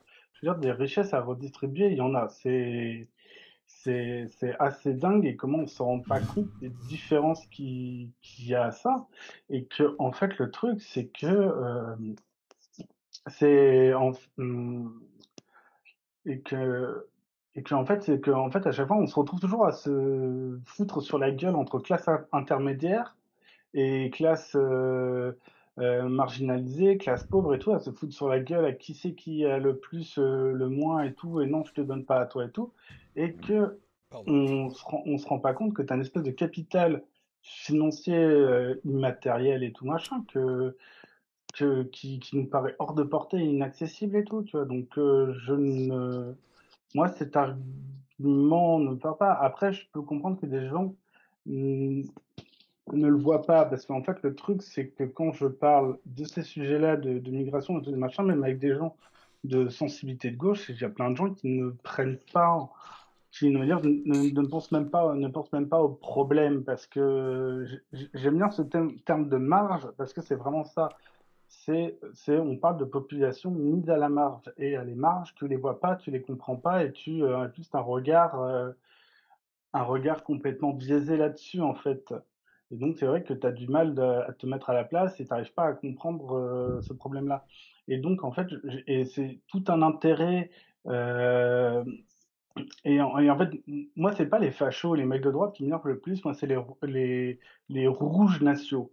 Les mecs de gauche qui disent on peut pas accueillir tout l'univers du monde, euh, nanani, nanana, c'est ceux qui m'énervent le plus parce qu'en fait, finalement, ils sont rentrés dans la stratégie de droite de dire il faut qu'on se divise entre, entre classes moyennes, que quand je dis moyenne, euh, ça veut rien dire, quand je veux dire euh, classe un, euh, peu aisée, euh, classe euh, ça va et euh, marge, qu'il faut qu'on se sur la gueule entre nous. C'est n'importe quoi en fait. C'est juste un système à repenser, à, à repenser de prise au tas. De prise au tas, je pense qu'on a concrètement les moyens. Moi, je pense rien qu'à la bouffe, tout ce qu'il y a comme gaspillage, c'est hallucinant. Rien que ça, si on repensait le système non plus comme un système de à qui ça va enrichir, mais de te dire euh, je fais de la bouffe pour nourrir autour de moi, ben, je pense que déjà rien que repenser de cette manière-là et plus penser en logique financière, c'est euh, c'est déjà résoudre ce problème-là, tu vois. Après, je suis un sale gauchiste. hein. Non, mais du Quand coup, tu Et vois sur quelle base euh, scientifique c'est... Enfin, sur quelle base scientifique c'est, ça repose euh, cette histoire d'égalisation et du fait que du coup ça, ça ferait une sorte de moyenne mondiale euh, du niveau de vie? Parce que ça me semble pas du tout intuitif parce que, Ouais, pourquoi ce serait par plus bas exemple, déjà? quand, quand on tombe, quand on parle de, de droits des migrants, enfin, pour donner juste un exemple concret, si on veut euh, améliorer euh, l'accès à la santé euh, des personnes migrantes, ça, améliore l'accès à la santé de tout le monde. Par exemple, euh, quand une passe euh, ouvre, une passe, c'est une structure au sein des hôpitaux qui permet d'accéder au système de soins de façon gratuite et sans condition. Quand une passe ouvre, elle n'est pas ouverte que aux migrants et elle va pas enlever un médecin aux personnes françaises. Elle est ouverte pour tout le monde. Donc en fait, ça sert tous les précaires. Mais Alors là, je pensais plus à le fait l'idée d'abolition complète des, des, frontières et, des nationalités. Mais en fait, je pense qu'effectivement, pour moi, la réponse elle est dans, dans ce que, dans ce que dit Pacom, c'est que je pense que pour faire accepter euh, cette, euh, cette idée, il faut euh, l'allier à, une lutte contre le capitalisme. Parce qu'en en fait, euh, effectivement, il y aurait le, niveau de vie euh, moyen des, gens, il est plus dépendant de, des inégalités euh, entre les individus euh, qui bon, se trouvent être concentrés les plus riches dans certains pays, mais c'est les, les, les richesses, il y en a assez pour faire vivre correctement la population mondiale. Si on les prend aux plus, aux plus riches, mais ce qui veut dire remettre en cause le système capitaliste lui-même et pas seulement du coup euh, les frontières d'un côté. C'est-à-dire, je pense que c'est, ce sera difficile de convaincre les gens de, de remettre en cause complètement les frontières et les nationalités si on ne lie pas ça à la, à la question des inégalités entre individus de base euh, qui- qu'il faut bah, du coup euh, répartir euh, si- les, les- les richesses pour que ce soit euh, vivable pour tout le monde. une, enfin, voilà. Ouais, attends, Mais en je, fait, je, je- je voulais, je voulais juste rebondir un truc qu'on n'a pas parlé, c'est, c'est juste de, un, un- un mot qu'on n'a pas sorti, c'est juste, ça me fait penser à ça. C'est là, on parle de niveau de vie en général, d'abolir les frontières et tout, et c'est, et la- le fantasme des gens de droite, c'est que si on abolit les frontières, tout le monde se déplace. Mais je pense que dans un monde idéal, et on va, se mettre en monde idéal, dans cette abolition des frontières aussi, on abolit aussi ces, euh, dictatures dans, ces pays, ces classes, euh, ces, classes euh, dominantes qui sont soutenues par les pays occidentaux euh, dans ces pays-là, qui s'accaparent les richesses de, de ces pays-là aussi, qui font que euh, des biens matériels pour, les populations en général, il n'y en a pas. Et en fait, je suis sûr que en fait, c'est un, problème à, prendre en général, c'est que il y a le capitalisme, il y a, le, colonial, le néocolonialisme et des choses comme ça, où on laisse. C'est pour, ça, vraiment, quand je parlais d'universel, je trouve que ça me fait chier que ce terme d'universalisme est, est complètement euh, dévoyé et tout. Donc, on va peut-être dire internationaliste dans ce cas-là. C'est que, en fait, le truc, c'est que si quand rien. Si, les, si on, on, tous ces, tous ces euh, si on arrivait à soutenir vraiment les, populations, les opposants dans, dans, les autres pays abolir, abolir les trucs, je suis sûr qu'il y a plein de gens, ils, seraient très contents de, de, de très contents de rester chez eux, ou peut-être qu'ils iraient juste à côté, ou peut-être qu'ils seront très contents d'aller ailleurs. Mais c'est juste qu'on puisse donner aux gens une liberté de s'installer où ils veulent et de circuler où il veut, et surtout des biens, matéri- des biens matériels euh, égalitaires et des droits égalitaires partout dans le monde, en fait. Pour moi, ce serait ça, en fait, un vrai, euh, euh, une, une vraie, inter- une vraie internationale et tout, et sans frontières, tu vois. quand on voit l'argent... Vas-y, conclue. Désolé, j'étais un peu fou. euh. Non, non, non, Peut-être un truc qu'on a. Peut-être un truc qu'on n'a pas dit en Euh, fait depuis le début. Pardon, vas-y, Julien. Bah, je, je fais vite fait, c'est pas très long et après je, je te laisse. Quand on voit l'argent qui est débloqué pour les entreprises actuellement, on en vient à se demander si la pauvreté n'est pas une pure fiction. Euh, un truc euh, maintenu de toutes pièces pour, euh, parce que ça permet de dominer des gens. Et le génie du capitalisme, c'est ce dont on parlait tout à l'heure, c'est d'avoir créé la classe moyenne, c'est-à-dire des gens suffisamment aisés malgré tout pour qu'ils aient quelque chose à perdre. Et du coup, plutôt que de se retourner vers la personne du dessus, ils vont plutôt se retourner vers la personne qui est un petit peu moins riche. Et c'est comme ça qu'on se retrouve, par exemple, pour moi c'était symbolique, mais le conflit entre les taxis et les Uber, c'était vraiment des pauvres qui se battaient contre des pauvres. Euh, quand les, le salarié français se plaint que, euh, et à les étrangers, ils vont nous piquer notre boulot, c'est en fait un pauvre qui, un précaire, qui se, qui est dressé contre un autre précaire. Donc, en effet, euh, pour, c'est pour ça que je partage ce que disait euh, Tsi tout à l'heure, c'est que L'idée, c'est que ces gens-là se retournent vers leur ennemi commun. Et, euh, et ça passe par une dénonciation du capitalisme. Voilà, voilà. Je suis super d'accord. Je voulais juste dire euh, peut-être un truc qu'on n'a pas dit depuis le début, c'est que les gens, en fait, s'ils pouvaient rester chez eux, euh, ils le feraient, quoi. Enfin, s'il n'y avait pas de raison qui, faisait que il faut qu'ils bougent, ils bougeraient pas, en fait. Et il y a plein de gens qui, leur rêve quand ils sont en France, c'est euh, de rentrer dans leur pays d'origine parce que on n'a rien à leur, euh, ils ont rien à envier euh, en France en soi, quoi. Si on sort de, des trucs concrets et de pourquoi ils sont là, bah, c'est pas juste parce qu'ils kiffent l'Europe et qu'ils veulent absolument faire du grand remplacement ou je sais pas quoi, quoi. Honnêtement, ça fait, je, je crois pouvoir dire que j'ai croisé pas mal d'exilés. Alors, je, je dis pas que c'est une règle absolue et qu'il n'y a pas des exceptions, mais je crois pas en avoir croisé un seul qui, d'une façon ou d'une autre, ne regrettait pas son pays, en fait. Euh, il se retrouve dans un endroit dont il parle pas la langue, ou très peu. Euh, Enfin, vraiment, ils sont, ils sont venus par nécessité, quoi. Donc oui, je suis d'accord avec ça. Et euh, je, je- je voudrais revenir sur quelque chose. On a parlé de, du travail des Français, euh, voler le travail des Français. Mais ça, c'est une pure fiction. En France, on a des droits sociaux, même s'ils ont été bien rabotés ces dernières années. On a des droits sociaux, des droits minimums, aussi bien en durée de travail qu'en termes de salaire. Euh, c'est pas vrai que les étrangers font des boulots que les Français ils veulent pas faire parce qu'en fait des des, Français qui font des boulots de merde payés au minimum. Quand je dis des boulots de merde, c'est des boulots qui sont difficiles, euh, qui sont pas très fun et qui bousillent la santé. Il y en a plein, il y en a beaucoup, il y en a partout, il y en a dans toutes les régions. Il y a pas, heu, à moins d'avoir des conditions vraiment qui relèvent de l'esclavagisme et là, de personnes qui seraient, en fait, dans des réseaux. Là, effectivement, ça existe. Il y a pas des Français qui vont s'engager, heu heu, dans un travail où c'est du 24 heures sur 24. Mais, hem, il y a pas des boulots qui sont laissés vides parce que les Français, ils ont pas envie de le faire, parce qu'ils ont une trop haute considération d'eux-mêmes et que, du coup, il y a des étrangers qui viendraient le faire. Ça, c'est une manière de pouvoir continuer à faire faire du travail au noir en disant que, oui, on le fait parce que c'est nécessaire. Et faire du travail au noir à des sans-papiers, c'est faire du travail au noir à des personnes qui sont dominées et qui vont accepter toutes les conditions qu'on va leur mettre parce qu'ils ont pas de choix. Et pas parce qu'ils ont pas de choix économiquement, mais aussi parce qu'ils ont pas le choix, sinon ils peuvent être envoyés dans leur pays. Ils ont peur de tout, ils ont peur des patrons, ils ont peur de la police.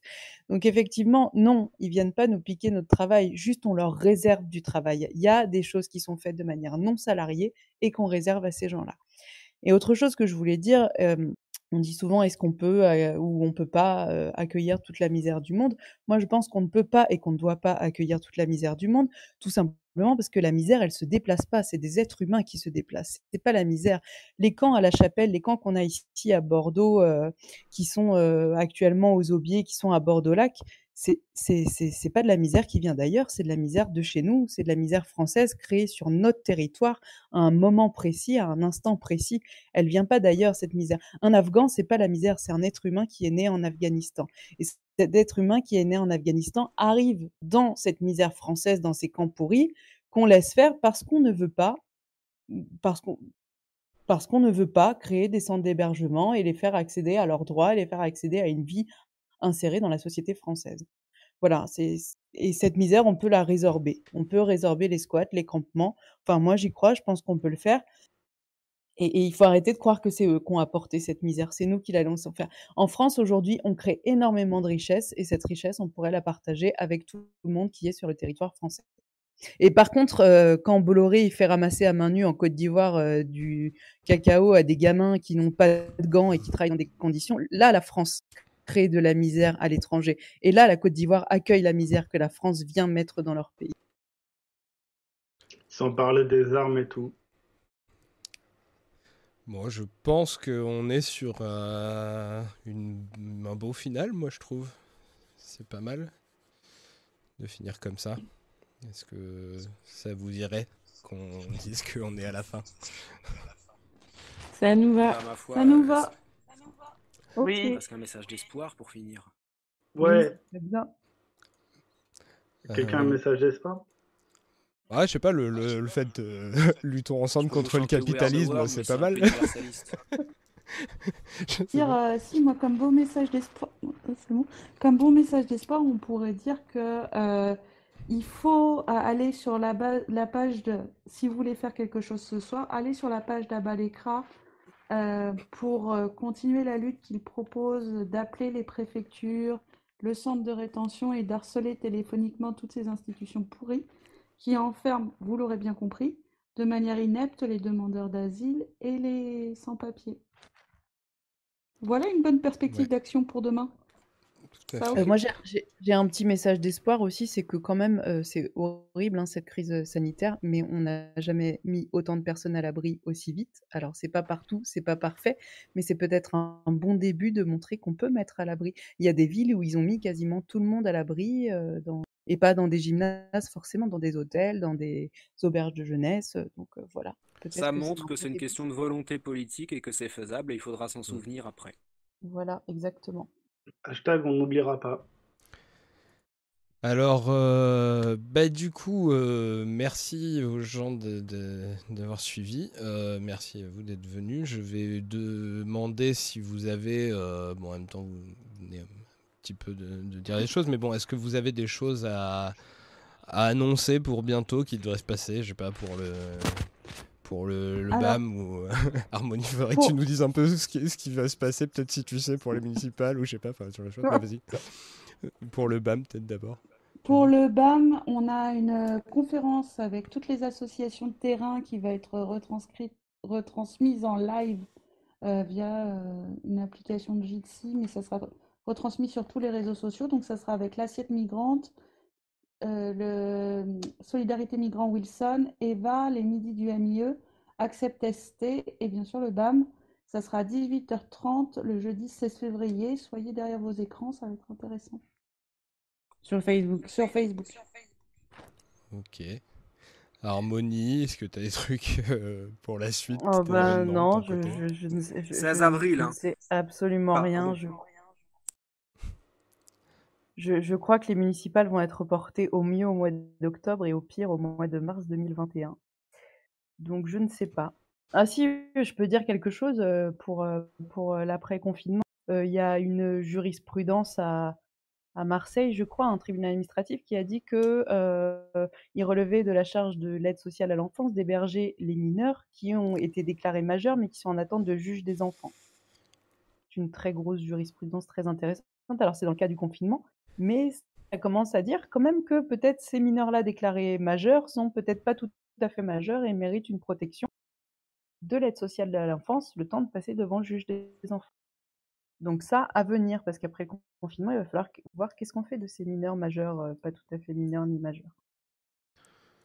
Hum, hum, Moi, je voulais juste un, petit mot de conclusion aux gens, justement, je sais pas, qui, qui ont écouté, peut-être qui connaissaient pas ces sujets. Suivez les, les assos là, que, que Héloïse a cités, qu'il y aura dans le truc, dans Facebook du BAM, genre euh, Solidarité Migrant Wilson. euh, après, il y a la CIMAD, il y a plein, plein, plein, plein d'assos qui, qui parlent de ça, ou euh, des assos de, de concernés, dont je pense au, au CSP ou euh, aux Gilets Noirs, euh, Gilets Noirs qui sont assez actifs sur Twitter. Renseignez-vous sur ces sujets-là parce qu'on en parle très mal dans les médias et même dans les milieux militants de gauche. Je trouve qu'on en parle très mal et que les gens sont pas très informés de ça. Donc, euh, je vous conseille vraiment de vous renseigner là-dessus. Euh, alors, moi, je vais aussi dire des trucs, bon, pour le coup, beaucoup plus auto-centrés par rapport à la chaîne. Donc, euh, je suis en pleine séance de tournage. euh, pendant le confinement, j'ai eu tous mes trucs qui ont pété les uns après les autres, dont mon appareil photo à un moment. J'ai cru que je pourrais plus tourner. Bon, finalement, il remarche un peu et puis je vais recevoir un autre euh, bientôt. Donc voilà, donc j'avance sur les, tournages, mais je vais avoir beaucoup de boulot euh, encore de montage, euh, de post-prod et tout. Donc je sais pas quand je, je vais pouvoir sortir les prochains épisodes.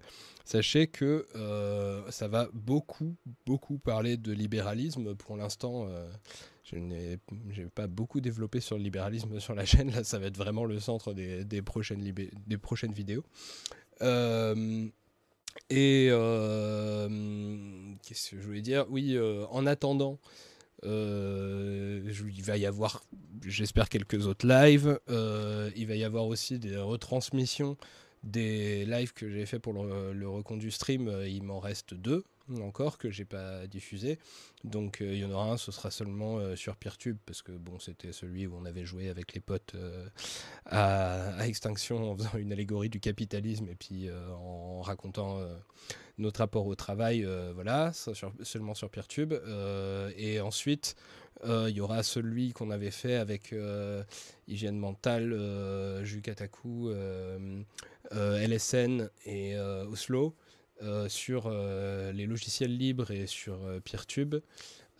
qui sera diffusé à la fois sur YouTube et sur Peertube, qui peut être une incitation des gens qui le regardent sur YouTube à aller sur Peertube. Voilà, donc il y a au moins ces deux trucs-là que, que je vais pouvoir publier en plus des, lives qu'on va faire prochainement. Sans doute que le prochain live, ça devrait être cinéma et politique. Et puis, bah, en attend... sinon, bah, je, je me, je me dépêche pour faire les prochaines vidéos. Je pense que l'attente vaudra le coup. Euh, le... Pour les personnes qui ont débarqué sur le Discord euh, là pendant le, live euh, et qui aimeraient bien devenir membres, euh, bah, soyez patients parce que voilà les on vient de se taper c'est quoi ça fait ça fait 4 heures qu'on est en live Euh, donc euh, les modérateurs sont sans doute fatigués euh, laissez-leur le temps ça viendra dans les jours prochains bon mais donc ce qu'il faut faire c'est lire et valider les règles et puis faire une petite présentation dans, le palier et ça permettra du coup après d'échanger avec vous pour savoir si vous pourrez passer membre. Sinon, si vous voulez pas passer membre, vous pouvez juste bah, garder votre compte pour le prochain live. Vous aurez toujours accès de toute façon au salon non membre live YouTube. Euh, et là maintenant, euh, bon, vu qu'il est 1h du match, je ne sais pas euh, à quel point les gens seront motivés, mais pour ceux qui le sont motivés, bah, il y a des chances que, comme d'hab, après le live, la discussion continue dans le vocal 1, une fois que, une fois que j'arrête le streaming. Et puis pour le replay de ce live, euh, je vais prendre le temps de l'éditer pour couper toutes les parties chiantes et les problèmes techniques, parce que sinon ça va être vraiment euh, assez chiant à regarder. Euh, et une fois que ce sera édité, bah, il sera toujours donc sur YouTube, sur Twitch, sur Facebook. Je sais pas si s'il sera en replay sur la page du, BAM. Techniquement, je ne sais pas si, si ça va être faisable, mais bon, on va voir. Et sinon, euh, je- une fois que ce sera édité, je le reposte sur Peertube et sur SoundCloud aussi en version euh, son. Voilà. Donc, ben, merci tout le monde euh, d'avoir été là. Merci. Merci. Merci. Je vous dis bonne soirée et désolé aussi pour les gens qui ont été frustrés que j'ai commencé à jouer les- la chanson de Léo et que je n'ai pas continué. C'était vraiment pour le problème technique. Je la, je la referai un jour peut-être. Allez, bonne nuit. À plus.